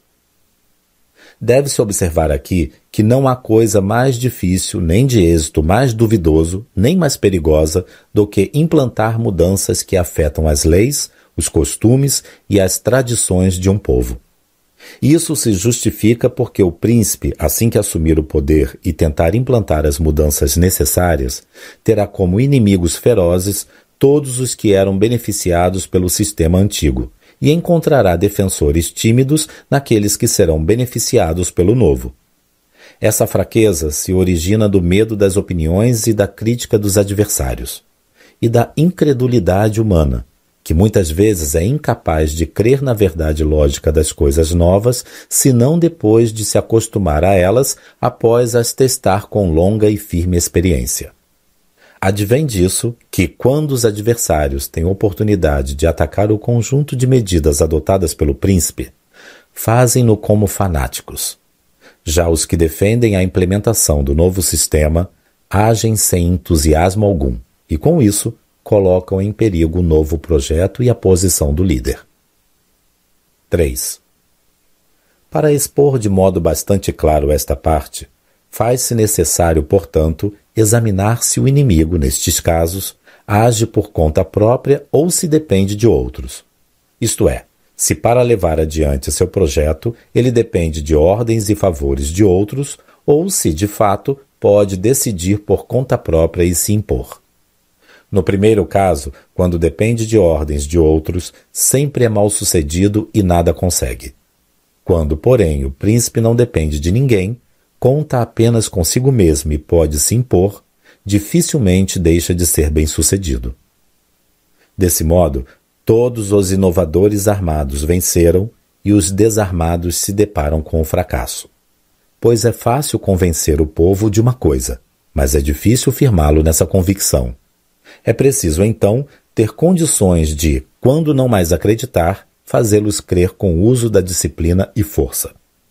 Quando um príncipe se encontra nessa situação, luta com imensas dificuldades para conduzir-se e encontra em seu caminho todo tipo de ameaça e perigo, que somente podem ser superados pela persistência, coragem e astúcia.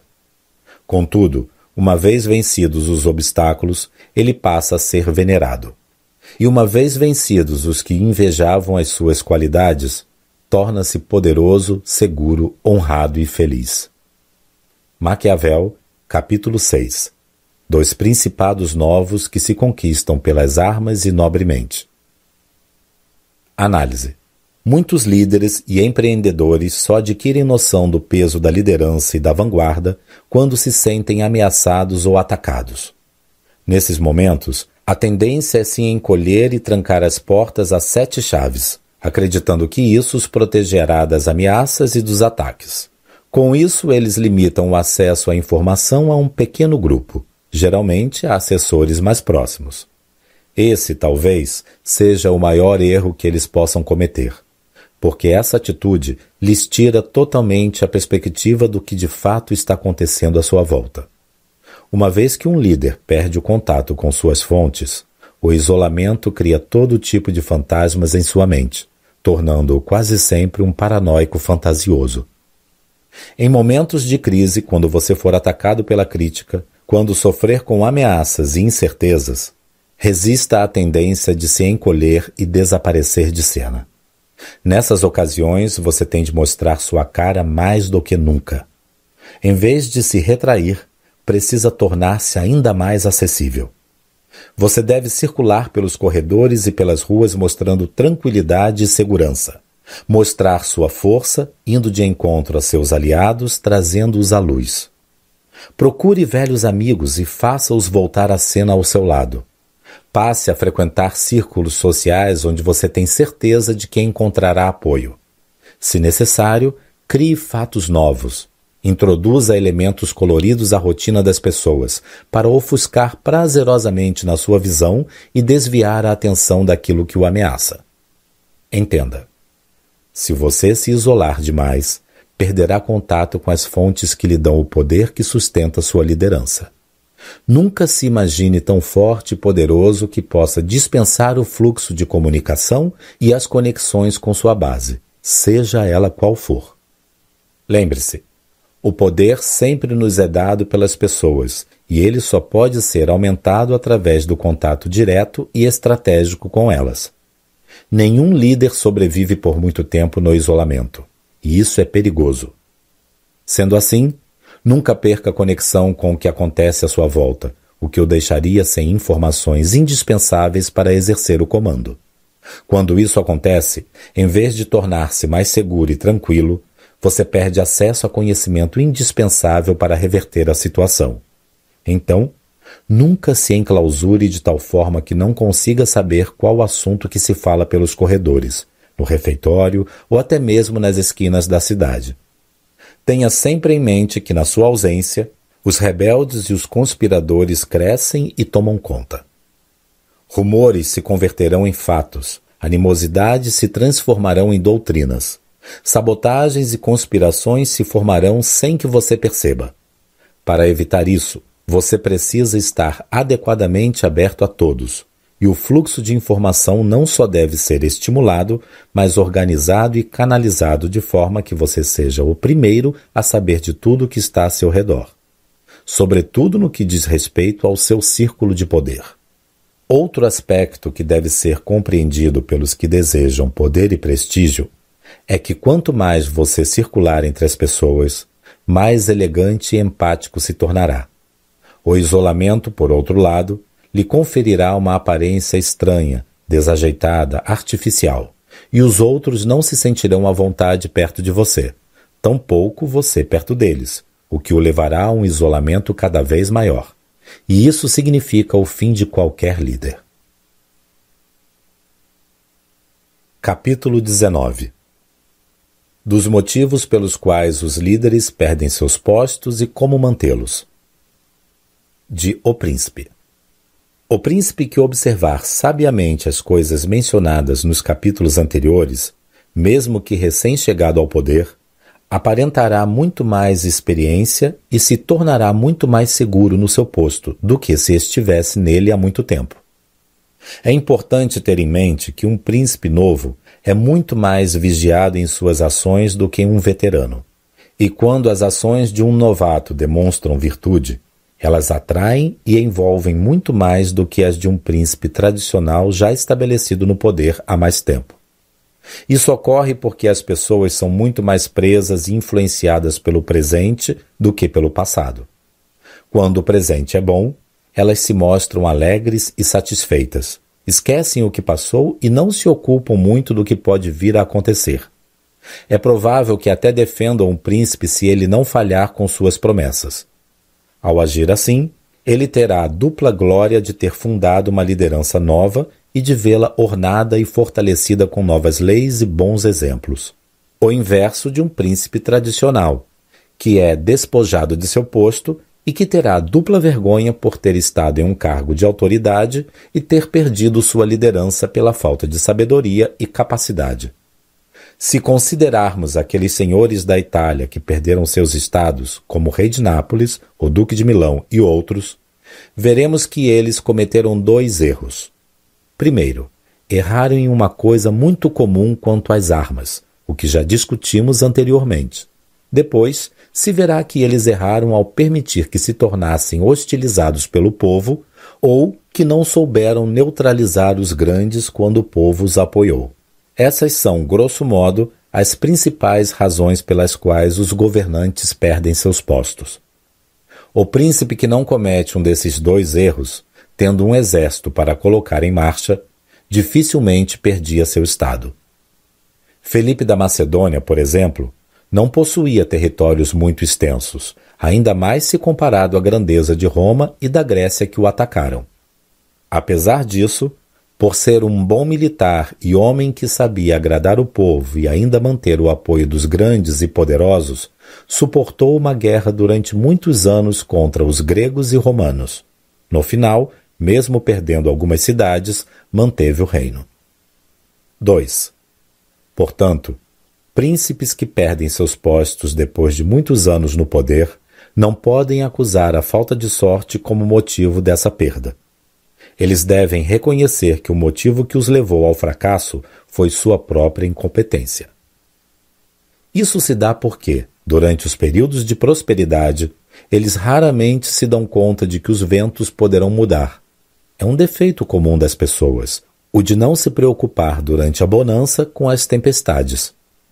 E quando se deparam com os tempos adversos, em vez de enfrentá-los, pensam em fugir esperando que algum dia, fatigado da insolvência dos vencedores, o povo os chame de volta. Quando aquele que ocupou o trono falhar, esse recurso talvez até possa vir a ter algum proveito. Mas não é inteligente deixar de se prevenir e de criar outras estratégias para se manter no cargo por conta dessa esperança. Não é sábio desejar cair só porque acredita que encontrará alguém que o levantaria. Isso não costuma suceder, mas quando acontece, a força que o reergueu não está em você, mas naquele que o levantou. E sendo assim, você não teria segurança alguma, porque o seu meio de defesa não depende de você. É fraco e com ele você não deveria contar. somente podem ser considerados bons, certos e duradouros os meios de defesa que dependem exclusivamente de você e do seu valor. Maquiavel, capítulo 24 Porque os príncipes da Itália perderam seus estados. Análise Um dos grandes problemas da maioria é não entender suas limitações. Em função disso, as pessoas vivem a vida praticamente ao acaso, passando meses ou até mesmo anos sem contemplar a situação e as possibilidades que têm pela frente.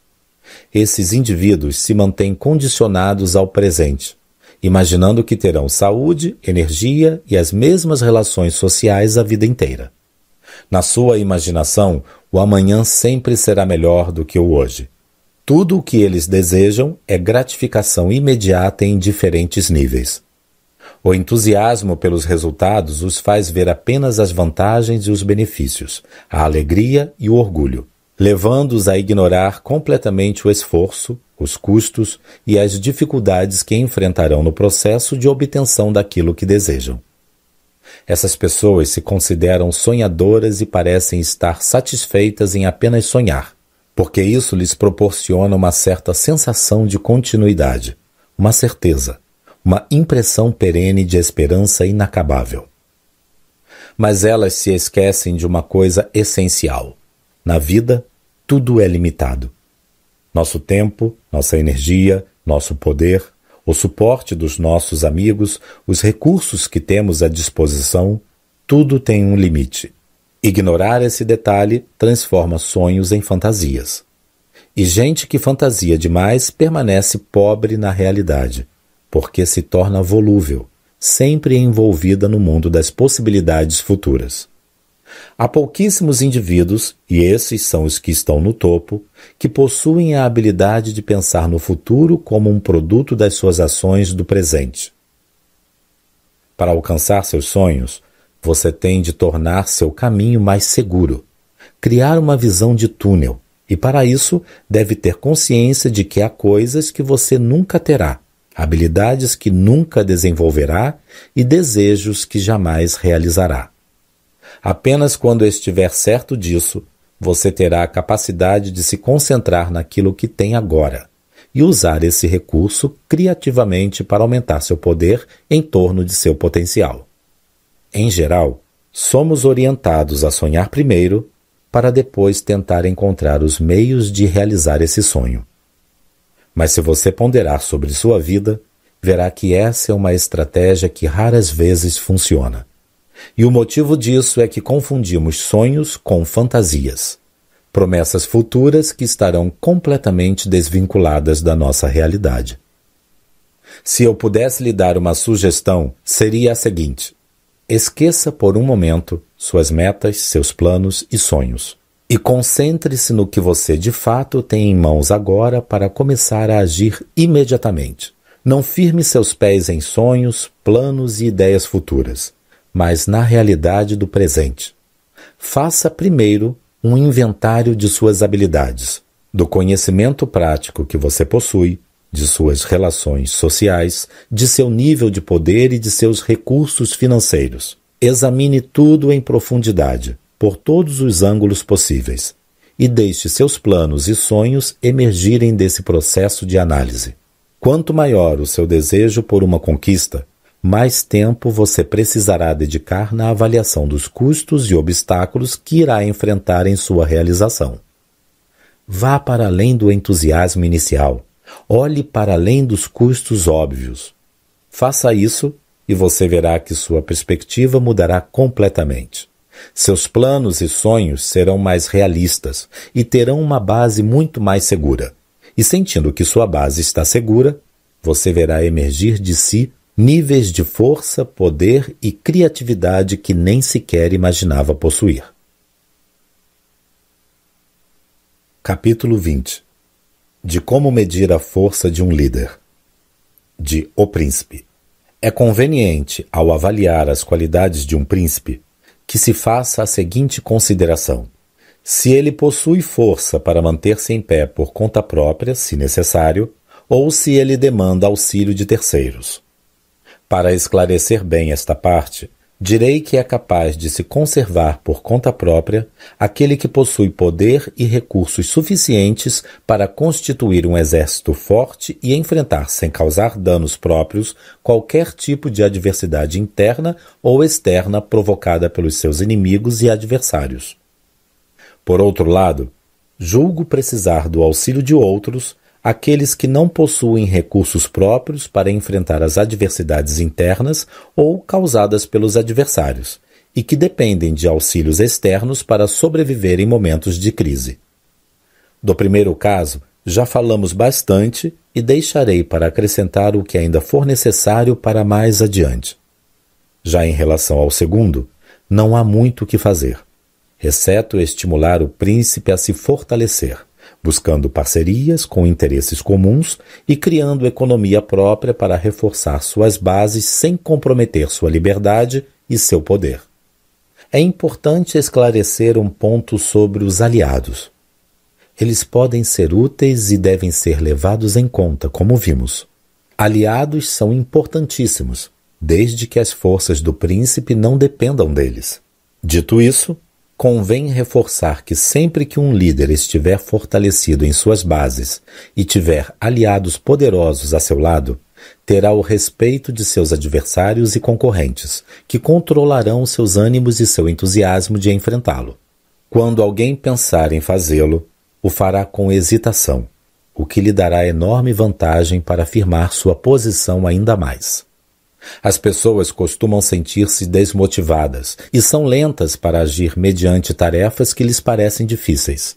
E nunca parecerá ser fácil enfrentar um adversário que reina sozinho, num determinado segmento ou nicho. Ainda mais se, além de força própria, ele tem ao seu lado aliados igualmente fortes. Quando isso ocorre, a pessoa está livre para agir de acordo com suas virtudes e seus desejos. 2. As cidades da Alemanha são extremamente livres. E apesar de terem pouco território, elas apenas obedecem ao imperador quando desejam. E não têm medo dele, nem de nenhum poderoso que viva ao redor. E por elas serem protegidíssimas e muito bem preparadas, qualquer um entende que atacá-las seria uma missão difícil, lenta e árdua. Elas têm valas profundas e muros apropriados ao seu entorno ainda possuem boa artilharia e os celeiros públicos estão sempre repletos de comida, bebida e combustível com capacidade de manter a cidade por pelo menos um ano. Além disso, para evitar que o povo fique desocupado em caso de ataque, é guardada em seus depósitos matéria-prima suficiente para manter a vida industrial Assim, seus ferreiros, marceneiros, artesãos e outros trabalhadores se manterão em plena atividade por cerca de um ano. Por outro lado, essas cidades também apreciam enormemente os exercícios militares, e há uma série de dinâmicas, exercícios e esportes que as mantêm ativas e em pleno funcionamento o tempo todo. Desse modo, essas cidades raramente são atacadas. E quando isso acontece, o atacante retorna de cabeça baixa, com o peso da derrota sobre as costas. Pois é quase impossível alguém atacar uma cidade dessas e manter o ataque por um ano sem se enfraquecer. Assim, torna-se vulnerável e presa fácil daquele a quem atacou. Talvez alguém possa argumentar que as pessoas têm seus afazeres fora dos muros da cidade e, por isso, quando veem a ameaça próxima, logo tornam-se angustiadas e inseguras, e não terão o comprometimento e a disciplina necessários para se manterem fiéis ao príncipe e, por isso, não hesitarão em abandoná-lo. A estes, eu diria que um príncipe forte e bem preparado superará esse obstáculo, dando aos seus seguidores a esperança de que a adversidade não se prolongará, fazendo com que eles temam a crueldade do agressor e ainda conservando para si os que parecem mais assustados. Se o príncipe agir dessa forma, verá que uma vez decorridos alguns dias, os ânimos em torno do adversário irão esmorecer. Ao perceber isso, o povo se unirá ainda mais em torno do príncipe, pois saberá que, mesmo no momento mais difícil, ele se manteve firme e forte e verá que ele está estruturado sobre bases sólidas e que dificilmente haverá alguém maior do que ele. Maquiavel, capítulo 10. Como devem ser medidas as forças de todos os principados. Análise. Se olhar à sua volta, você verá que a maioria das pessoas é muitíssimo tímida.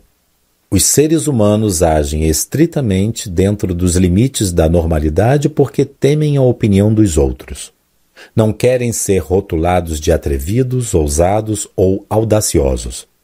Além disso, temem cobranças e humilhações caso anunciem seus projetos e venham a fracassar em suas tentativas. Então, preferem manter seus desejos mais audazes adormecidos em esperanças futuras. Com isso, sentem-se confusos e perdidos em suas ações. Muitos até têm enormes virtudes e grandes capacidade, e com um pouco de ousadia poderiam fazer coisas extraordinárias, mas acabam não fazendo nada. Sua falta de coragem se torna um peso. Sem ousadia, não definem objetivos grandiosos para si e sem objetivos, vivem distraídos, tornando-se presas fáceis do tempo e das circunstâncias. Como vive um tímido? Ele sofre com o medo de arriscar demais e talvez fracassar. Diante dessa possibilidade, corre o risco de não realizar seus sonhos por se sentir aflito com o temor de não ser nada, de viver no vácuo do fracasso. Então, ele se esconde na timidez para escapar do perigo de não conseguir de não ser bem-sucedido, de não alcançar, de não ser algo. Para fugir do medo de não tornar-se o que gostaria de ser, ele se esconde no vazio, na insignificância, no temor e na solidão da timidez. Deixa de arriscar, temendo perder aquilo que nem mesmo é dele. Se você deseja viver uma vida plena, decida-se a parar com isso agora mesmo. Entenda, Pessoas que se destacam são audaciosas. Elas estabelecem objetivos grandiosos sobre suas habilidades e depois se envolvem plenamente com a missão de desenvolvê-las ao extremo para poder realizar seus propósitos. Por saberem o que querem e por irem atrás disso, elas são mais seguras, convencem mais e conquistam mais. A determinação, a disciplina, o foco e o empenho organizado em torno de uma causa específica multiplicam suas forças e lhes dão um tremendo poder. Sua coragem intimida seus adversários, e a ousadia em torno de suas metas as faz parecer mais poderosas do que de fato são. Pense em Martin Luther King Jr., Gandhi ou Madre Teresa. Todos tinham uma causa específica, grandiosa e ousada. E todos eles construíram sua liderança em torno dela. Se você deseja se destacar, desenvolver poder e criar segurança, comece com essas duas ações. Elimine a timidez da sua vida. Seja ousado, atrevido e audacioso. Resista à tentação de fazer uma série de coisas ao mesmo tempo, acreditando que uma delas lhe trará sucesso. É melhor escolher uma única causa, algo grandioso e ousado, que dê sentido à sua vida e se dedicar integralmente a ela com audácia para o resto de sua vida. Com o tempo, isso lhe trará enorme poder e as pessoas começarão a se reunir à sua volta, somando-se à sua causa. E o sucesso virá como consequência. A coragem, assim como a timidez, não é uma coisa genética elas são resultado de hábitos. A partir de hoje, pare de se esconder na timidez para fugir da timidez. Treine-se para ser ousado, corajoso e atrevido com seus planos. Comece com atitudes pequenas, como a valorização do seu trabalho. Quantas vezes, por timidez, você já deixou de cobrar por um serviço ou até mesmo cobrou muito pouco? Por menor que esse serviço seja, você não deveria dar de graça a única coisa que tem para vender. Lembre-se, tudo é uma questão de ponto de vista.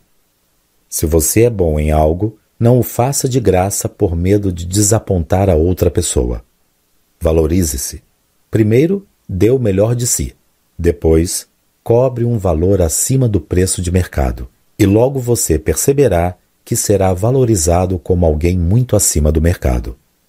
Agora, Vá à luta, pois apesar de tudo, viver vale a pena. E muito. Notas sobre a tradução e adaptação dos textos de O Príncipe de Maquiavel. Aos estudiosos da obra de Maquiavel, quero esclarecer que este livro não possui como objetivo servir de estudo filosófico ou como pesquisa histórica sobre a obra original do filósofo. Meu propósito com Poder e Manipulação é puramente oferecer ao leitor contemporâneo numa linguagem mais adequada aos nossos dias, a compreensão dos conceitos mais relevantes deste clássico da literatura universal. Neste sentido, em alguns casos, foi necessário colocar o texto em termos mais simples, sacrificando um pouco a eloquência e o estilo clássico e erudito da maioria das versões tradicionais de O Príncipe. Em algumas passagens, inclusive, fez-se necessário abandonar o texto tradicional, distanciando-se dele para fazer uma versão, colocando-o em termos completamente novos. Por isso, aos admiradores e estudiosos do texto tradicional de Maquiavel, peço para que entendam minha intenção e perdoem minha ousadia e presunção de libertar este clássico da complexidade de seu contexto original, adequando-o ao que considero serem as necessidades do nosso tempo. A quem interessar a seguir, apresento um detalhamento do que fiz em cada capítulo. Capítulo 1 Das razões pelas quais um líder é louvado ou repudiado. Essa lição foi extraída e adaptada do capítulo 15 da versão tradicional chamado Das razões pelas quais os homens e, sobretudo, os príncipes são louvados ou vituperados. Não houve cortes significativos o texto deste capítulo foi traduzido quase integralmente, sendo apenas adaptado para uma linguagem mais contemporânea. Capítulo 2 Do papel da sorte nas coisas humanas e como mudá-lo. Essa lição é praticamente o texto integral do capítulo 25, chamado De quando pode a sorte nas coisas humanas e de que maneira se deve resistir apenas foi cortada uma breve história sobre o Papa Júlio, que, na minha opinião, em nada contribui para o objetivo aqui proposto. Na história, Maquiavel conta que o Papa sempre agiu impulsivamente e que obteve sucesso porque seu reinado foi breve e as circunstâncias eram favoráveis para este tipo de ação. Mas caso vivesse mais tempo, teria fracassado, pois, segundo Maquiavel, o Papa jamais conseguiria mudar sua impulsividade. Capítulo 3 Do que fazer para obter prestígio e ser benquisto. A parte de Maquiavel refere-se ao texto integral do capítulo 21 de O Príncipe. O que um príncipe deve realizar para ser estimado. Capítulo 4 Da questão econômica. Quando se deve ser generoso ou sovina. O título da versão tradicional é Da Liberdade e da Parcimônia e representa o capítulo 16. Ao longo do texto, usei a palavra liberalidade por seu sinônimo, generosidade, e parcimônia por sovina. Não houve cortes. Capítulo 5 Da crueldade e da piedade, se é preferível ser amado ou temido representa o texto integral do capítulo 17, da crueldade e da piedade, se é preferível ser amado ou temido, da versão tradicional. Capítulo 6 Da integridade. Quando e de que maneira se deve manter a palavra. A lição de Maquiavel deste capítulo representa o texto integral do capítulo 18, da versão tradicional de O Príncipe chamado De que maneiras devem os príncipes guardar a fé na palavra empenhada? Capítulo 7 Das coisas que se deve evitar: ódio e desprezo. Esta lição foi extraída do capítulo 19, de como se deve evitar ser desprezado e odiado. Neste capítulo, Maquiavel faz ainda uma ampla e interessante análise da França de 1500, assim como do comportamento e das estratégias de uma série de imperadores romanos. Contudo, decidi não incluí-la, por fugir do objetivo principal aqui proposto e especificado na introdução. Capítulo 8 dos assessores e assistentes. A lição de O Príncipe deste capítulo foi extraída do capítulo 22 da versão tradicional chamado Dos Ministros dos Príncipes. Foram feitas pequenas edições, mas não houve cortes. Capítulo 9 De como escapar dos bajuladores. Este capítulo traz o texto original do capítulo 23 de O Príncipe, de como se evitam os aduladores. Não foram feitos cortes, apenas pequenas edições para deixar o texto mais contemporâneo. Capítulo 10 Da fidelidade daqueles que nos ajudam a conquistar o poder. Esta lição foi extraída do capítulo 3 do clássico de Maquiavel intitulado Dois Principados Mistos, um dos capítulos mais longos de O Príncipe. Nele, Maquiavel discursa sobre como manter o poder em um estado misto, conceito usado em geral para se referir ao príncipe que é membro de um estado hereditário e que ocupa um principado novo. O tema é totalmente circunstancial ligado à Itália de 1500, e não vejo contexto onde as análises e estratégias que Maquiavel utiliza para manter um Estado misto poderiam ser aplicadas nos dias atuais. Contudo, há dois conceitos que acreditei serem importantes trazer à luz, que são os pontos 1 e 2 que pincei no capítulo. Contudo, sugiro que o ouvinte mais exigente e interessado no contexto histórico da obra leia e examine o capítulo 3 de uma versão tradicional. Capítulo 11 Das alianças e apoios, quando aliados são benéficos ou não. A lição que apresento aqui foi extraída do capítulo 20 de O Príncipe, intitulado Se as fortalezas e muitas outras coisas que a cada dia são feitas pelos príncipes são úteis ou não. Em função dos cortes e das edições, para uma compreensão histórica do texto de Maquiavel, sugiro que o ouvinte interessado leia o capítulo completo e original de uma das traduções. Capítulo 12 Dos tipos de liderança e das suas vantagens e desvantagens.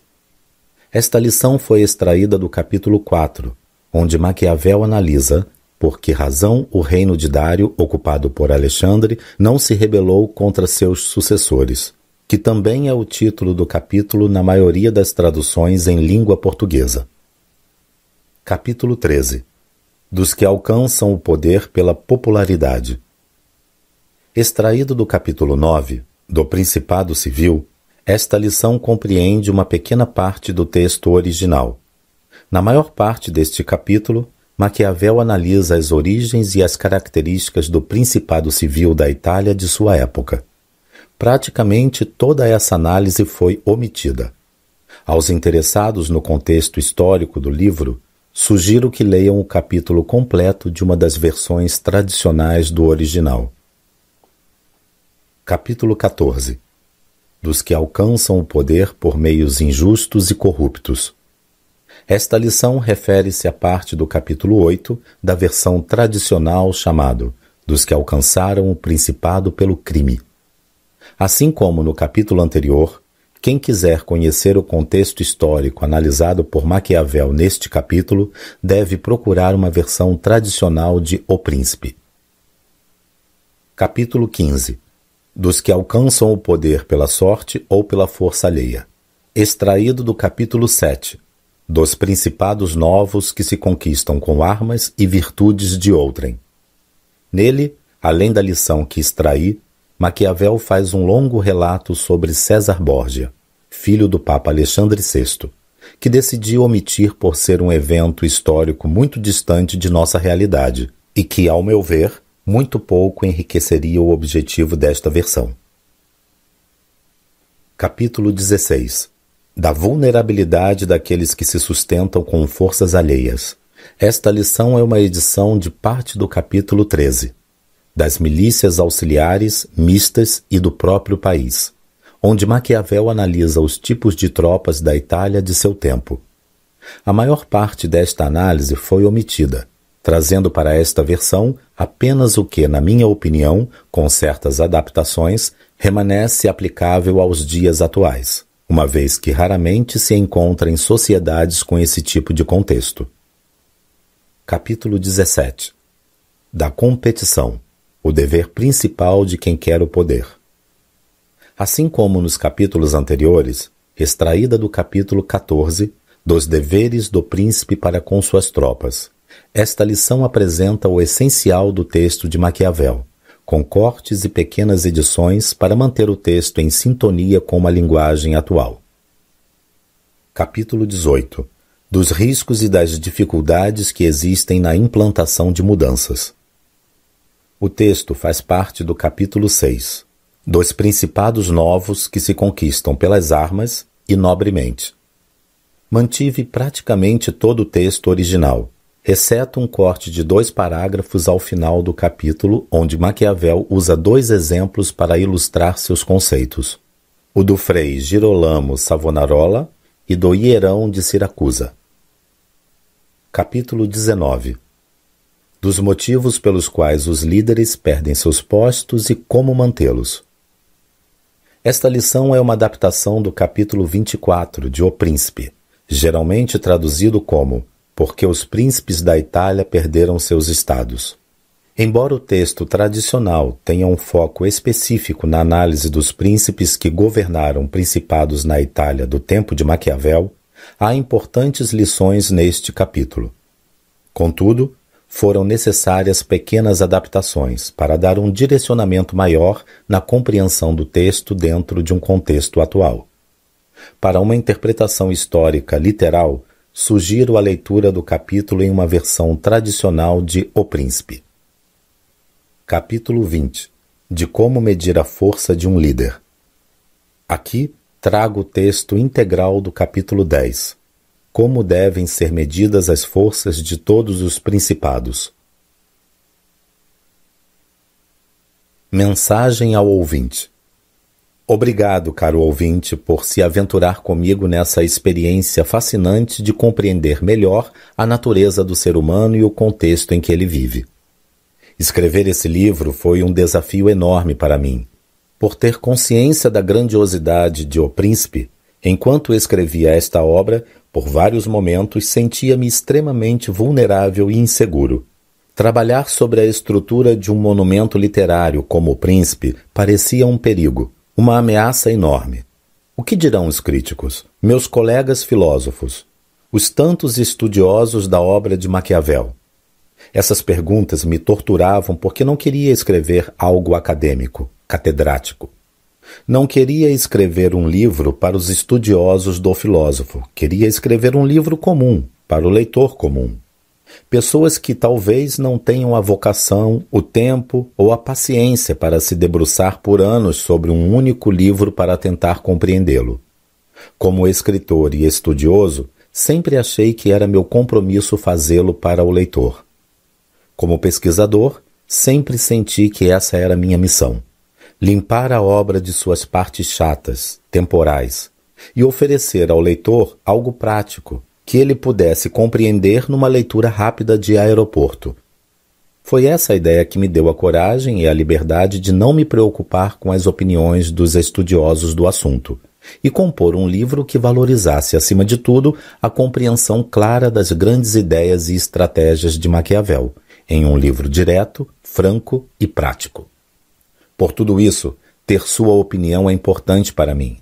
Caso tenha algo a dizer, envie-o para meu e-mail jacob.petri@gmail.com. Você também pode se conectar comigo através da minha fanpage, onde faço amplas discussões sobre os temas dos meus livros.